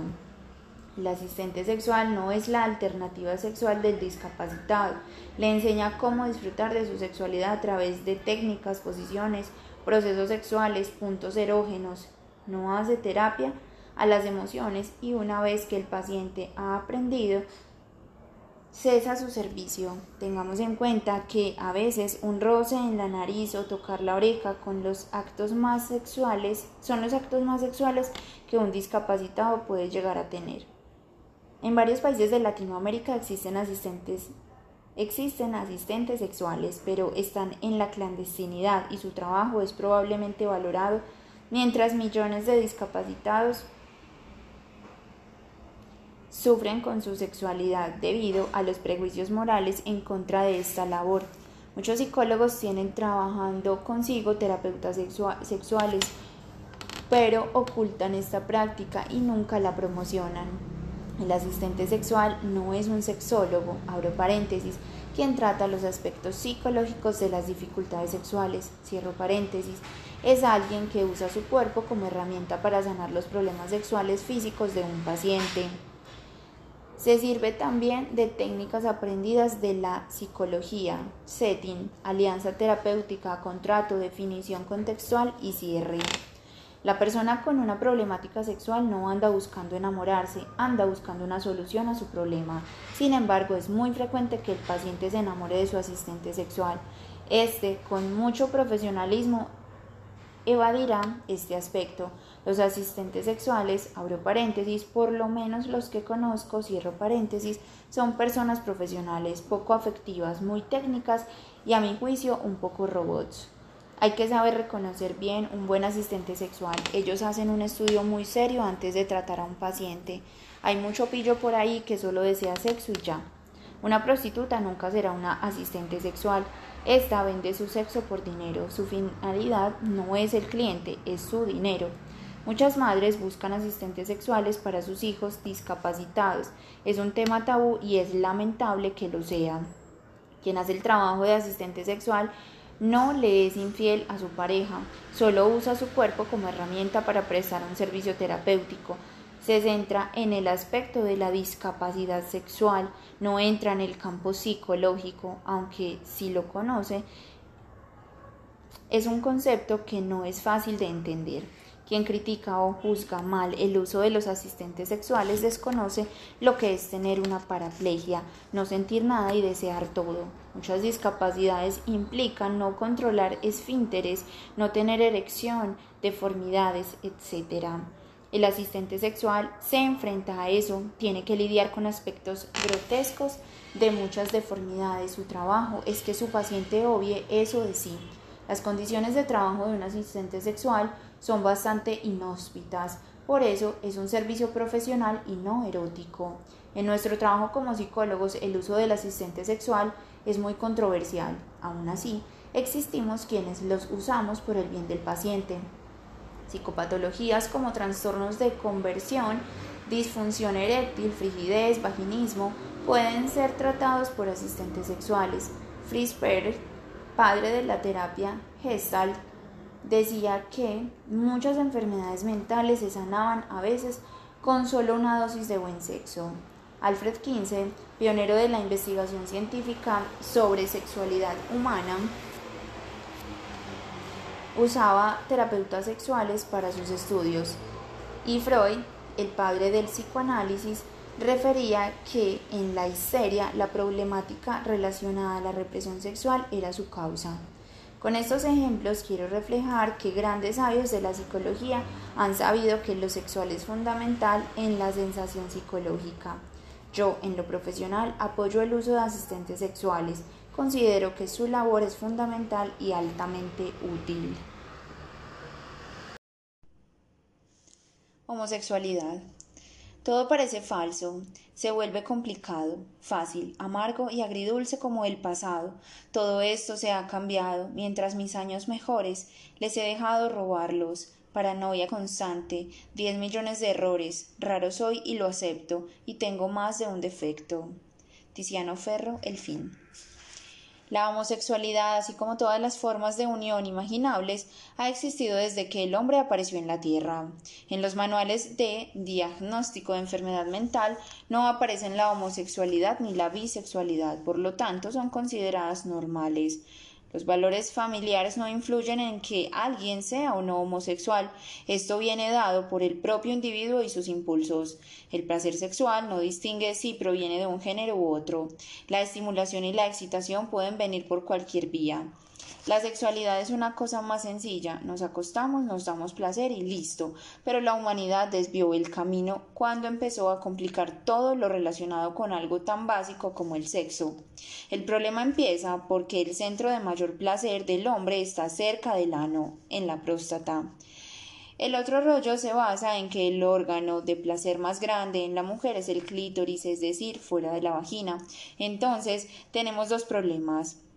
La fuente del placer masculino no es su pene, sino su próstata, y el de la mujer no es la vagina, sino el clítoris. Teniendo en cuenta lo anterior, entonces se arma el param pam pam, ya que las dos fuentes de placer nada tienen que ver con procreación y el placer hay que ir a buscarlo de cualquier modo y una vez conseguido buscaremos repetirlo. Resulta que, aunque se diga que la homosexualidad es antinatura, la verdad es que existe desde el principio de la historia humana y eso es un hecho histórico irrebatible. Cuando entró en juego el factor cultural, su marco de reglas que regulaban el amor y la sexualidad, la homosexualidad se reprimió y comenzó todo este capítulo en la historia que ha traído dolor y sufrimiento, sea para los directos interesados o para quienes los rodean. Abro comillas. A mí me gusta un tipo, cierro comillas. Esta declaración sería sencilla si no fuese por la carga cultural negativa que contiene. Algo tan natural como me gusta un tipo, entre paréntesis siendo hombre, se convierte en un infierno en un mundo que no entiende lo simple del sexo. No está mal hacerle sexo anal a una mujer, pero sí está mal hacérselo a un hombre. Es tan raro ese criterio que hasta parece irracional. Miles de argumentos religiosos y culturales en contra de la homosexualidad y lo único que ella significa es me gusta alguien de mi mismo sexo. Declaración universal, sencilla, honesta y que nada cambia quién eres como persona. Dicen que el matrimonio gay es una perversión, como si el matrimonio heterosexual fuese un antídoto contra la, lo inmoral y perverso. Es recible por lo absurdo que se diga que el matrimonio gay fomenta la homosexualidad, cuando todos los gays son hijos de relaciones heterosexuales, porque hasta que un tipo no salga embarazado por el ano, todos los gays y lesbianas nacieron de uniones heterosexuales. A quien no tolera que los homosexuales adopten niños, yo les pregunto, ¿prohibimos a los heterosexuales tener niños para que no nazcan gays? Si un gay adopta un niño, ¿qué le puede pasar? ¿Que sea gay? Matrimonios heterosexuales tienen hijos gays. ¿Y cuál es el problema? ¿Cómo le explicas a un niño que tiene dos papás o dos mamás? Simple, de la misma manera en que tendrías que explicar que es hijo de una madre soltera. Si bajo un ambiente heterosexual un niño llega a ser homosexual, ¿qué te dice eso? Que ser hetero no es garantía de nada. La sexualidad no se hereda. A veces el mismo homosexual tiene prejuicio contra la homosexualidad y eso es triste. Todo prejuicio ante la homosexualidad es cultural o religioso, porque racionalmente no hay argumento válido para discriminar al gay. Ni la familia, ni la escuela, ni la religión determinan la escogencia sexual. Si a mí me gusta un hombre, o si me enamoro de él, no hay nada que se pueda hacer. Cuando se habla de violadores, ¿has escuchado frecuentemente de homosexuales violadores? Cuando se habla de perversiones, ¿has escuchado frecuentemente de asesinos en serie homosexuales? Cuando se habla de psicosis, ¿has escuchado que los psiquiátricos estén llenos de homosexuales? Entonces, si no has escuchado frecuentemente de psicóticos, violadores y asesinos homosexuales, ¿quiénes sí lo son? La homosexualidad y la heterosexualidad no determinan en lo absoluto tu calidad humana. Si uno ve las estadísticas, hay más pedófilos heterosexuales que homosexuales, así que ese argumento tampoco es válido. El único argumento válido que reconozco para atacar la homosexualidad es que se viva clandestinamente. La diversidad sexual debe ser aceptada, apoyada y valientemente defendida de los perversos moralistas que envidian la felicidad. Nadie debería tener que salir del closet, pero porque nadie debería sentirse encerrado en un closet. Hay que dejar de tener miedo y para dejar de tenerlo tiene que construir argumentos claros. La homosexualidad es tan normal como la heterosexualidad. Perversión es otra cosa bien distinta. Salir del closet implica luchar contra el rechazo. ¿Qué importa? Alguien te amará como eres y eso vale más que esconderse por temor. Si tus padres te rechazan por tu sexualidad, no merecen tenerte como hijo. El amor de padre debería ir más allá de con quién te acuestas. La sexualidad es un asunto privado, así como nadie opina cuando a un hombre le gusta una mujer, nadie tiene que opinar cuando a un hombre le gusta otro hombre. Si me gusta un tipo, eso es asunto mío y de nadie más. Nunca entres al closet para que no tengas que salir de él. Tu sexualidad es tuya. Mientras heterosexuales abandonan hijos por todos lados, homosexuales luchan por adoptar. ¿Quién es el perverso? ¿Cuántos de nosotros no fuimos abandonados por padres heterosexuales? Esta es una sociedad de madres solteras. Yo no pretendo justificar la homosexualidad. Justificarla es discriminarla. Yo, sencillamente, no le presto atención a con quién te acuestas. Punto. Sexo y. La forma como nos relacionamos en pareja ha venido cambiando desde la prohibición del divorcio hasta el matrimonio gay. Hoy son comunes las relaciones de intercambio de parejas, swingers, las relaciones sadomasoquistas y demás formas de vivir la sexualidad y el amor. La cultura, sobre todo la occidental, ha venido abriendo sus puertas a una sexualidad más libre, a veces incluso más promiscua. El swinger, como expresión de pansexualidad, se ha tornado en una práctica muy concurrida y cada vez más general. El intercambio de parejas, incluso las orgías, lejos de la moralidad ortodoxa, se ha convertido hoy en día en realidad más que en fantasía. Es inmoral un intercambio de pareja, una relación BDSM o una orgía. Depende de a quién afecte o le haga daño. ¿Qué lleva a una pareja a vivir experiencias como swingers o tríos? La fantasía y la ejecución a ultranza de su libertad personal. Otra cara de la moneda, y no precisamente la más bonita, es cuando estas prácticas sexuales se hacen solo para retener a alguno de la pareja. La sexualidad que involucra a varios es siempre mucho más intensa, pero eso, eso no significa que sea más sana en lo emocional. Es un acto enfermizo en algunos países árabes que un hombre solo tenga una mujer, así como en los países occidentales es, enfermizo y ilegal casarse con más de una. En algunos pueblos de China es natural que una mujer tenga varios hombres, incluso entre todos crían sus hijos, y en las tribus de esquimales se intercambian los esposos, con todo su rol de jefe de familia, para reforzar los lazos de la comunidad y tener más cohesión en caso de necesidad. Las tribus irlandesas antes de ir a batalla hacían orgías y sexo comunal, decían que eso les daba fuerza en la batalla. El sadomasoquismo no está de moda debido a 50 sombras de Grey. Eso ya era práctica usual en tiempos del marqués de Sade. Con esto quiero decir que el relativismo moral es la excusa y a la vez la base para no juzgar las nuevas formas de relacionarse desde el sexo. La forma como nos relacionamos no viene de la naturaleza, viene desde la cultura. Lo natural sería la infidelidad si a eso nos vamos. Los japoneses tienen el grado más alto de prácticas nuevas en lo sexual y se han hecho famosos en el mundo por sus ideas sobre la sexualidad comunal. El swinger o intercambio de parejas es una práctica romana imperial que en la actualidad es común en Estados Unidos y en Europa. Los códigos y reglas en estas nuevas modalidades sexuales solo evitan superficialmente la connotación inmoral que la sociedad les da. El amor territorial es cultural. De hecho, en Europa, Asia y Estados Unidos las relaciones son cada vez más abiertas, menos comprometidas y más sexuales. Nuestro problema es que somos inseguros y eso nos da menos probabilidad de experimentar alternativas sexuales más allá de las permitidas. Toda práctica sexual fuera de los estándares ortodoxos de cada cultura será considerada inmoral. El asunto de la moral sexual es siempre un asunto público, mientras todo sea en privado, siempre se puede fingir moralidad.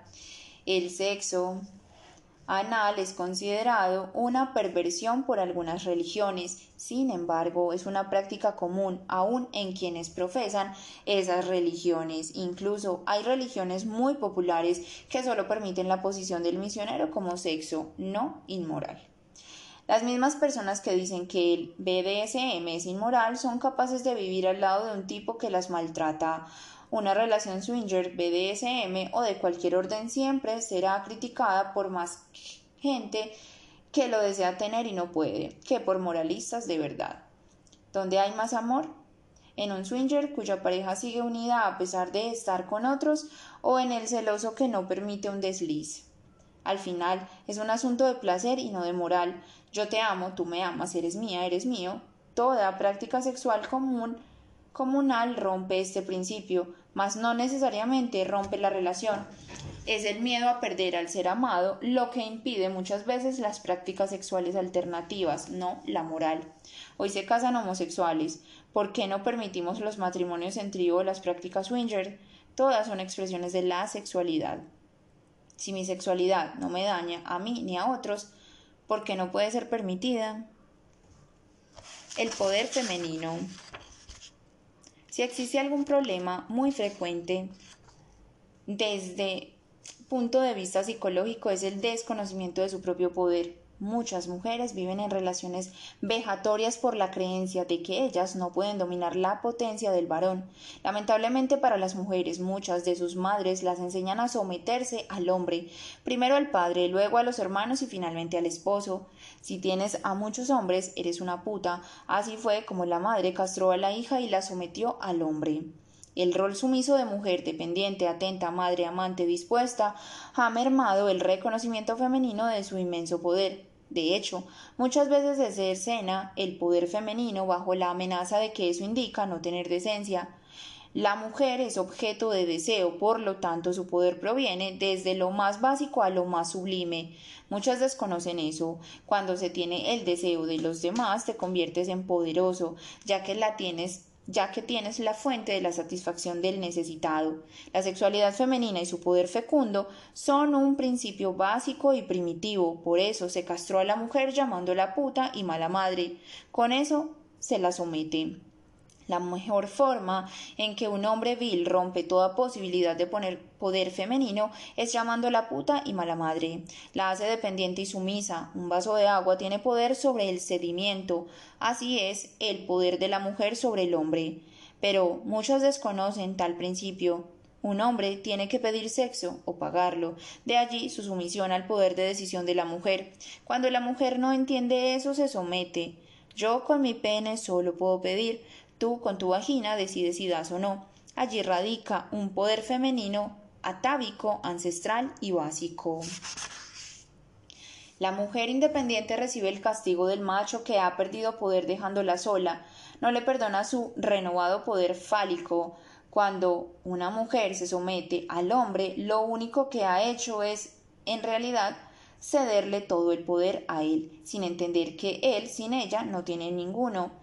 La mujer es la historia, en la historia cayó en la trampa del hombre al creer que éste con su pene mandaba, cuando es ella con su vagina la que decide, pero ella nunca dijo nada, nunca se pronunció y todo quedó así.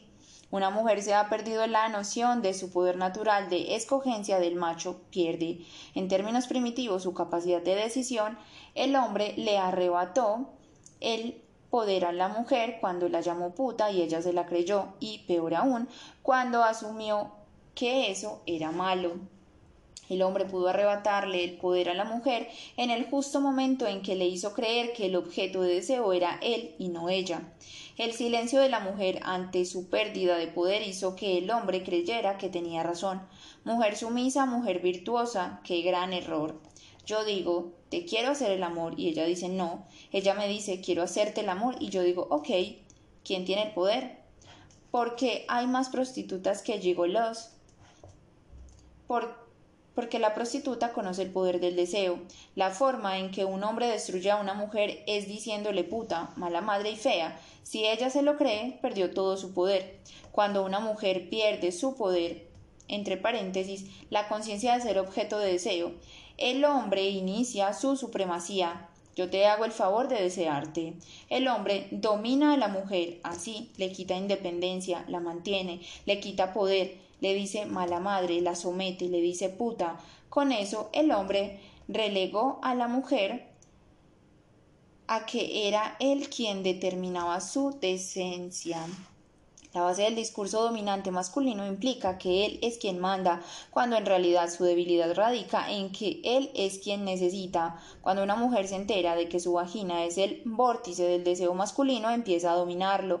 Yo con mi pene no puedo tener todas las vaginas como la tuya, pero tú con tu vagina puedes tener todos los penes como el mío. El poder es tuyo, mujer. A Freud lo criticaron de machista al decir que la mujer tenía envidia del pene. ¿Quiénes lo criticaron? Los hombres, porque tuvieron miedo a la verdad. Entonces sugestionaron a la mujer al decir que el sexo decente era por amor y no por dinero, y con eso lo consiguieron gratis. Un hombre tiene un solo orgasmo no pare hijos, no amamanta. La naturaleza sabía que la mujer era la poderosa y ella lo olvidó. Mientras la mujer tenga miedo de estar sin él, éste la dominará como a él le dé la gana. No se trata de feminismo, que es una declaratoria sesgada y discriminatoria. Se trata de poder femenino, el que nunca debió dejarse quitar. Debe haber roles como en la naturaleza. Los nuestros serían que el hombre defiende y sirve para crear a la mujer y la mujer domina y produce. En la naturaleza la hembra tiene que ser seducida. Ella escoge, tiene el poder. La cultura violó ese orden y la mujer terminó sometida. Dios no pudo crear un hijo de la nada, necesitó a una mujer. Ni Dios es tan poderoso. Yo con mi pene solo puedo penetrarte. Tú con tu vagina escoges el hombre que te penetre. Tienes multiorgasmos y pares hijos. Eres un ser único y poderoso. Masturbación femenina. Entre los temas en los cuales generalmente los hombres no nos destacamos está el asunto de la masturbación femenina. No temo decir que pocos hombres sabemos realmente cómo masturbar a una mujer. La concepción del hombre en su mayoría es que la masturbación femenina se reduce a darle al clítoris lo como si fuera un pene, friccionar duro y rápido el clítoris y meter los dedos como si fueran al estómago. La velocidad con que un hombre se masturba es totalmente diferente a la de una mujer y muy pocos hombres comprenden esto. Muchas mujeres ven la masturbación como un tabú y no la practican. Después viene un hombre que las trata sin pericia y entonces es lógico que la rechacen aún más. A una mujer que no se masturba le cuesta más conocer su cuerpo. Es difícil que un hombre llegue a conocerla más que ella misma. Para muchas mujeres la masturbación implica soledad y cuando se empieza así lo que implica es ignorancia y represión. Aunque parezca algo trivial, las uñas mal cortadas de un hombre puede ser una catástrofe masturbando a una mujer. Uñas sucias, masculinas y masturbación femenina son enemigos. Otros problemas comunes de un hombre masturbando a una mujer tienen que ver con no entender que tiene que haber lubricación y que después del orgasmo femenino no se puede seguir dando frote al clítoris ya que está muy sensible. Amigos míos, los tipos de las películas porno no masturban a las mujeres, más bien las maltratan. Por más que intentes que tus dedos lleguen al estómago de ella, no pasarán del útero y de paso les duele. Por más dedos que metas, no hay más placer en la mujer, no es cantidad, es roce y pericia. Cuando metes el dedo en la vagina y empuja fuerte y rudo el punto G, lo que empujas es la G de gafo. Así no es. Amigo, la masturbación no necesariamente incluye ano. No creas que todo orificio debe llenarse. Antes de continuar, una pregunta. Metes el dedo en la vagina y luego otro en el ano y luego haces como una tijera. Bien, amigo, a ti hay que dejarte en el acto. La masturbación anal en una mujer es cosa delicada. Ya la vaginal es tabú para muchas. Imaginémonos la anal. Si masturbas a una mujer y ella lubrica, no necesariamente es signo de ok, vamos a penetrarte. No seas ansioso. La masturbación femenina debe ir de forma gradual, de suave a más intensa. Masturbar solamente el clítoris es un error. Imagina que te masturbas solo tocándote el glande. ¿Ahora lo entiendes? Amigo mío, te diré un secreto. Cuando empujas los dedos muy duro, ella grita, pero no es de placer puedes estar seguro. Amiga mía, si no quieres pasar trabajo con un hombre que te masturbe de forma horrible, mastúrbate y conócete. Existen dos problemas. El hombre que masturba mal a una mujer y la mujer que finge placer. Cuando se combinan es el infierno. Y esto sucede o porque lo han visto así en porno o porque ninguno de los dos sabe de masturbación. ¿Qué significa masturbar mal a una mujer? Masturbarla como si su clítoris, clítoris fuese un pene y su vagina un conducto al estómago. Muchas mujeres temen masturbarse porque lo consideran indecente. Sin embargo, para mí lo indecente es no disfrutar del sexo en todas sus formas. Todo proceso masturbatorio es placentero y lleno de autoconocimiento. Muchos hombres creen que el clítoris es una tecla al orgasmo cuando en realidad no es un timbre. Por más que lo empujes, no suena. Las mujeres entenderán claramente esto que digo.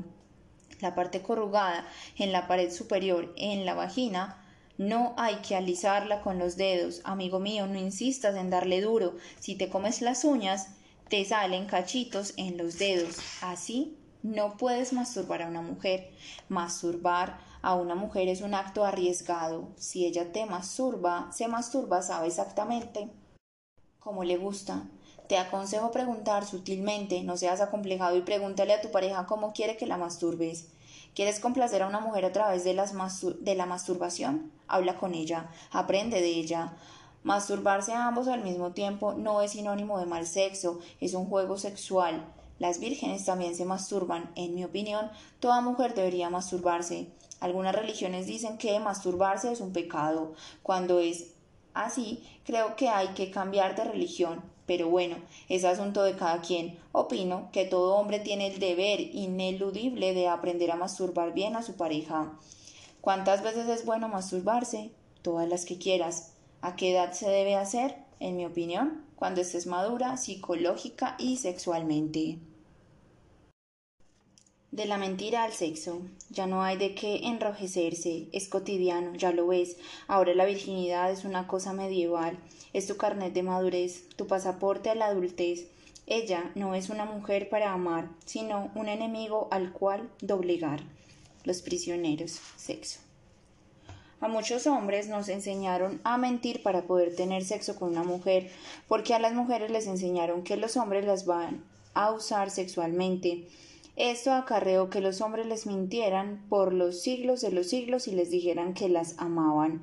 Mientras se considere que el sexo con amor es más decente, los hombres mentirán sobre el sexo y las mujeres fingirán enamorarse. Si un hombre le pide sexo a una mujer y no le profiere amor, las posibilidades de que ésta se acueste con él son escasas. Aunque no se diga, una mujer que se acueste con un tipo solo por sexo socialmente es vista como una indecente. En cambio, a un hombre que se acueste con una mujer solo por sexo se le dice perro, pero socialmente se le acepta y se le celebra. Hay mujeres a las que no les importa que uno se acueste con ellas solo por sexo, pero cuando el hombre le es infiel o les miente, se enfurecen. Y aunque ninguna mujer quiere ser engañada, muchas se ponen en posición de creer casi todo lo que el hombre les dice. Sonará durísimo, pero muchas mujeres necesitan que les mientan sobre el amor para tener sexo con ellas. Algunas se lo creen, otras solo quieren oírlo para sentirse halagadas y cortejadas. Si una mujer quiere ser feliz con un hombre, debe entender la naturaleza sexual de éste. Una vez le dije a una mujer que solo deseaba sexo con ella. Ella me dijo que le mintiera, le mentí y tuvimos sexo. El amor es una cosa y el sexo es otra. Los hombres entendemos muy bien eso, mientras que las mujeres sufren por no entenderlo. A la mayoría de las mujeres les gusta primero oír palabras de amor y luego de sexo, cuando en realidad primero es el sexo y luego el amor. La mayoría de los hombres hablarán sobre lo enamorados que han estado y muchas mujeres sobre quienes les rompieron el corazón. Un hombre generalmente dirá que es mejor amante de lo que realmente es y una mujer dirá que tiene más orgasmos de los que en realidad tiene. Muchas mujeres se van a enamorar de su amante solo para continuar la norma normal de que con amor se es más decente. Muchos hombres tendemos a enamorarnos es del sexo con ellas. Eres malo en el amor. Pero bueno, en el sexo tienes opciones. Eres malo en el sexo, pero bueno, en el amor no tienes ninguna. Los hombres sabemos muy bien cómo engañar a una mujer para tener sexo. Le decimos lo que quieren escuchar. Te amo. Si yo fuera mujer, confiaría mil veces en el hombre que se atreviera a decirme solo sexo y amistad. Las mujeres saben cuándo los hombres son unos perros, pero prefieren no decirlo para no quedarse solas. Hombre confiable, aquel que te dice primero sexo y luego te amo, pero bastante luego. La real víctima de un hombre es aquella que no lo goza. Una mujer inteligente no creerá ningún te amo masculino hasta tanto no lleven tiempo teniendo sexo. Mujer que se acuesta en la primera salida con un hombre entiende claramente la intención masculina. El sexo es a la primera el sexo en la primera cita define cómo será la relación. Depende de qué tan bueno sea el sexo. El amor de amantes es sexual. Si un tipo no es buen amante, es culpa de él. Si el segundo igual, revísate. Si el tercero igual, la fe en Dios es alternativa para ti. Lo interesante de todo esto es que la infidelidad femenina no es por amor, es por sexo. Ella es casada, desea otro tipo, él le pide una foto erótica, ella dice que no hace eso, que le da vergüenza. ¿Es posible más hipocresía? El amor es bello y complicado, el sexo es sucio pero divino. Me prefiero sexualmente acompañado que amorosamente solo. Entregas femeninas y cobardías masculinas. Para una mujer no es fácil entregarse, confiar es un trabajo arduo, lleno de contradicciones e incertidumbre. Cuando una mujer se entrega, ya sea sexual, amorosamente o ambas, es en realidad una decisión llena de temores inconscientes. La confianza de una mujer se sustenta en centurias generacionales que le dicen que ningún hombre es confiable. Por otro lado, la confianza de una mujer se ve dinamitada por las veces que le han roto el corazón. Sucede que hombres buenos pagan los platos rotos de enseñanzas maternales que inducen a creer que todo hombre es malo. La entrega sexual de una mujer siempre es una apuesta. Cuando la entrega es amorosa es un profundo riesgo. El problema es que uno tiene, tiende a atraer aquello que teme y en consecuencia muchas atraen hombres malos. La amenaza de que un hombre pueda romperle el corazón a una mujer implica que ésta permanezca a la defensiva, porque atraes hombres malos a tu vida, porque es justamente lo que estás esperando que llegue. No es la debilidad lo que lleva a una mujer a ser engañada, es su creencia de que realmente lo será. En la medida en que una mujer considere que los hombres son malos, difícilmente podrá amar a uno. La confianza en la mujer siempre se verá vulnerada en la medida en que la educan como alguien fácil de engañar. Dime con cuánto miedo te educaron y te diré cuántas cosas malas atraes a tu vida. Atraes tipos infieles a tu vida. Debes ver con qué frecuencia consideras de entrada de cualquier hombre que cualquier hombre te será infiel. Piensas que los hombres son malos, los atraes, que son infieles, los atraes, te crees víctima, los atraes, todo aquello que pienses lo atraes, un secreto. Un hombre sentirá mucho más remordimiento de traicionar a alguien que confía en él que a una cuaima psicópata. No se trata de que seas ingenua, se trata de que estés segura de ti. Otro secreto, es más fácil serle infiel a una celosa que a una segura. ¿Por qué? Con la celosa siempre estás pilas, preparado, alerta. En cambio, mientras una mujer es más segura de sí, los hombres acomplejados más rápido se alejarán de ella. Siempre que como una mujer sea acomplejada, insegura, lo único que consiguen son tipos que te usen para sentirse grandes, Toda entrega femenina es una decisión mientras que toda petición masculina es un deseo. ¿Quién manda? La mujer. El hombre se somete. Otro secreto. A una mujer celosa siempre le montan cacho. Hombre que valora la entrega de una mujer se queda con ella y hombre acomplejado no aguanta mujer autosuficiente. ¿Quieres ver la real y verdadera entrega de una mujer en toda su vulnerabilidad? Ve sus ojos directamente en su orgasmo. Si me preguntan, mentirle a una mujer enamorada es una crueldad, por lo tanto, mejor es decirle claramente quién es uno. Un hombre siempre puede montar cacho, seas o no celosa. Entonces, ¿para qué quedarte, para quedarte mala vida haciéndolo? He conocido infinidad de mujeres a las que, si tú les dices que eres un bicho, logran amarte infinitamente solo por decirles la verdad. No temo decir que a la mayoría no les importa si un hombre es malo. Lo que les revienta es que digan que son buenos y mientan. Una vez dije que yo era irremediablemente infiel. Ella me dejó porque fui infiel. ¿Qué fue lo que pasó ahí? que nunca me creyó. Por último, la confianza de una mujer nunca debería ser traicionada. Quienes lo hemos hecho ha sido por cobardes, no por ser nosotros mismos. Homofobia. La homofobia es un síntoma, no un estado. Toda persona homofóbica esconde un desprecio a cualquier libertad individual. No existe homofóbico que no le tenga miedo a la homosexualidad y todo homofóbico en su interior esconde un cobarde. La homofobia tiene claros inicios en la homosexualidad reprimida. A mayor rechazo, mayor muestra de temor interno. El homofóbico proyecta homosexualidad. Toda fobia esconde un deseo rechazado, condensado. Abro paréntesis, según la teoría psicoanalítica, cierro paréntesis, la homofobia no escapa de este análisis. La base de toda fobia, según Freud, nace de la represión de un deseo que se considera insano. La formación reactiva nace de ocultarlo. Todo aquello a lo que se le tiene miedo, se le huye. Un hombre homofóbico huye despavoridamente de la homosexualidad. No existe homofóbico que no le tenga terror a la posibilidad de ser un homosexual.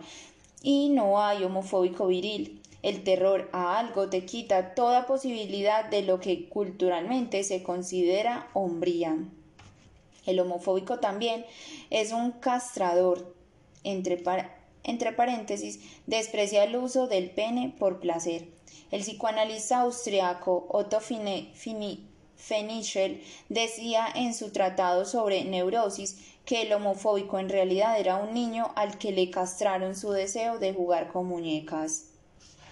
Establecer que la homosexualidad es una enfermedad es declararse abiertamente intolerante, ignorante y obviamente imbécil. No todo homofóbico es homosexual oculto, pero todo homosexual que desprecia su condición es homofóbico. Melanie Klein, psicoanalista, pionera en el análisis infantil, decía que la homofobia se construía en la infancia y que generalmente venía del miedo materno a que el hijo varón fuera mujercita. Según Freud, la homofobia la enseña la madre por terror a que su hijo sea como ella. La homofobia tiene su base sustentable en principios religiosos y como todos sabemos, la mayoría de ellos son excluyentes. La mayoría de los libros sagrados rechazan la homosexualidad, pero como todos sabemos, muchas abominaciones se ampararon en esos libros. El homofóbico teme a la homosexualidad, es un miedoso. Dentro de un análisis de tipo psicoanalítico, la homofobia o rechazo a la homosexualidad pueden nacer del miedo a no ser procreado. El homofóbico en realidad tiene terror a no ser fecundado, confunde muerte con no nacido. Si eres homofóbico, mejor revísate porque todos los grandes de la psicología hablan mal de ti.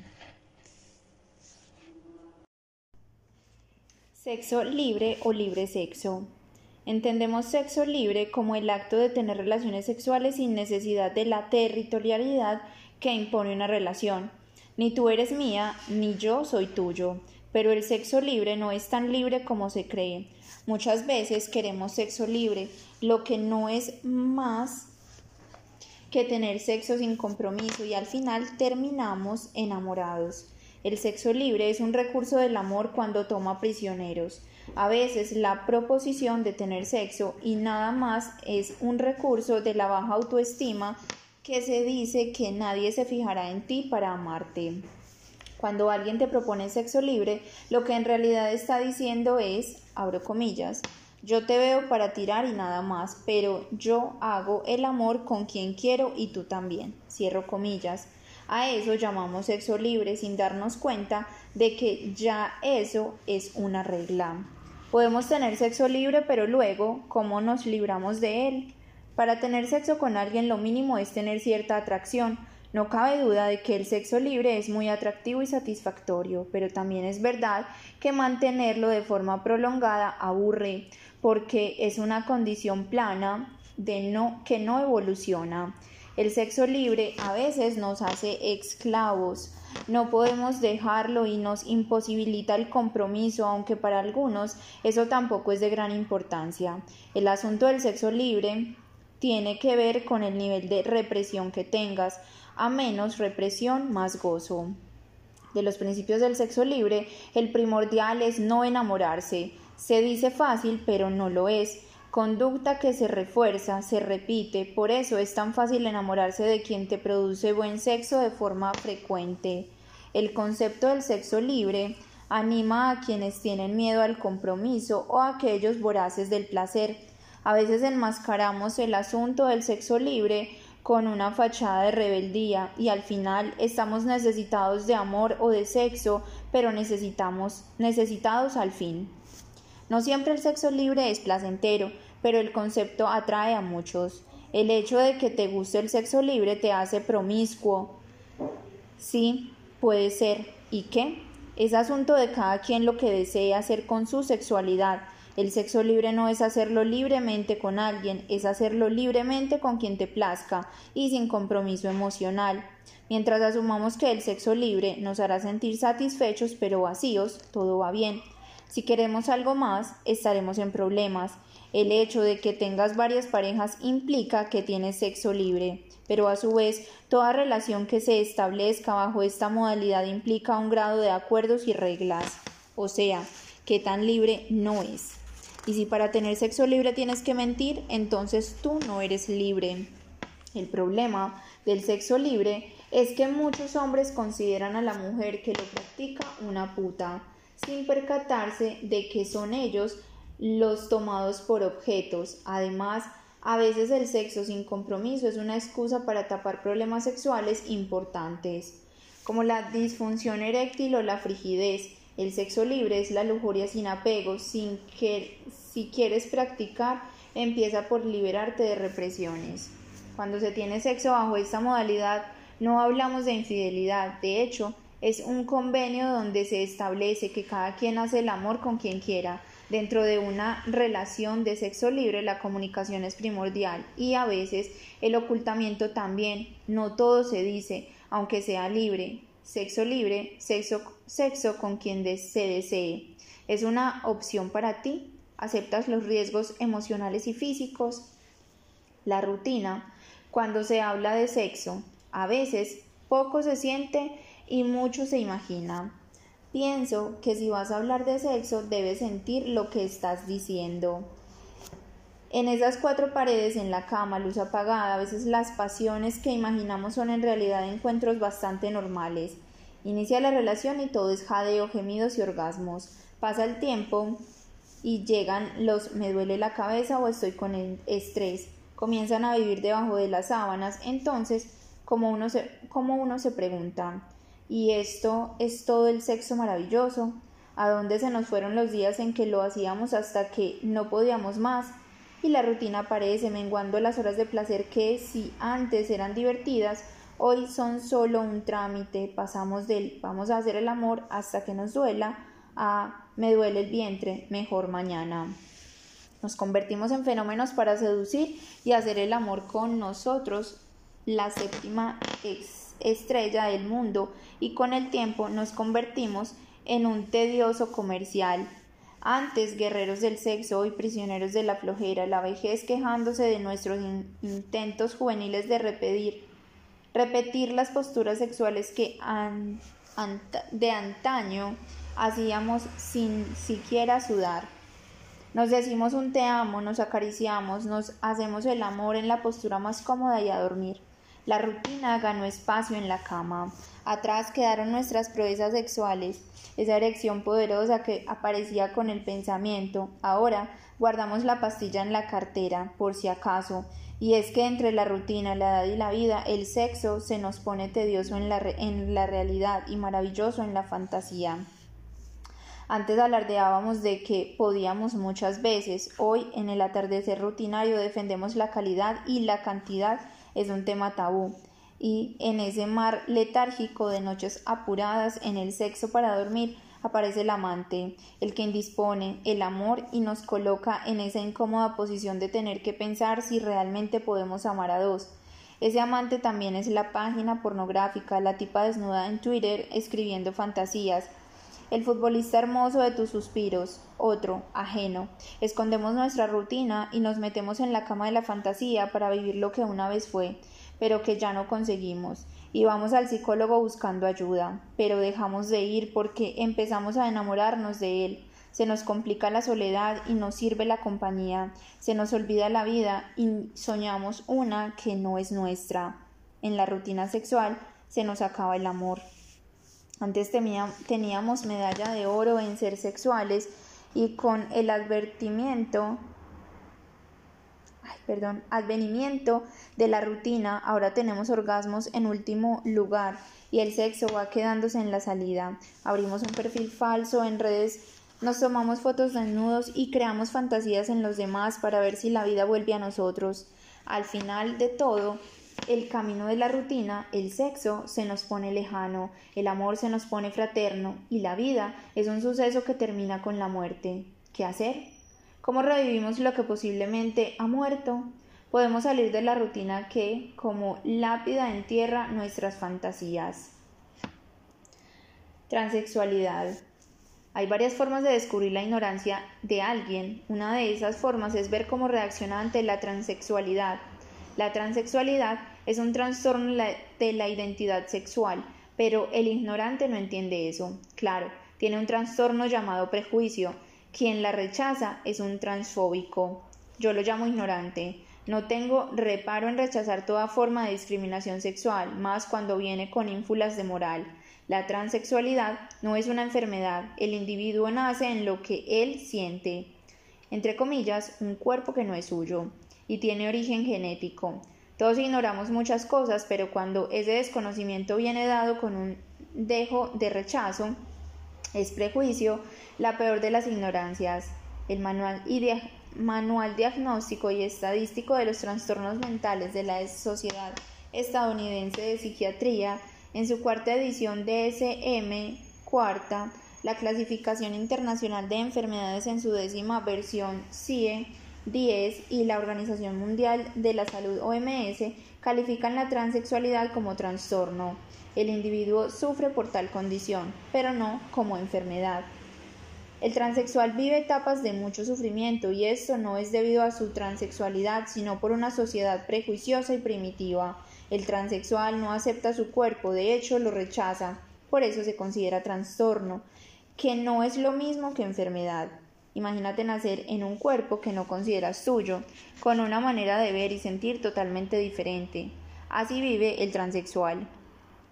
Quiere elegir, pero su cuerpo no lo deja. Es estar encerrado en un cuerpo que no expresa quién eres en realidad. El transfóbico no entiende que su prejuicio va en contra de un individuo que no eligió nacer así. El transexual no es homosexual, es alguien que, que siente que es hombre o mujer en un cuerpo que siente que no le pertenece. El cambio de sexo es la recomposición artificial de identidad sexual acorde a lo que siente el transexual. Por esta razón, ellos no sienten que les van a cambiar de sexo. Cuando los operan, sienten que por fin serán quienes realmente son. Existen teorías que establecen que la transexualidad es un trastorno neurológico pero las pruebas no son concluyentes. Decir que la transexualidad es un asunto de escongencia es como decir que Cristóbal Colón descubrió Marte. No se puede ser más ignorante. Un transexual, así como un heterosexual, puede ser homosexual, pero eso no es inherente a su identidad sexual. El transexual sufre por no estar en un cuerpo que sienta suyo y sufre por la cuerda de prejuicios que le hacen la vida imposible. Sufre porque adopta el aspecto de un sexo y en la cédula tiene un nombre de otro sexo. La transexualidad no es algo que se pega, se enseña o se imita. Es una disforia sexual, así como un homosexual reprimido puede estar muchos años así. Un transexual puede vivir media vida ocultándose incluso de sí mismo. La transexualidad es un trastorno de identidad de género. La homosexualidad es un asunto de orientación sexual. El género es hombre o mujer. La orientación sexual es si me gusta hombre, mujer, ambos, ninguno. La transexualidad es un problema de género. La transexualidad en términos de manuales diagnósticos carece de delirio y de trastorno de personalidad. Por eso no se diagnostica como enfermedad. Las etapas por las que pasa un transexual antes de darse cuenta de lo que es son generalmente muy dolorosas en términos emocionales. La primera etapa por la que pasa un transexual, hombre, es una profunda confusión.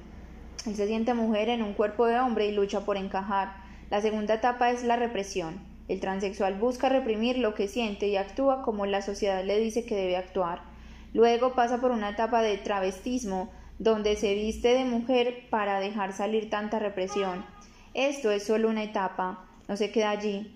Luego el transexual no logra reprimirse más y empieza la búsqueda de su cuerpo, de que su cuerpo parezca a la noción que tiene de sí mismo. Esta etapa de modificación corporal no necesariamente incluye cambio de sexo. Para llegar allí, el transexual quema muchas etapas previas. Por último, viene el cambio de sexo. En muchos países incluso es un asunto de salud pública. Con la intervención quirúrgica, el transexual deja de sufrir la disforia de género. Entre la etapa de confusión y represión, el transexual puede pasar su vida adulta en todo este panorama complicado para el transexual. Entonces viene la sociedad y lo humilla, juzga, dice que es un enfermo, etc. Peor aún, en muchas religiones se considera la transexualidad como un pecado, como si la persona hubiera escogido ser así, pero la realidad es que la transexualidad no se escoge. Reflexiones sobre la moralidad y la sexualidad.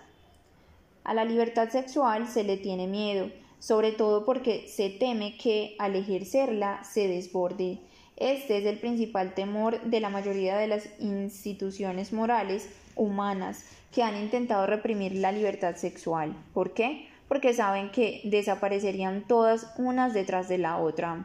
La civilización ha fracasado una y otra vez en intentar, a través de los libros sagrados, reprimir la tendencia a la libertad sexual del individuo. La libertad sexual no se trata de ser inmoral, se trata de tener una moral sexual que inicie en el consenso y termine en el placer. El sexo puede vivir sin amor, pero amor sin sexo no siempre puede vivir. En consecuencia, ¿quién es más poderoso? Se le teme a la libertad sexual ya que se teme a la propia perversión. En realidad nos aterra el liberarnos. Cuando muchos piensan en libertinaje les causa estupor, pero a veces, muy en el fondo, también es un poco de envidia. Ser decente significa para muchas personas no ejercer la libertad sexual, cuando esa justamente es la represión más indecente que hay. Pareciera que la única regla válida en la sexualidad se llama consenso. De resto, en la intimidad puede pasar de todo y pasa. Yo prefiero dos homosexuales casándose que dos heterosexuales iniciando una guerra. La libertad sexual no es correcta, según muchos, lo que, desde mi visión de las cosas, hace incorrectos a esos muchos. Cuando hablamos de libertad sexual no hablamos de hacer lo que te dé la gana, hablamos de que seas responsable de todo lo que te da la gana. No puedes decir que apoyas la libertad sexual y criticar a quien no la apoye. No apoyar es también un acto de libre ejercicio. Cuando denigras a quien ejerce su libertad sexual, en el fondo lo único que estás diciendo es que temes que se convierta en tendencia. Piénsalo bien. ¿Qué te importa a ti lo que la gente hace en su cuarto, en su cama, en su intimidad? Si alguien decide hacer un trío, hacer un intercambio de pareja, ¿quién soy yo para decir qué es eso malo? ¿Quién me da la autoridad moral? Si dos homosexuales van a darle amor a un niño, ¿quién soy yo para decir que ese amor es malo? La heterosexualidad es una garantía de un niño sano. A muchos se les olvida que, a menos que sea probeta, todos los homosexuales nacen producto de un acto heterosexual. Si tú tienes derecho a ser moralista, yo tengo derecho a ser libertino. Es inmoral que yo ame a dos mujeres, pero es correcto que yo, siendo un general, mande a millones a matarse en una guerra. Locura. La moralidad siempre tiene las de perder con el libertinaje. Este último siempre será más placentero. Yo no defiendo el libertinaje, lo comprendo. Puedes estar leyéndome y escandalizarte, pero te aseguro que cuando Isis decapita a alguien, vas y buscas el video para verlo. Si intentas regular el comportamiento sexual de un adulto sano en su intimidad, pierdes el tiempo. No hay nada de malo en casarse, ser fiel y todo el asunto, pero no intentes imponer esa norma a quienes no desean lo mismo. El mundo es diversidad, no unilateral, unilateralidad. La libertad sexual forma parte de esa diversidad. Vive y deja vivir. Conclusiones sobre el sexo. En la primera parte de este libro hablamos sobre el amor todo lo que tiene que ver con nuestras creencias, visiones e ideas relacionadas con este sentimiento. En esta parte hablamos de sexo y la primera gran, conclusión que quiero dejar es que sexo y amor no necesariamente van unidos. Sin embargo, el deseo y el sexo sí se pueden convertir en fundamentos importantes del amor. Cuando el sexo está presente y existe la necesidad del placer, la necesidad compulsiva incluso de una sexualidad propiamente dicha, el amor muchas veces se fortalece. Por otro lado, la buena sexualidad nos lleva a sentirnos mejor con nosotros mismos. Cada vez que tenemos un orgasmo, cada vez que tenemos una relación sexual placentera, indudablemente nuestro ánimo mejora, nuestra psicología se pone más liviana y sentimos que la vida es bastante mejor que antes de empezar a tener sexo y esto inevitablemente genera un ambiente favorable para las relaciones. Cuando el amor y el sexo se unen es el nirvana, una cosa maravillosa, pero la verdad es que lo ideal nunca es lo común, y lo común en este caso es que el sexo y el amor vayan por separado. Cuando hablamos de buen sexo, primero existe una cercanía, una relación que empieza en amistad y termina en una cama llena de deseo. El punto de partida son la conexión y el entendimiento entre dos personas, pues el placer y la libido están estrechamente ligados a la alegría, a la buena nota, a la buena vibra. Otro factor determinante en una buena sexualidad es el componente de la fantasía, que tiene que ver con nuestros pensamientos, con nuestras ideas, con lo que imaginamos, con cómo vivimos el sexo desde la mente. Por eso se dice que el órgano sexual más importante que tenemos los seres humanos es el cerebro, porque todas nuestras creaciones mentales en el entorno, en el entorno al sexo son lo que potencia. Si no fantaseamos con la sexualidad ni creamos imágenes mentales que nos llevan al clímax, lo más probable es que caigamos en un sexo rutinario, aburrido y poco satisfactorio. En el mundo de hoy hemos inventado mil maneras de acercarnos a la sexualidad a través de la tecnología. Sexo online, mensajes sexuales, sexo telefónico. Además, nos sumamos a prácticas ligadas a las fantasías sexuales que pasan por el sadomasoquismo y el BDSM. Todas estas actividades estimulan nuestras ideas, nuestros pensamientos y todo lo que está atado a, los fundamentos sexuales y en consecuencia nos ayudan a gozar de una sexualidad plena. En cambio, cuando no le metemos pasión y lujuria a esta faceta tan importante de la vida, estamos vivos pero bastante muertos sexualmente. Las relaciones sexuales son un tema de dos, por eso resulta igual de importante tanto experimentar placer como darlo y disfrutar plenamente de la sexualidad en pareja, es decir, para ser capaces de generar placer en el otro y de recibirlo y experimentarlo en carne propia. Ese proceso fantasioso del que hablamos es determinante, pues fomenta una sexualidad más vívida, intensa y libre.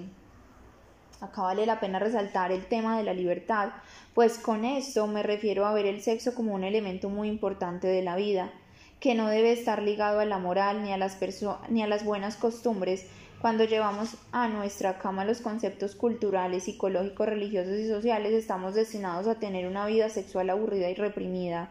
Represión y sexualidad son antónimos, son enemigos. Cuando experimentamos un intenso deseo sexual queremos satisfacerlo, vivirlo a plenitud, pero si nos reprimimos por nuestros conceptos religiosos, culturales, sociales o morales, de alguna forma dejamos de experimentar el sexo en toda su plenitud. La represión sexual también puede llevarnos a caer en una vida ficticia. Un ejemplo muy claro de esto son las personas homosexuales que llevan una vida heterosexual o aquellas que no se identifican con un sexo ni con el otro, sino con todos, y que en su proceso de identificación transitan de una visión a la otra. Si a ese proceso le metemos moralidad, ética, religión o represión, comenzamos a vivir la sexualidad desde el deber ser en vez de experimentarla desde nuestras particularidades. Y es ahí cuando justamente caemos en una ficción sexual. Vivir esta falsa sexualidad puede traer muchos problemas como la impotencia o la disfunción eréctil en los hombres, una sexualidad reprimida, una sexualidad que no nos gusta, que no vivimos a plenitud, sin duda alguna, nos trae dificultades porque básicamente nuestro cuerpo reacciona negativamente al estrés y a la ansiedad que esta realidad nos produce. Otros problemas que puede conllevar con los procesos ligados a anomalías o a enfermedades sexuales que no necesariamente son biológicas sino psicológicas. Un fundamento represivo de la sexualidad que está muy arraigado en nuestra cultura es lo que yo llamo la perversión de la virginidad. Mientras se le exige a la mujer que no tenga sexo, se promueve en el hombre heterosexual que sí lo tenga. Es absolutamente ambiguo porque mientras les enseñamos a las mujeres que deben mantenerse vírgenes por un tiempo prolongado, a la vez les imponemos la presión de que tienen que complacer a los hombres. Eso al final del camino trae toda una serie de anomalías en la experiencia de la sexualidad y justamente lo he llamado perversión porque hace una distorsión de la realidad. Se cree que la sexualidad es buena mientras se disfrute o que únicamente es viable mientras se practique en una pareja estable y bajo los designios de Dios o de la ley de los hombres. Esto desvirtúa, deteriora y anula toda capacidad expresiva de la sexualidad, tanto femenina como masculina, y nos lleva a un solo resultado, el mal sexo. Muchas veces nuestros procesos sexuales están tan reprimidos, tan controlados, que intentamos llevarlos a la normalidad y a la moralidad y sencillamente nuestro cuerpo termina colapsando. Entonces el deseo sexual comienza a desaparecer y nos convertimos en viejos prematuros. Este proceso del mal sexo también puede llevarnos a experimentar otra faceta de la sexualidad contraria a la represiva, la promiscua, una sexualidad desmedida, sin cuidado y autodestructiva, que nos hace mal a nosotros mismos y a los demás, y trae como consecuencia sufrimiento, dolor y hasta trastornos de personalidad. En este escenario nos volvemos incapaces de comprometernos afectivamente con otro, por lo que preferimos brincar de cama en cama sin generar vínculos. Ante todas estas realidades, muchas personas buscan ayuda en terapeutas sexuales, sexólogos, psicólogos especialistas en sexualidad.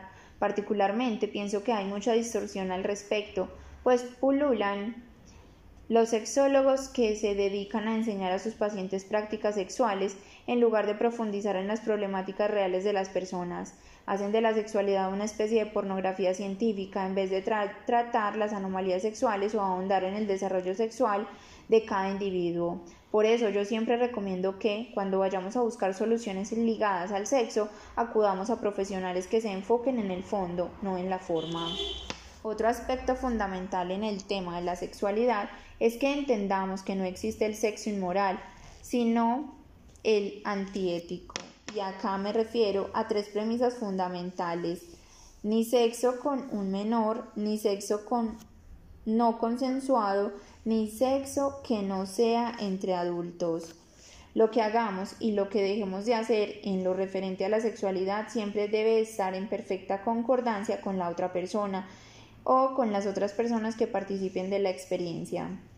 Recordemos, es antiético ejercer una sexualidad que no sea en consenso y que no sea entre adultos. Por otra parte, soy un fiel convencido de que la sexualidad siempre será mejor en la medida en la que las mujeres ejerzan su propio poder. El hombre históricamente no ha tenido ningún problema con el ejercicio de la sexualidad, en cambio históricamente las mujeres han sido constreñidas en su sexualidad por la sociedad en la medida en que ellas entienden el poder que tienen por ser la persona deseada y a su vez la persona que ejecuta el deseo. Entonces su autoestima se blinda y empiezan a ejercer su sexualidad desde su propio poder, desde su propio control y se convierten en dueñas absolutas de su cuerpo, de su mente y de su disfrute sexual. Y ese poder empieza en la masturbación, un tema que aún sigue siendo tabú para muchas mujeres, pues ha sido una actividad que por años se ha considerado como indecente o inmoral, lo que constituye un proceso represivo. Sin embargo, en mi opinión, el poder sexual femenino nace en el mismo momento en el que las mujeres alcanzan una buena relación con su masturbación, que son capaces de observarse, de sentirse, de aprenderse y entenderse. No quiero continuar sin hacer referencia a una realidad que, sin duda, va en detrimento de una buena sexualidad tanto de hombres como de mujeres, la mentira. Cuando iniciamos relaciones que van ligadas al sexo mintiendo sobre nuestras intenciones, estamos estafando, falseando una realidad que es innegable en los seres humanos. Si yo quiero sexo, debo pedir sexo. Si yo quiero amor, debo pedir amor.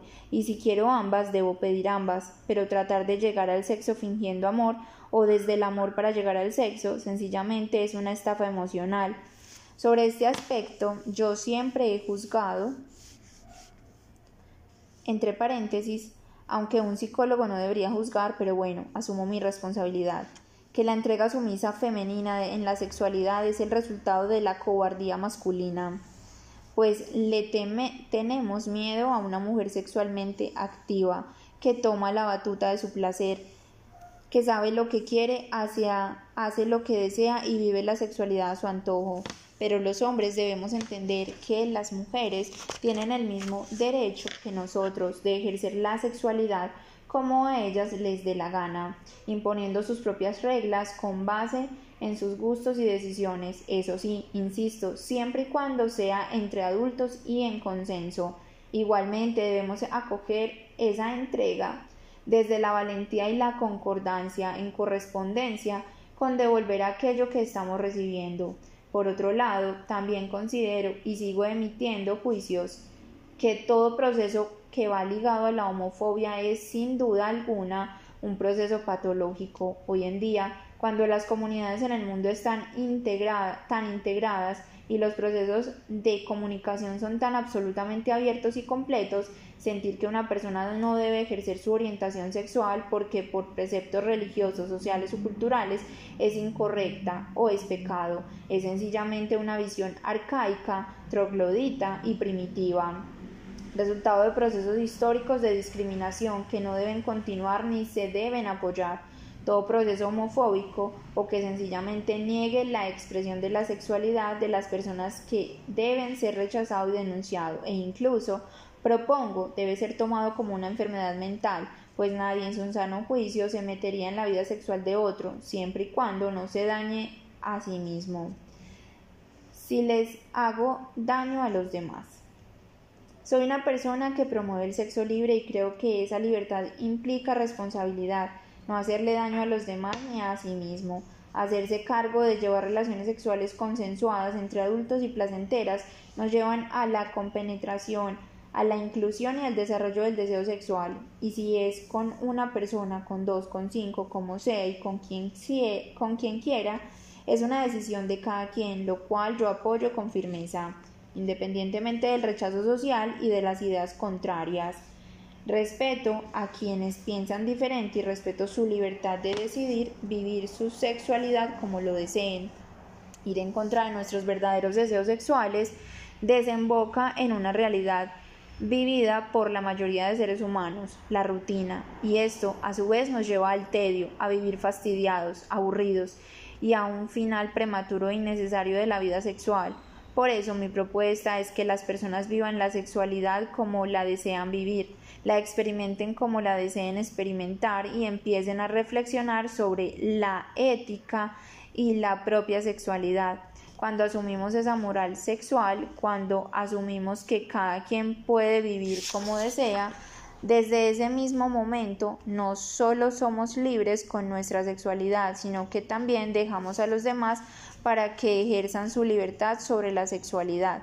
En definitiva, una sexualidad plena es aquella que es libre, responsable y que lleva a los integrantes de la misma a hacerse cargo de su propio placer, de su propia experiencia, de su propia visión de la sexualidad. Eso sí, sin que medien la sociedad, la cultura, la religión, ni ningún concepto o precepto externo que constriña la propia expresión sexual. La única premisa que debe regir la experiencia sexual es que sea en consenso y entre adultos.